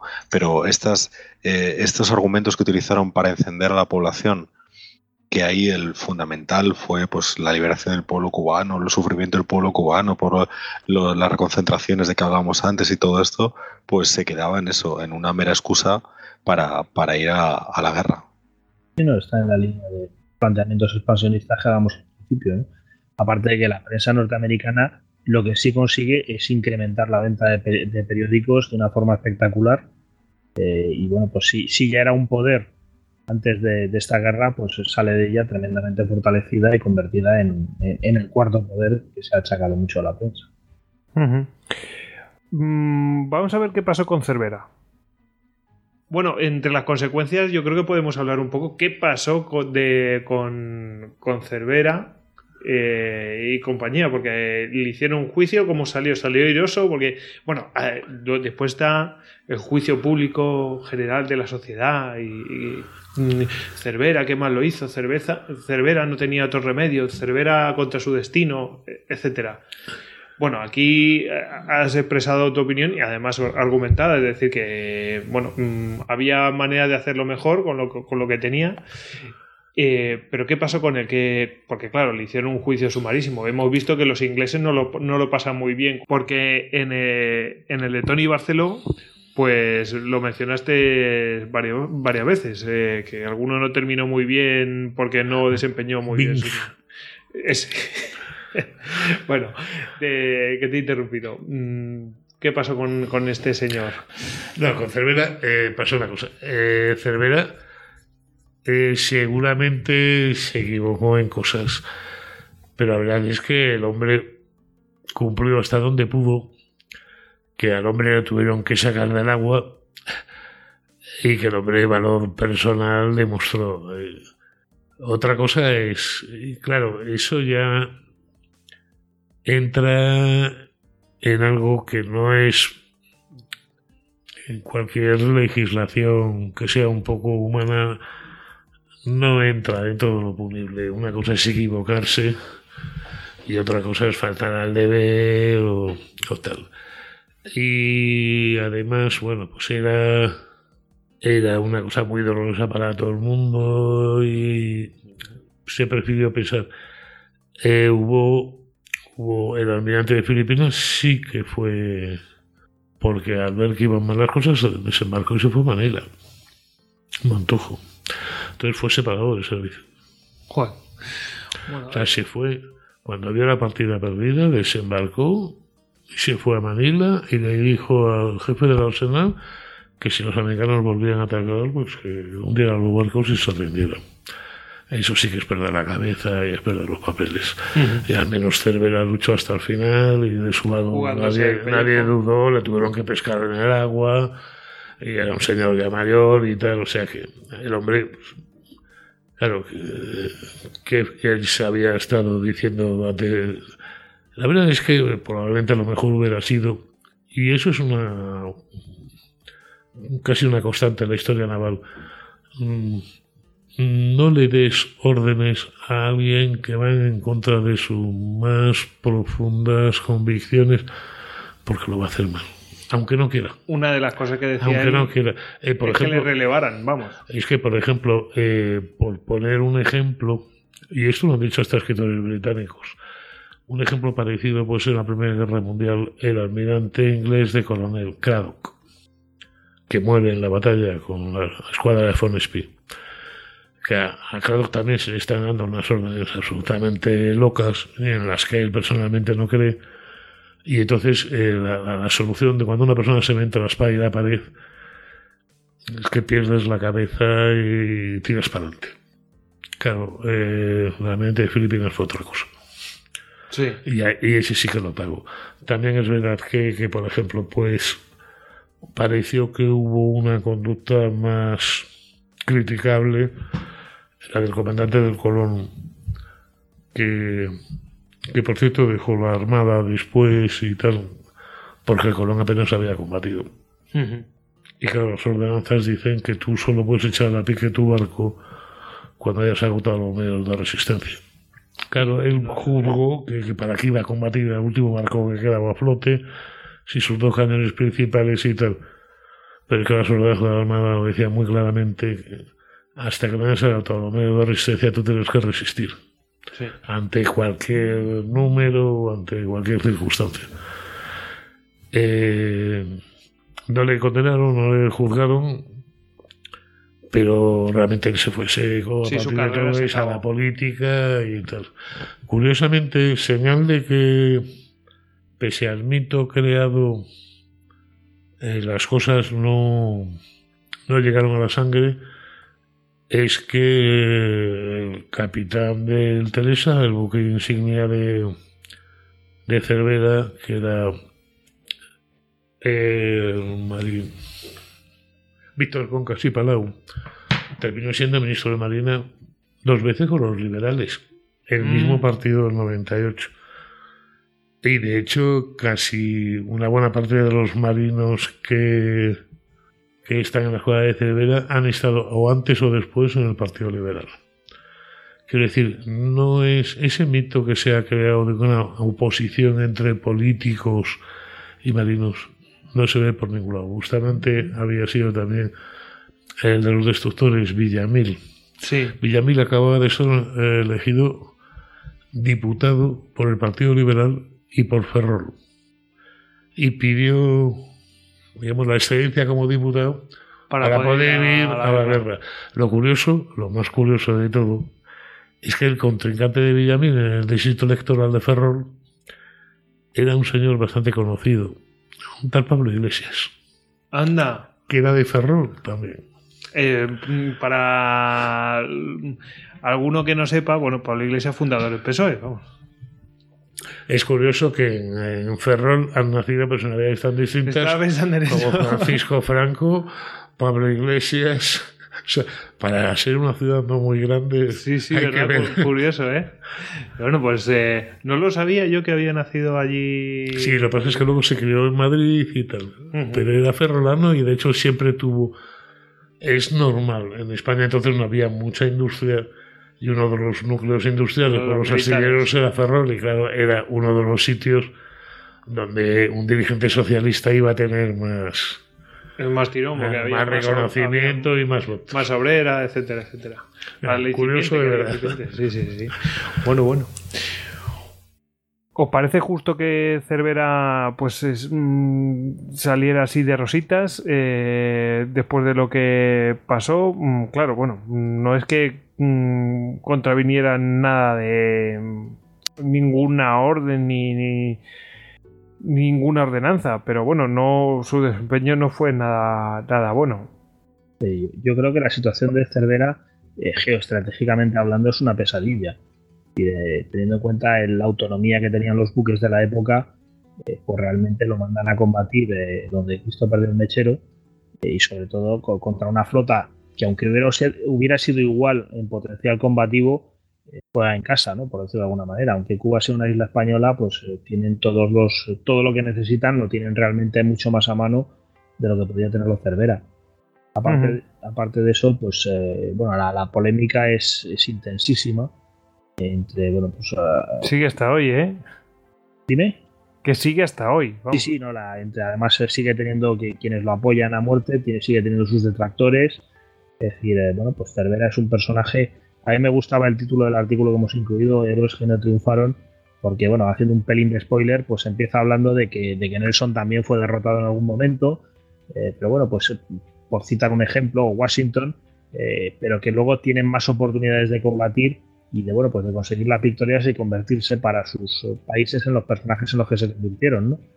Y bueno, pues Cervera tuvo una única ocasión, una única ocasión infernal, en las cuales pues eh, seguramente no tomó las mejores decisiones en algunas ocasiones eh, y en otras pues eh, como decías, pues hizo lo, lo que se podía hacer porque no se podía hacer otra cosa.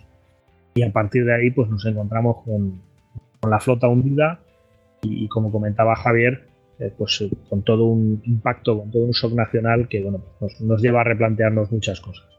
En cuanto al propio Cervera, pues hombre, lo que sí es cierto es que eh, fue rehabilitado en el, en el pertinente Consejo de Guerra, es decir, las ordenanzas no se le, no se le hace Consejo de Guerra porque se considere eh, que haya actuado mal, sino porque las propias ordenanzas dicen que cuando se produce la pérdida del buque, no ya una flota, eh, es necesario, es mm, obligatorio Esclarecerlo. el Consejo de Guerra para ver, bueno, pues, para depurar qué es lo que ha pasado. En este, caso de, en este Consejo de Guerra, que se alarga eh, su celebración, porque bueno, pues hay mucho, hay mucho mar de fondo, eh, pues Cervera es absuelto. Y por lo visto, bueno, con posterioridad, eh, el diario ABC hará una encuesta eh, entre los españoles para ver quién podría ser mejor ministro en una serie de puestos. Y el mejor ministro que sale elegido por, votación, mejor ministro de Marina, es el almirante Cervera. Con lo cual, parece que sí fue capaz de recuperar el, por lo menos el cierto, cierto prestigio en España a pesar de lo que había protagonizado. Eh, por otro lado, pues sin duda eh, su nombre ha quedado indeleblemente asociado pues a, la pérdida de, de nuestra última flota de combate por lo menos contra potencias extranjeras, si no me equivoco, es nuestra última guerra contra una potencia occidental y, pues a, la pérdida del, imperio ultramarino. Bueno, mm, Javier Gómez, ¿quieres añadir alguna cosa más a las consecuencias, a estos últimos comentarios? Nada más, yo creo que ha quedado todo, todo clarísimo. Pues nada, oye, no está mal, ¿eh? bueno, pues, eh, pues chicos, vamos a pasar a la bibliografía antes de despedirnos. Ya sabéis que esta bibliografía, pues, viene de manos de Ediciones Salamina. Bueno, mm, como hemos dicho al principio, pues mm, traemos este programa precisamente porque Ferro Historia Contemporánea, en su número 21, pues trata este tema. Cuba 1898. Y, bueno, recuérdanos Javier Veramendi qué es lo que podemos ver dentro. Eh, habías dicho nueve artículos, ¿no? Sí, en este caso, bueno, hemos optado por hacer algún artículo más. La verdad es que, bueno, pues en el proceso surgen oportunidades que son también muy interesantes. Eh, yo creo que me, puedo permitir decir que esta revista da casi más por el mismo precio porque hemos condensado, hemos comprimido el texto todo lo que hemos podido. No sé si cuento un secreto inconfesable. pero bueno, la verdad es que yo creo que ha sido un número bastante interesante con, nueve artículos. A ver qué tal, a ver si, efectivamente pues eh, los lectores nos, nos pegan o nos dicen qué les parece el resultado. Y de autores, pues eso, pues eh, españoles, norteamericanos, cubanos, o sea que variadito bien. Efectivamente. Bueno, mm, ahora mm, eh, voy a comentar, eh, la verdad es que Agustín Ramón Rodríguez González tiene un montón de aquí de, de bibliografía. O sea, él solo creo que tiene aquí uno, dos, tres, cuatro, cinco, cinco, cinco libros tiene él uno de ellos es su tesis doctoral. Em, hay algunos que ya tienen años, pero bueno, mm, voy a empezar mm, por lo más reciente hacia lo más antiguo. Eh, Tramos ocultas de la guerra del 98. Está eh, publicado por la editorial Actas y es del 2016. Otro. Desastre naval de 1898 por la editorial Arco Libros y es de 1997. Eh, mira, otro, la guerra del 98, las campañas de Cuba, Puerto Rico y Filipinas, de Agualarga Editores. Este es de 1998, o sea, con el, con el centenario.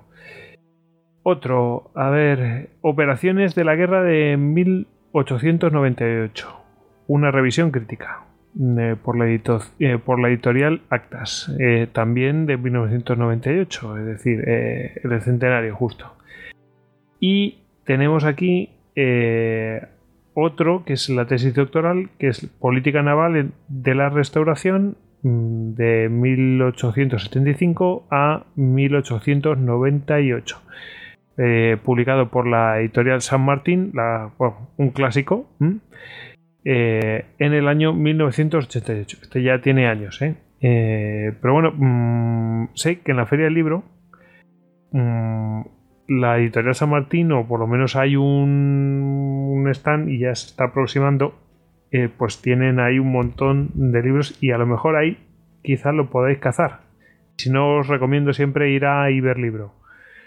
Bueno, mm, vosotros traíais alguna cosa, especialmente Javier Veramendi. Mm, si quieres, empiezo a mencionar uno aquí, que viene uno de Graham Cosmas, eh, An Army for a Empire, eh, The United States Army in the Spanish American War. Mm, ¿Ese qué podemos decir del eh, Javier? Pues, como dices, un libro muy centrado en el, ejército norteamericano, que bueno, pues nos explica no dedica tanto espacio a la campaña en sí como bueno pues a todo el todas las cuestiones organizativas toda la evolución que sufre el ejército americano durante este proceso fin, un, Graham Cosmas además es un gran experto en el tema y ya digo que un libro muy, muy interesante. Bueno, tenemos otro más que es eh, de Ángel Luis Cervera Fantoni. Eh, no será familiar, me parece que sí, ¿no? Algo hay, algo hay. Algo hay. el, desastre del 98 y el fin del Imperio Español. Visión inédita del almirante Cervera. Tiene pinta, ¿verdad? Efectivamente. Bueno, pues se trata de eh, bueno, una historia de, esta guerra, eh, sobre todo a través de la documentación y a través de las vivencias de, del almirante Cervera, ¿no? Eh, tanto, bueno, la verdad es que se extiende bastante a cuestiones políticas, nos habla bastante bien de la prensa, no solo de la norteamericana y la española, sino también a nivel internacional. Eh, el libro no, se, o sea, no es exclusivamente Cervera, pero sí encontramos en él pues, eh, muchos, muchos escritos, muchas cartas mandadas de Cervera, incluso alguna bastante anterior a la guerra, en la cual el propio Cervera ya avisa de que el enemigo va a ser Estados Unidos, ¿no? Y que en caso de guerra naval con Estados Unidos, pues lo tenemos muy, muy complicado. Creo que mm, eh, mencionó Agustín que había que Cervera mm, estuvo, no sé si dijo agregado naval o algo así, en, Reino Unido y ya veía por dónde iban los tiros. Sí, estuvo en, digamos, en el. Él se encargaba de los barcos que se estaban fabricando para España. en Reino Unido. Bueno, mm, tenemos aquí otro que es eh, de Antonio Carrasco García. Eh, guerra en Estados Unidos. Guerra con Estados Unidos, jugamos Sí, eso es. Eso, es muy interesante porque tiene muchos, eh, muchos textos de, la época. tiene muchas citas y bueno, pues permite, permite hacerse una idea de, muchos comentarios y de, y pasaron. He dicho guerra en Estados Unidos, guerra con Estados Unidos. Em, pues mm, tenemos otro más de Fernando Puel de la Villa, ¿no? El clásico de, Almena, Fernando Puel de la Villa, que, ya lo comentaba además antes eh, Javier, eh, que bueno, pues publicó uno de los eh, libros de la colección Guerreros y Batallas de Almena, pues sobre esta guerra. Un libro resumen, pues estupendo, porque nos va contando un poco pues todo lo que todo lo que hubo. Bueno, pues no, no es poca cosa, ¿eh? No sé si queréis añadir algo más. Pues si a mí me deja sugerir un par de, un par de libros. Por eh, supuesto. Yo soy especialmente. Tengo especial querencia por los libros que me acercan al soldado de a pie, eh, más allá de, las operaciones militares y, demás. Y en ese sentido hay un libro que Javier y yo hemos, del que hemos hablado bastante. Y que se me ha eh, escapado, tienes toda la razón. Sí, que se llama, se llama La Guerra de Cuba y Filipinas contada por soldados del pueblo. Cartas de Baracaldo. El autor es Manuel Montero, la editorial es. Eh, me parece que Baracaldo. No, perdón, Ediciones Beta. Ediciones Beta. Y es un libro, eh, como comentamos antes, los soldados que iban a, combatir a la guerra eran, eran quintos, eh, eran quintos elegidos por sorteo pero no era un sistema justo, no, no, no, iban todos los que los que les salía la bolita en el. Sí, se podían librar por pagando. había dos sistemas, estaba la exención por pago y había la exención por sustitución, es decir, tú podías o bien pagar para no ir a, la guerra, eh, no sé si eran 2.000 pesetas, creo recordar, eh, que era un pastizal para la época, o eh, podías mandar a, un, a, un, pobre en sustitución del hijo del señorito. Eh, básicamente los que iban a, la guerra entonces eran, eran los pobres. ¿Qué problema tenía esto? Que las familias en muchos casos se, se quedaban desahuciadas porque eh, estos mandaban a sus hijos a la guerra cuando eran los hijos los que tenían que trabajar para sacar la familia adelante. Entonces, en el caso concreto de Baracaldo, el municipio se comprometió a dar una pensión a esas familias que tuvieran hijos en la guerra. Y eh, había unos formularios por los cuales eh, estos, estos soldados, estos reclutas, eh, tenían que rellenarlos para justificar que estaban en el frente, pero claro, eran unos formularios bastante complejos y en muchos casos eran alfabetos, era imposible que, que pudieran, que pudieran cumplimentarlos. Entonces el ayuntamiento decidió aceptar las cartas, cartas privadas, que los soldados, eh, hemos dicho que eran alfabetos, pero sabemos que en muchos casos las escribían, no las escribían ellos, o las escribían a través de compañeros que sí sabían eh, escribir, ¿no? Aceptaban esas cartas, insisto, cartas personales, que las familias sin ningún tipo de pudor, a pesar de cualquier cosa que podían, que podían contar sus, hijos, depositaban en el ayuntamiento como prenda o como prueba de que esos hijos estaban en, la guerra. A partir de esas cartas, eh, este archivo, como, como eran eh, cartas depositadas en el ayuntamiento, forman parte de los archivos municipales, se ha conservado y es un archivo riquísimo con unos testimonios eh, increíbles de estos soldados que estaban en, la guerra, eh, testimonios de primera persona que te cuentan pues eh, lo que mencionábamos antes del viaje del viaje en, barco hasta, hasta Cuba o hasta Filipinas, porque también hay algunos casos en los que habla de Filipinas que el, tránsito era mucho peor, obviamente. Hasta pues bueno las circunstancias que, les tocaba vivir allí, las relaciones, imaginaos gente que, en muchos casos nunca había salido del pueblo. Entonces que les manden de repente a Cuba, ya el viaje era una experiencia iniciática y, eh, la convivencia con la gente local eh, eh, ver negros, algo que puede parecer. Sí, no, no, claro, nosotros. imagínate los que iban a Filipinas cuando paraban en Singapur, que era una de las paradas que hacían, y veían chinos. Es que demuestran unas, eh, actitudes racistas, eh, pero desde el propio, desde la propia ignorancia, lógicamente, ¿no? Eh, al coger los tuk-tuks y tal para que les lleven los, los chinos ahí recorriendo Singapur, que es algo de una comicidad tremenda si no fuera por el, dramatismo que, que, tiene, ¿no? Y es un libro interesantísimo porque no, no analiza carta por carta, sino que a partir de las cartas que las recoge todas al final, construye un relato de la guerra, un relato cronológico de la guerra. Te va hablando fase por fase, te va hablando, pues cuando llega Baylor, por ejemplo, la oleada de entusiasmo que se despierta entre las tropas, porque dicen, bueno, ya basta ya, ya por fin vamos a reaccionar, vamos a dejar de no hacer nada, porque consideran que, claro, como es una guerra de guerrillas, que no hay batallas propiamente dichas, como que no están haciendo nada. Y a partir de ahora sí que les vamos a zurrar bien fuerte a, estos cubanos. Entonces es, es muy interesante por la visión en primera persona, en muchos casos a nivel estratégico muy distorsionada, porque en muchas ocasiones ellos piensan que están ganando la guerra y que, y que esto no va a durar nada, cuando en realidad la situación estratégica es mucho más, más compleja, ¿no? Y es un libro fascinante que te habla de, pues eso, las situaciones en las que estaban. También hay que filtrarlo, porque en muchos casos son cartas que les mandan a sus familiares, a sus madres, y no les van a decir que están muertos de hambre o que están padeciendo enfermedad eh, porque lo que intentan en, todo caso es eh, tranquilizar las familias, ¿no? Pero puedes interpretar las cartas y ver la, situación en la, que, en la que viven. Un libro interesantísimo. Y hay un contrapunto eh, muy gracioso que son las memorias. Es un libro que se llama La Guerra, Memorias de un herido, en este caso es de, Filipinas, pero bueno, nos, vale como contrapunto. El autor es Ricardo Burguete y es un oficial que va a la guerra de Filipinas y, y, digo que sirve como contrapunto porque en el barco eh, él va con, hace pues casi como si fuera un crucero de, vacaciones eh, hasta, hasta las Filipinas a cuerpo de rey y en algún momento del viaje menciona, menciona que en bodega van 4.000 soldados, como que no quiere la cosa, ¿sabes? Eh, como que no, no, cuentan para él. 4.000 soldados que deben ir los pobres hacinados ahí en el, en el transatlántico, cosa, cosa mala, ¿no?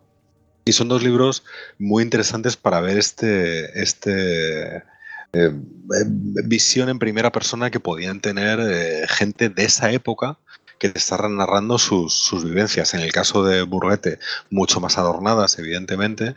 Eh, en el caso de estas cartas de Baracaldo, mucho más crudas desde el punto de vista del campesino, que no tienen que adornar nada, más allá que no preocupar a, su, familia pues acerca de, de, lo que está pasando. Y luego hay un libro interesante también, si me permitís, que se llama The Spanish War, eh, An American Epic 1898, eh, de un autor que se llama eh, G.J.A. O'Toole, que es, es, una guerra, es una historia de la guerra del 98 al más puro estilo del historiador divulgador norteamericano, es decir, con, eh, una narrativa impecable que se lee prácticamente como una novela, eh, con, muy buena tensión, eh, muy buena escritura, con un hilo, narrativo estupendo, pero le falla lo que le suele fallar a estos libros, que cuando revisas la bibliografía consulta cero fuentes españolas.